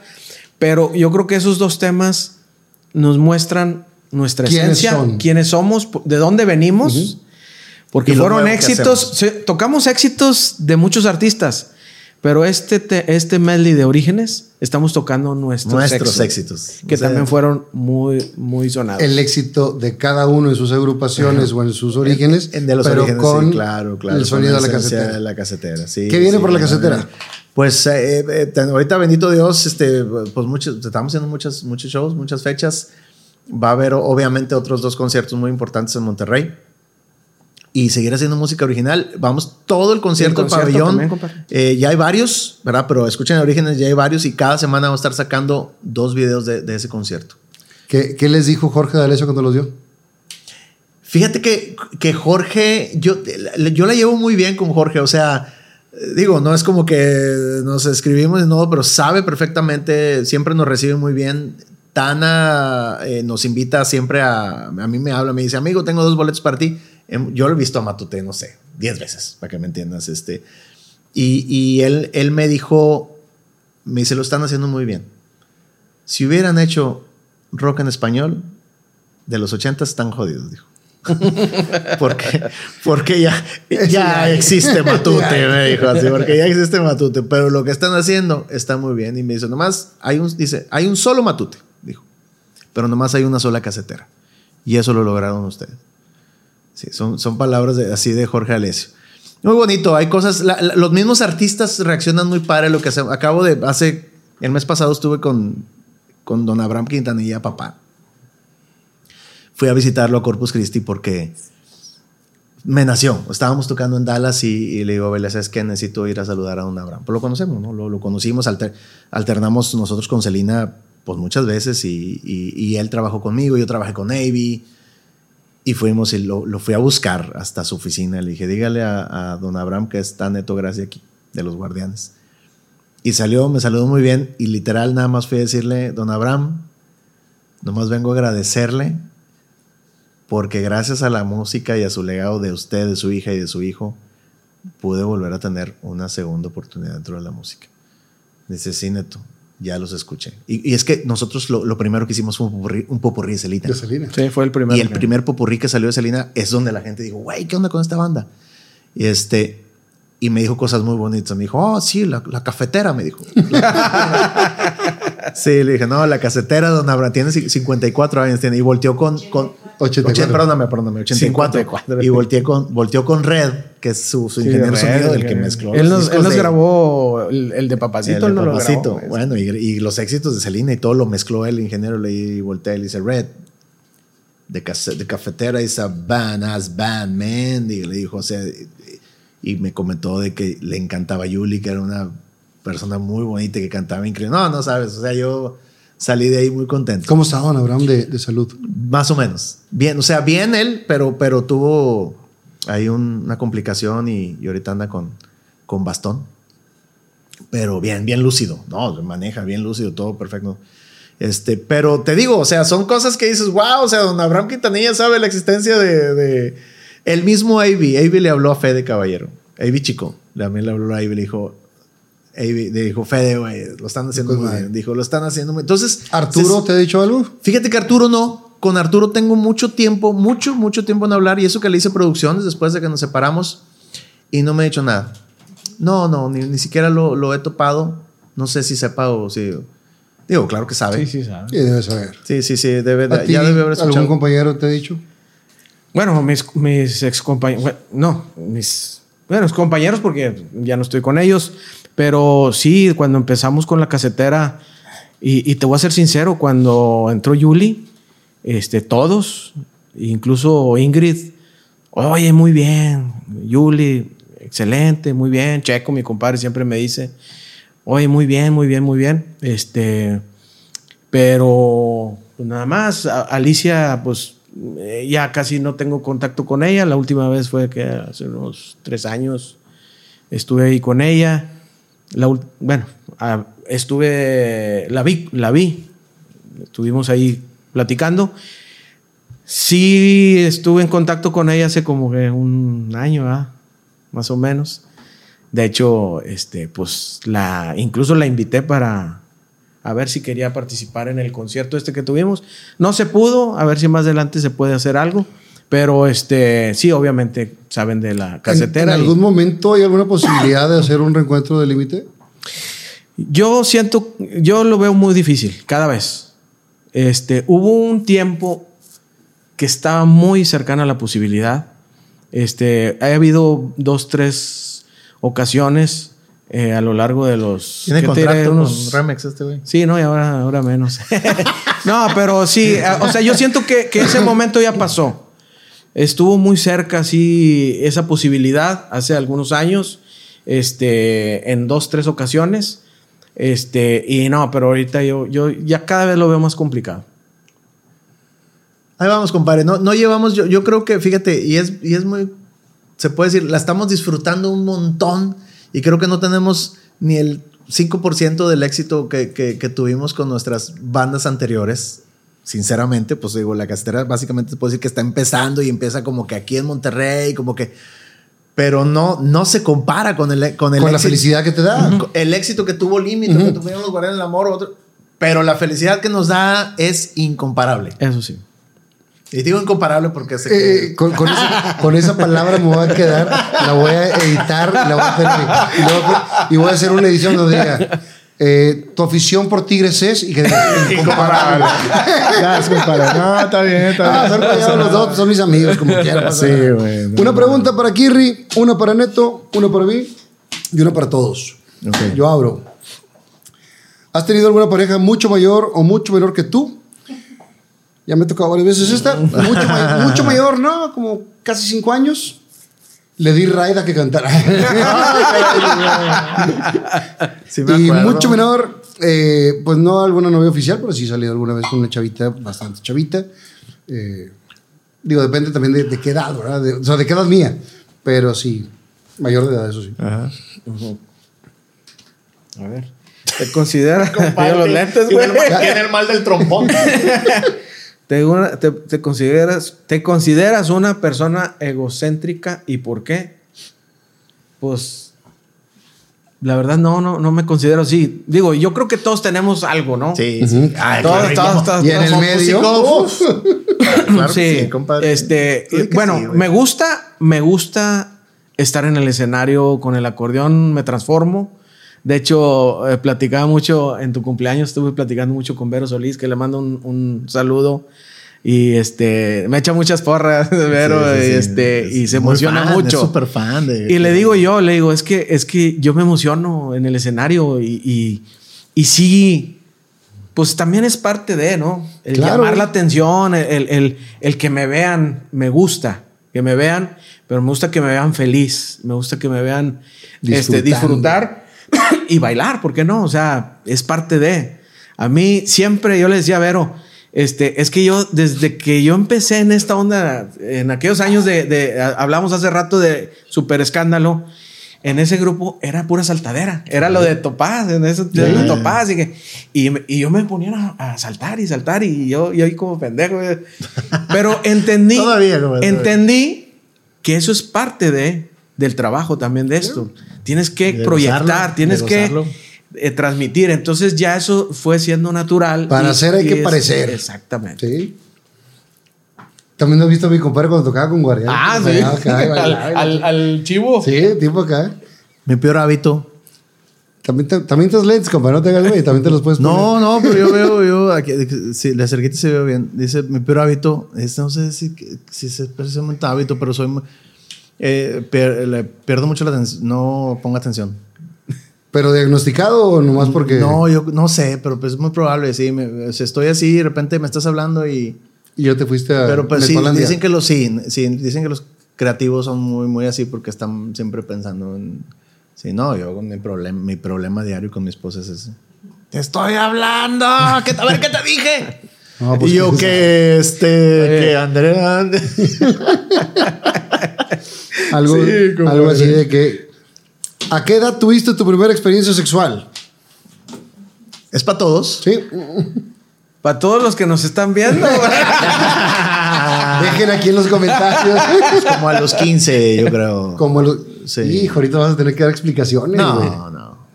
Todo está hablado. Compadre. Yo como... Sí, sí, de hecho. No, pues sí, compadre. Yo soy... ¿Cuál- se acuerda? Fui- Tiempo. Cuando límite no le diste vuelo al mientras estabas soltero. No. No me preguntes eso. Así no me preguntes. no me preguntes. Eh, No, pues yo creo que como que fue como ¿Tú empezaste a andar con tu a- ahora esposa cuando ya estabas en límite? Sí, la conocí antes y luego ya con, con ah, no, límite. te casaste virgen entonces. No, con- cuando ya estaba con límite, el, eh, yo creo que fue como en el 95, 90 96, 97, empecé a andar con Mariana, Ok. que es mi esposa, y más o menos por ese, eh, eh, por ese año empecé a tener eso. Ala, ah, raza, ya los 14. fíjate. ¿Qué le hace uno? Digo, o sea, sí, no demos detalles. De parte de su amigo Fernandito. Fernandito, mira, compadre, para que veas el nivel de compromiso que nos, de que nos despidas, mira, para que veas el nivel de compromiso. Ahí está. Nos tatuamos todos el, el logotipo. Todo lo traen. Todo lo traemos. Cada quien en diferentes lugares, pero sí es, es Es una historia ahí, cu- justo cuando te digo que estábamos en México. Ya, ya, ya, ya me voy. Ah, ya. dale, cuando estábamos en México, este, eh, me, me subí en el hotel, había una alberca bien bonita y estaba climatizada y todo. Y yo le digo, oye, raza, aquí estoy en la alberca si quieren subir. Ah, sí, órale. Pues todos traían así como que su traje. Nos metimos a la alberca y obviamente ya en la alberca, pues sale Marito y está Yuli y todo. Yo, ¿Cuántos tatuajes tienes tú? No, pues yo tengo este. Y no, no, pues yo este y este y este. Y Yuli, no, pues yo aquí y aquí. Y, y, y dice Yuli, vamos a tatuarnos todos. Ándale, vamos a tatuarnos todos. Y Kirri, no, ya los, señ- los señores, los cincuentones. Los. Yo, no, no, a mí me gustan los tatuajes, de verdad, pero me, me gusta ver. ¿Qué te, dije, Verlos. ¿Qué te dije ahorita? Enséñame el que tienes, porque, o sea, me gusta chido que se lo Pero no tenía ninguno. Pero yo no tenía, ni- y dije, no, no, no, Yuli, ándale, vamos a tatuarnos. Es más, me dice, vamos a tatuarnos el logo de la casetera. Yo, mm, no, no, después, Yuli, lo total me dice, mira, ya por darle yo el avión le dije, mira, vamos a hacer una promesa. El día que vayamos a tocar a Miami, nos tatuamos todos allá. Y, Y dice, y dice Yuli, bueno, órale va. Pero yo por dar el avión, oye, pues. Un año Al poco después- tiempo, güey. Un año Hay que después ir para allá. Fuimos a Miami a tocar y Yuli, tatuaje, papá. y se hicieron todos Y el- nos el animamos, tatuaje. nos animamos a hacernos el tatuaje. Qué Sí, pues chido. el logo, el logo de la chido. Pero es por. Que el logo de la casetera es el circulito. ¿El reel? El, el reel donde le damos el la pluma. El engrane. Ajá. Sí, el engrane. El pero cortado para que se vea la C. Exacto. Qué chulada. Les tengo unos regalos. Ah, no, nosotros primero te tenemos No, unos primero- regalos. primero Ah, primero- los ah, doy. ok, ok, ok. Ustedes conocen Acción Poética. Sí, claro. Han visto Sí. las, las barras Sí, de Acción claro. Poética Ah, claro, por. Ajá, como esta, Duermo un poco, sueño mucho. Yo trabajé con Armando Lanís, el creador de Acción Poética, en el 89 Ok. en McDonald's. Después él se hizo poeta y demás, yo me hice cirquero. Y, y él les manda un regalo que es personalizado, no hay otra igual. Ah. Es pensado en cada uno de ustedes. Qué chido. Eh, tiene muchas frases que conocemos de, de la calle, eh, como esta de Duermo poco, sueño mucho, que podemos encontrar muchas barras que pueden estar así. Pero estas, yo le digo, ¿quién va a estar? Y él escribe lo que él quiere. Qué chido, fíjate, él, él de un par de veces nos ha puesto comentarios ahí en, en, en las páginas. ra- de en las páginas. Sí, mucho en Ah, las sí, redes. qué chido. Y entonces, para Kirri, y dice, los sueños no tienen límite. Yeah, Ah, muy bien, compadre. Eh, está totalmente para, para ti. Muchas No, gracias, muchas gracias. Y tengo aquí también la de mi neto, y dice, encontrarnos en un acorde. Yeah, qué bonito. Qué chulada. Muchas gracias, muchas gracias. Y además de eso- No, hombre, qué bárbaro. Para que le tengan ahí en sus, Eso lo voy a, sus obviamente, compadre, lo voy a tener junto ahí No, al Grammy. Claro. Ah, esa Oh, historia no la platicamos, compadre. Ah. Este me ganó el Grammy. Nomás le hagas para acá. Ah, ya, así ya, queda. Sí, pero bueno. Es que ¿Quién le ganó el Grammy quién? Estuvimos nominados en la misma categoría un año, en el 2001, cuando se cayeron las Torres Gemelas. Ajá. No hubo. No ya- hubo celebración. De no hecho, hubo celebración. De hecho, íbamos en el avión. Ustedes iban volando. Ustedes iban volando. Yo ese año no fui, pero allá andaba Arturo y Pablo con los guardianes y estábamos en la misma categoría. Pues no hubo Grammys. Y como unas semanas Se hizo después una anunciaron quién ganó y ganaron ellos. Nos ganaron el Grammy. Entonces, bueno, ese no, no es el fin de la historia. Pasó como un año, ¿verdad, compadre? Sí, sí, pasó un Y un día andaba yo en México en las oficinas de Apodaca, en representación de Apodaca. Y, y, y estábamos ahí en la, en la- cotorreando en la oficina, en una carne asada. Y digo, oye, quiero ir al baño. No, pues que está ocupado, está ocupado, está ocupado. Y le digo, a, eh, creo que a Vicente García, le digo, oye, Vicente, ¿me das chance de subir ahí arriba, a- a- pues al baño de arriba para. Porque este está ocupado ya me anda así. Subo y veo cinco Grammys, compadres. Y yo, ah, chinga, unos Grammys. Voy viendo por encima de todo, ¿ah? Sí. Voy viendo por encima de todo, Grupo Límite, y yo, cinco. Y agarro un Nextel en ese entonces. Sí, y yo. Y yo compadre, oye, ¿dónde están sus Grammys, güey? Que, que nos ganaron. a nosotros?" y me dice, güey, Güey, pues compadre, nunca no, llegaron, pues güey. nunca nos llegaron, no, nunca nos vi. Aquí está. Te los acabo de encontrar. Y que se lo Fíjate. Fíjate. compadre. Todavía que me lo ganó, Se lo llevaste. se lo tuve, fíjate, se lo recuperé al muchacho para que veas el amor que le tengo. No, no, qué chulada. Además de eso, les tengo unas playeras. Muchas gracias, Eh, muchas gracias. Siempre eh, trato de recordar a mis jefes en todo momento. y los dos pasaron por el Ah, programa. Yeah. Y mi jefe, entonces, no, los dos fuimos, Y claro. qué chulada el viejón, mira nomás. y tú tienes el otro, el otro buenísimo. modelo. Muchas No, gracias. hombre. Para Ah, que mira. tengan ahí. Muy bien. de recuerdo los dos. Chica, ¿verdad? Sí, sí, la- el- lo que pasa es que son tallas de, otra, de otros, Sí, sí, otro sí, tipo de tallas. es de chavos. Es, No, mira, ese es, ese es L, pero es, es, supongamos que es como de las chinas, Ajá. que son más chicas, entonces no pasa nada. Los encogen. es correcto. Aquí les tengo los Sí, regalos. no, para que- muchísimas Que gracias. los guarden con, Muchas con- gracias, con muchas cariño. gracias. Yo traigo un regalo, compadre. A ver, compadre. Mira, Sí. mira nomás. ¡Ah, su madre! Es el primer Cassette. disco, güey. Bueno, el, el primer cassette, pero del- de la primera producción de Límite. Y es original, ¿eh? Se ve así medio un poquito. Ay, güey. pero sí es original, mira. Sí está muy cañón. Esta vez no es tan fácil con la misma piedra. Pues todas. Yo sin tu amor, préstame esta noche si quieres saber. Vete, quiero, contigo soy feliz. Te aprovechas, dame valor, solo tú. Las conoces todas. ¿no? Todas, güey, Todas, todas. todas, que todas pegaron. todas fueron madrazo, güey. Mira. Y bueno, pues obviamente en cassette, compadre, pues Bien como flacos somos de la casetera, ¿va? Bien Pero este, pero también- este disco, güey, fue, no, fue. Pues un parteaguas en tu vida. Pues sí, de hecho fue, fue, un, fue un disco que, que marcó época pues, en, la, en la onda grupera, ¿no? Y, este, y ser parte de, de esa historia para mí fue, fue muy importante y pues quiero que... Gracias, güey. Lo ahorita, me lo firmas, por favor. Claro que sí. Y siempre le platico a Neto la misma historia, que fueron con mi jefe de promoción, Sí. Guardianes, y yo tenía el cassette.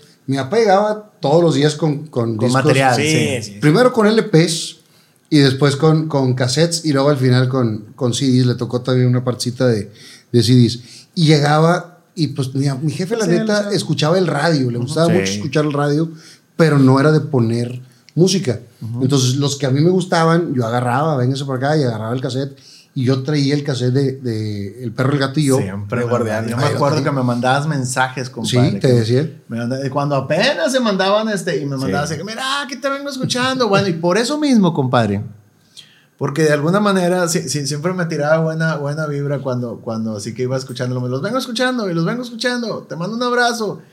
Y pues tuvimos esa época. Yo te quiero hacer un regalo que de verdad, para mí, espero que para también, para mí es un, es un súper, súper tesoro. Por lo siguiente, porque nosotros también tuvimos un primer álbum eh, que también fue, fue muy exitoso y que creo que pues es el álbum que fue más, más eh, exitoso de los Guardianes del Amor. Después tuvimos otros, pero el, el más, más, más exitoso fue ese. Y te quiero regalar el vestuario ¡Ah, su Ah, madre! de la portada, de la portada de ese, de ese, de ese disco. ¡Ah, su Ah, madre, güey! Lo tengo, me he cambiado de casa varias veces y todo, pero justo este lo, lo he querido conservar.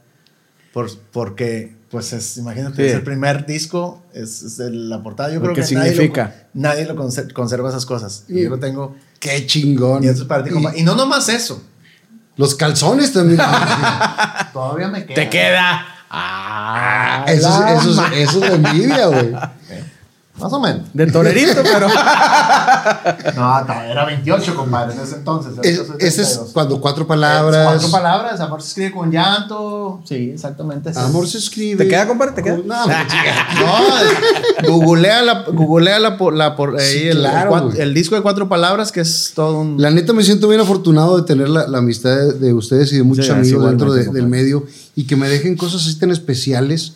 Me Sí. emociona, güey. La neta me, me emociona porque yo soy de, de coleccionista de, aparte de memorabilia, de la historia, porque eso es parte de su historia. Sí. Eh, tener aquí, por ejemplo, un sombrero de Loren- don Lorenzo Monteclaro, güey, que, Claro, que, compadre. que me conoció cuando yo era un niño, que mi jefe lo, lo conoció cuando, cuando arrancaba su carrera.